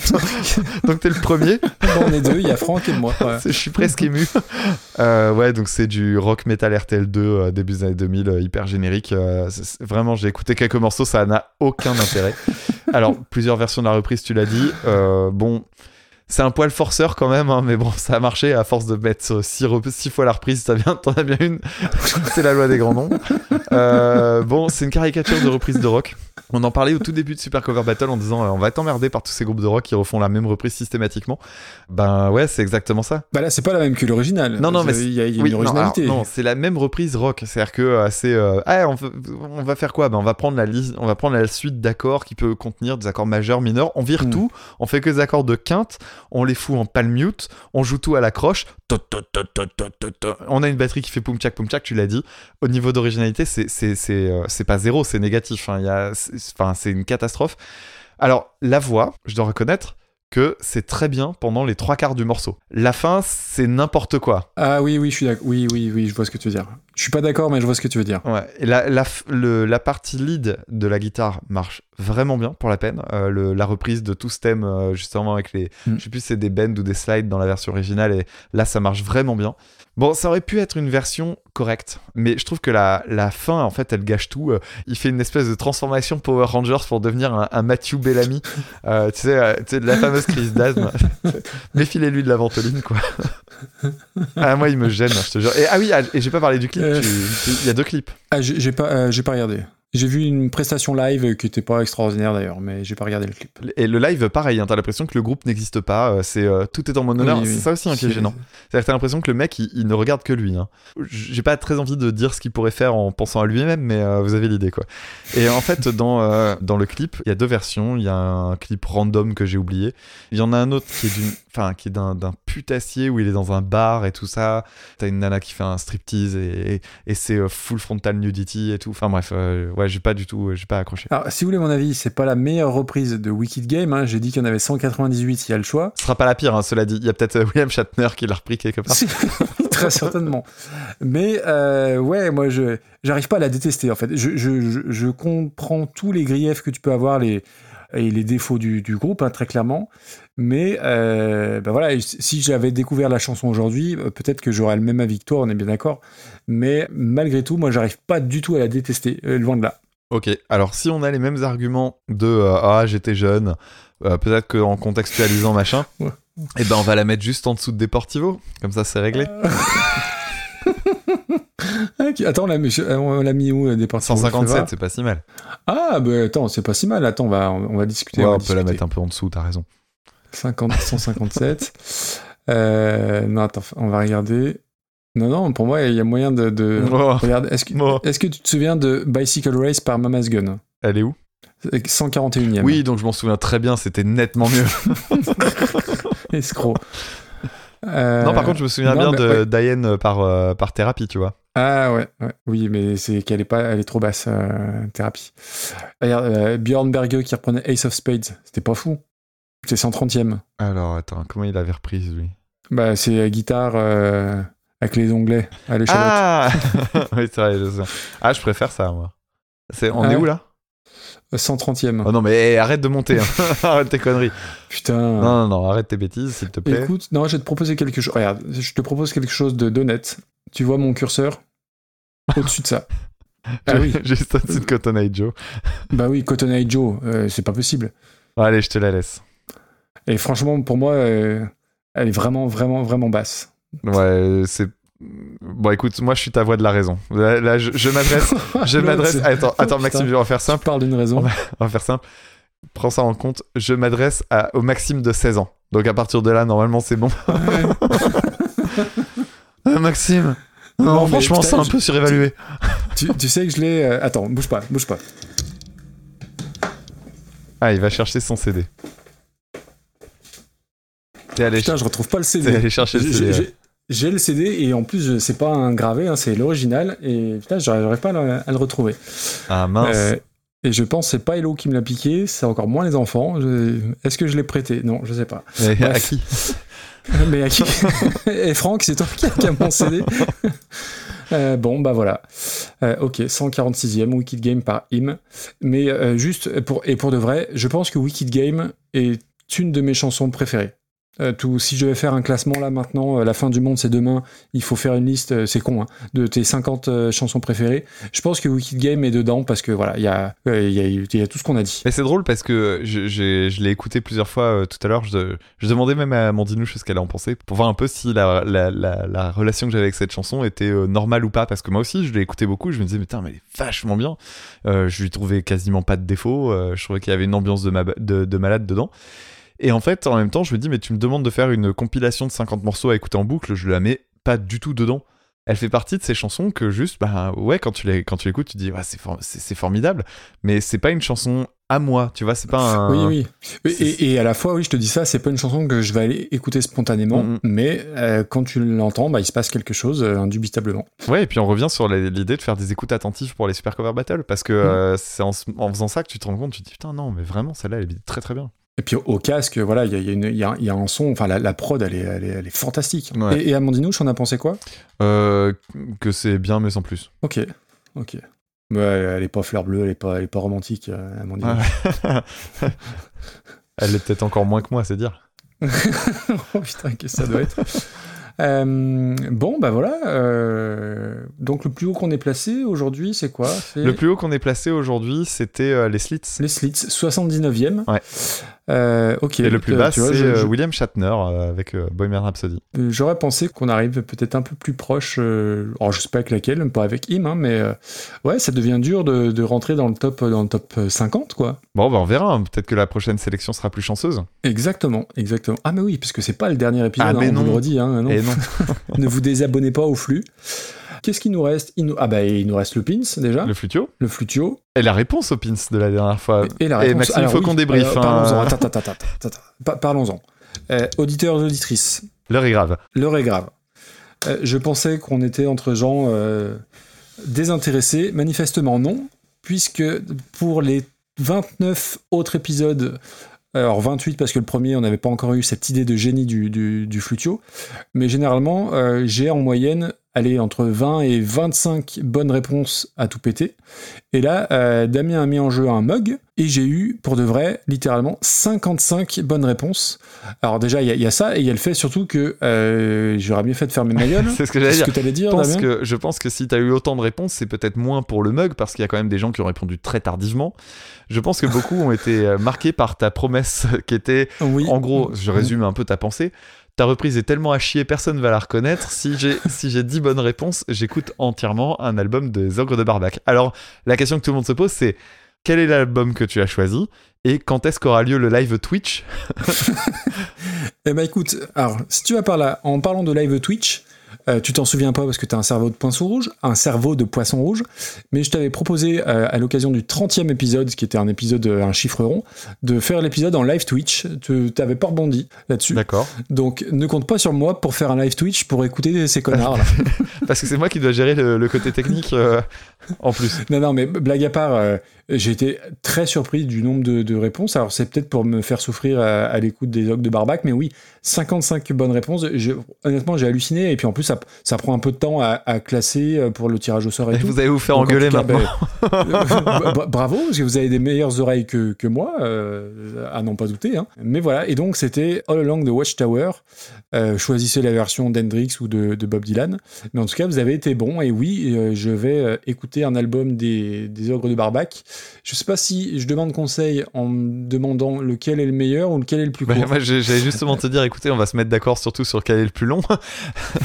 un, double- un, un Parce que je te, vois, live, je te euh, vois arriver à chercher un EP avec deux morceaux dedans. Non, non, non, euh, pour, pour de vrai, il faudra m'indiquer euh, le, le meilleur album. Voilà, ou le moins mauvais, c'est selon. Mais oui, j'écouterai et je ferai un petit retour sur Twitter ou, ou sur Discord, je sais pas. Mais oui, je, je tiens mes promesses, moi. D'accord, très bien. Bon, Allez, on, dé- on détermine celle d'aujourd'hui? eh ben allez, c'est parti. Euh, tu m'as aidé aujourd'hui, donc tu, veux, tu peux pas jouer. Oui, je peux pas jouer. Qu'est-ce qu'on met en jeu cette fois-ci? Euh, Qu'est-ce qu'on met en jeu Bah, euh Je peux remettre en jeu un mug, moi, si tu veux. Ah, bah écoute, c'est pas mal. On remet ça pour la première personne qui nous écoute ou on fait un tirage au sort? Alors, moi, je pense que c'est peut-être plus fair play de faire un tirage au sort. Parce que le premier qui, tout le monde ne peut pas écouter tout de suite à la sortie. Mhm. Qu'est-ce que t'en penses? Ouais, et donc du coup, ce serait la personne. En gros, euh, on aurait une personne qui récupère un mug plus son, son morceau? Non, On fait deux trucs différents deux- on fait deux trucs différents. On fait deux tirages au sort. Une personne qui gagne le mug et une personne qui gagne le, le titre. Ok. Ça te va? Ouais, très bien, faisons comme ça, ouais. Allez, à toi de jouer.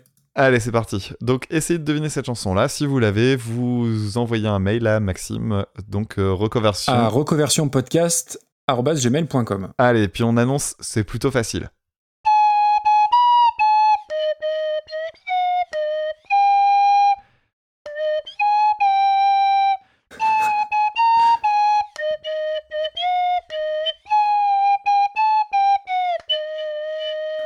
Bravo, bravo, bravo et merci. Alors je donne pas d'indice parce que c'est suffisamment facile. Donc si vous avez la chanson et l'interprète, ce qui me semble assez évident, donc vous envoyez un mail. Alors je vais faire mon relou de base, mais euh, comme il y a, je pense qu'il va y avoir beaucoup de bonnes réponses. Si vous pouvez vraiment envoyer euh, par mail, c'est plus, c'est plus simple pour moi pour euh, centraliser tout ça. Donc reconversion, reconversion podcast gmail.com. Merci beaucoup. Et donc il y aura deux chanceux un ou une chanceuse qui gagnera un mug et l'autre personne aura euh, bah, le, pins auditeur euh, dans le prochain épisode. Super On va faire la sélection pour le prochain épisode et, euh, et pour ça, il faut que je rattrape mes mails.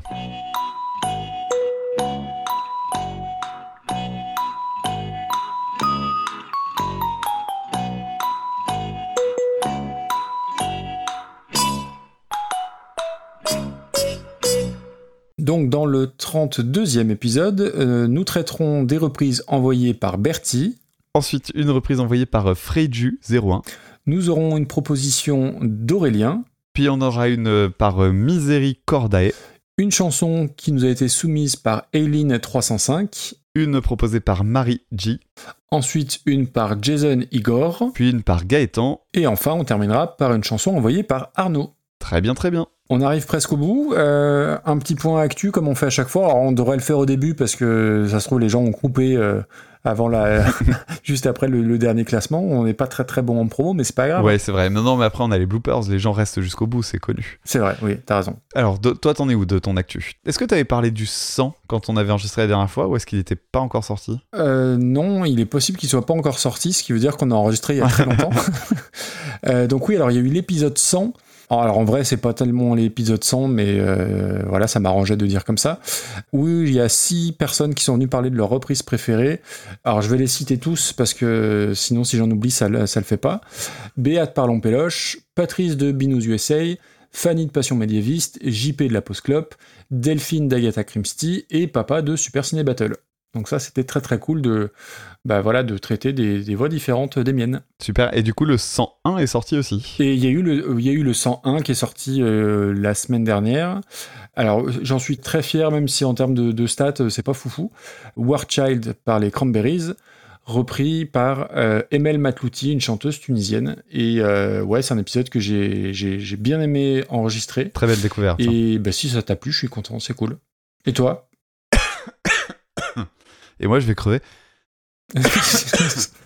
Et moi, bah, en fait, euh, je regardais les dates. Euh, On a sorti le Super Cover Battle euh, 30 le 13 novembre, ce qui montre. Et franchement, on est pas mal, hein. Euh, Oui, attends, Et on est les gens se mois, et tout, n'importe quoi. Un mois et dix jours pour l'enregistrement. Euh, donc on a sorti le 13 novembre l'épisode 30, ce qui veut dire que la veille de la sortie, donc j'ai pas force, je pense pas en avoir parlé dans l'épisode, mais j'ai enregistré un épisode de- avec, bah, tu parlais de JP de la Post Clop, un épisode de l'émission La Porte d'entrée, un spin-off de la Ouais. Post Clop euh, dédié à Jean-Jacques Goldman. Une grosse émission de euh, 4h13 Oh la vache. voilà, donc euh, on, on a parlé ensemble de, euh, de, bah, de la carrière de Jean-Jacques Goldman en choisissant un morceau par album et à la fin en essayant de donner un conseil sur un album pour Mm. découvrir Goldman autrement que par ses gros gros tubes. Et c'est bien parce Voilà. que vous avez parlé de son meilleur tube en live, je trouve, La Digue du cul. Vous l'avez vrai. abordé, je trouve que c'est C'est c'est vrai, bien. tout à fait. Oui, c'est véridique hein, pour celles et ceux qui le, qui le, le- le croiraient pas. Et puis euh, j'ai aussi sorti euh, l'épisode que le- la dernière analyse, donc euh, épisode de- dédié à l'album Toy Toy de Suzanne, une artiste électropop française qui a sorti récemment un deuxième album qui s'appelle Cameo. Et voilà, donc c'est un, bel épisode de 53 minutes pour disséquer euh, tout un tas de trucs. Dedans, je parle du mélodica, je parle des modes, euh, du phrygien notamment. Voilà, pas mal de choses euh, sur les thématiques de son album qui sont des, thématiques que je trouve hyper intéressantes. Voilà, ça sortait un petit peu des sentiers battus euh, du podcast où je parle quand même souvent de trucs liés à la culture rock. Là, c'était vraiment en dehors, des, en dehors de, mon, de mes habitudes. Et d'ailleurs, euh, tout à l'heure, on parlait de concerts que j'ai vus récemment. Bah, j'ai eu l'occasion d'aller la voir elle aussi. Et c'était très cool. Voilà, voilà. Et le prochain épisode, t'as une idée? Alors, je crois, je peux l'annoncer en fait, parce que ça va m'obliger à le faire, Ah, mais cool. je ne sais pas quand est-ce que ça se fera. Euh, le prochain épisode sera dédié à Psych Up, Ah, groupe oui, français de métal. Euh, je ne sais pas quelle forme il prendra. Je sais pas si je vais traiter un album, si je vais faire quelque chose de plus transversal. Je suis plus parti sur quelque chose de transversal parce que bah, j'ai eu l'occasion, euh, j'ai eu la chance d'aller les voir il y a pas longtemps en concert.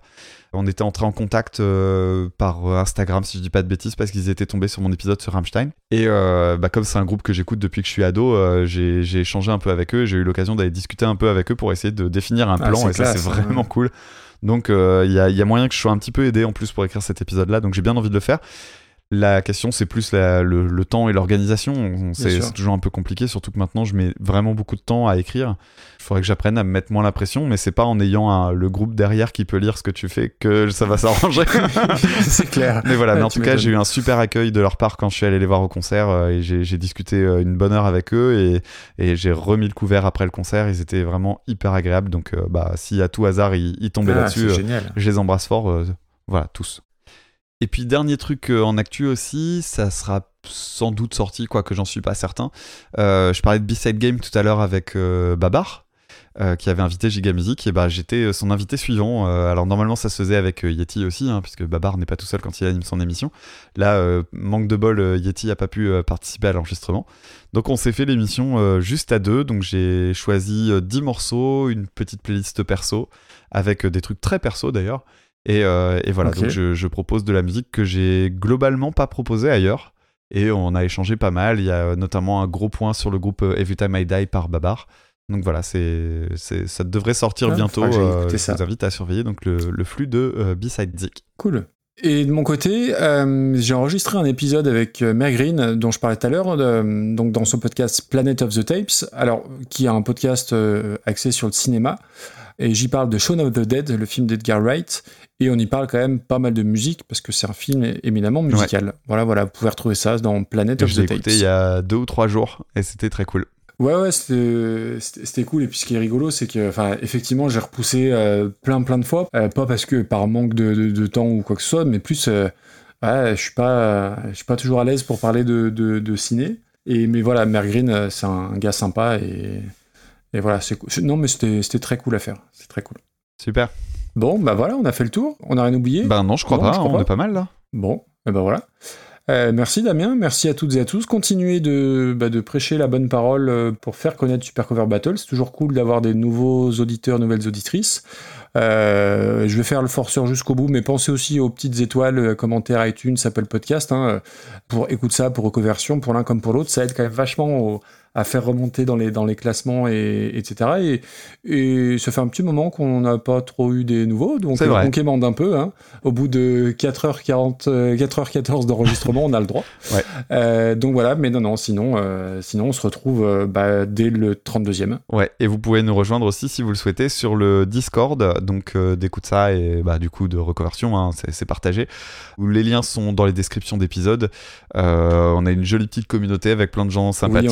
Euh, donc euh, voilà, cool. si vous voulez nous rejoindre pour euh, discuter et dire des bêtises avec nous. Et si vous aimez les jeux de mots de Maxime, euh, vous devriez être servi parce que on, a, on a une belle team. n'y hein. pas que moi. hein.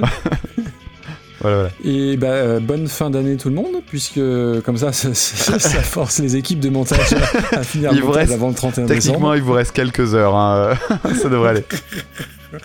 À bientôt tout le monde. Allez, Bisous. salut, ciao. Salut.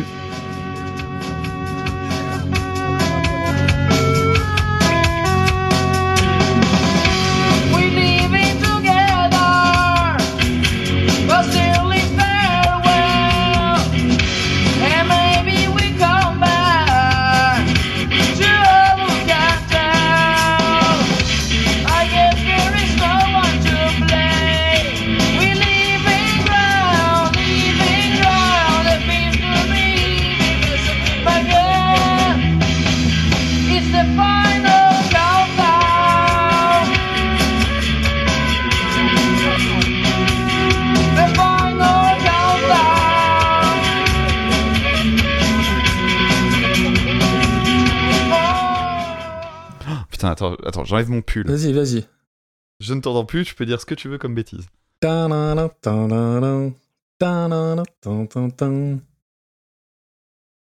Ok. Ok. Ich bin good. Ich bin, you, du bist gut? Eh bah, ich, ich bin gut, alors. Allez. Santé, hein. Santé. Coca Oui. Santé. Sans et du coup. Excellent. Ah, il est bon, il est bon. Qu'est-ce que t'es beau. J'ai pris ma douche exprès juste avant, tu vois. Je me suis pas lavé de la journée. Et je dis, attends, ah, merde, maintenant on est en Skype, faut que je sois quand même pour être présentable. Et elle me fait, mais tu, Je vais tu vas te laver maintenant? Bah, lave-toi demain. Je fais, bah non, quand même. J'étais crado toute la journée. Elle va me, là, détester. Elle va me bon. détester. bon, c'est officiel, je la rencontrerai jamais. Bah oui, je je crois que c'est mort. Tu dois garder le dernier, donc t'as les, in- t'as les perges et les Oui, impers. mais on s'en moi fout, démarre. Sadam, on Mais s'arrangera. non, on s'en fout pas. Il y a des règles, monsieur. C'est comme, le, c'est comme Noël qui se fait le 25. C'est comme euh, le classement qui bouge pas. euh, Tu joues à ça. Il n'y a pas de problème. Arial euh, 10, euh, tout ça, tout Moi, ça. c'était pour essayer d'apporter un petit peu de dynamisme à l'épisode, mais bon, si tu veux rester de de façon très amatrice. Attends, je suis dérangé par Amandine. Non, attends, je fais exprès d'attendre. On peut pas nous laisser bosser tranquille, oh. Il y en a qui bossent là. Attends, je crois que ça nous Non, parce que- amuse. Parce qu'elle m'a fait si, elle m'a fait si dedans, fait comme si j'étais pas là, mais je, je trouve ça plus rigolo de l'embêter. Quand tu veux, hein. J'aurais pu essayer de faire un Martin Sinclair, mais je sais pas le faire. Ah, tu, fais- tu sais pas faire l'accent québécois? Non, Ah, je en vais faire- tenter, moi. Je sais faire des accents à la con, mais pas celui-là. je regrette, hein. Putain, à chaque fois que je vois des trucs québécois, je me dis, faut l'apprendre à le faire. Ah oui, c'est tellement, c'est tellement rigolo. Puis c'est des blancs, donc on peut le faire euh, sans être traité de raciste. C'est un peu, c'est c'est vrai. Enfin, il y a peut-être bien des Québécois noirs, hein, non? Probablement. J'y vais? Oui, oui, vas-y, parce qu'on on va déraper. J'ai jamais tombé sur l'artiste qui me donne envie de, de- de déballer toute la pelote. Euh, dérouler toute la pelote. Je vais, je vais être obligé de faire du montage sur un truc aussi con, tu crois? J'ai pas trouvé de musicien. Oui. Oui, je confirme. Le, le nazi. Euh, donc là, on a eu un truc bien, bien fadasse. Ah, bah, on peut enchaîner avec euh, I Heard It Through the Grapevine. Allez, c'est parti.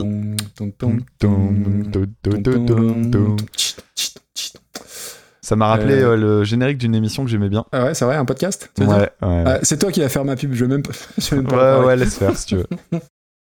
Donc c'est une sorte de Brigitte, une sorte de Brigitte. Ah je, putain, je vais rater ma vanne.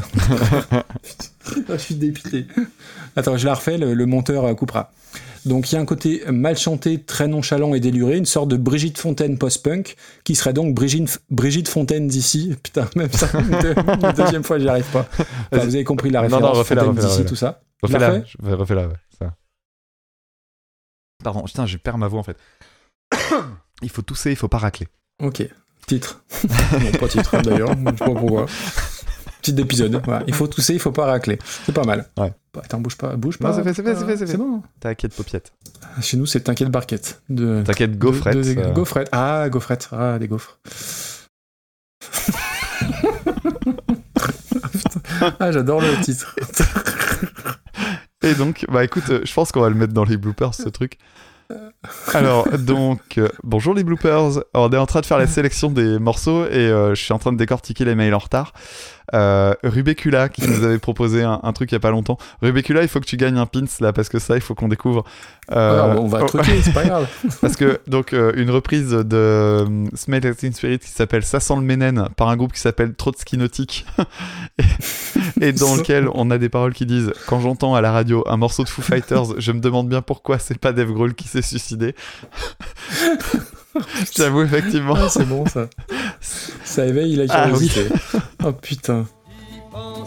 J'avais le cœur gros En doublant les feux de Saint-Malo. Tiens bon la vague et tiens bon le vent Iseo Santiano Si Dieu veut toujours droit devant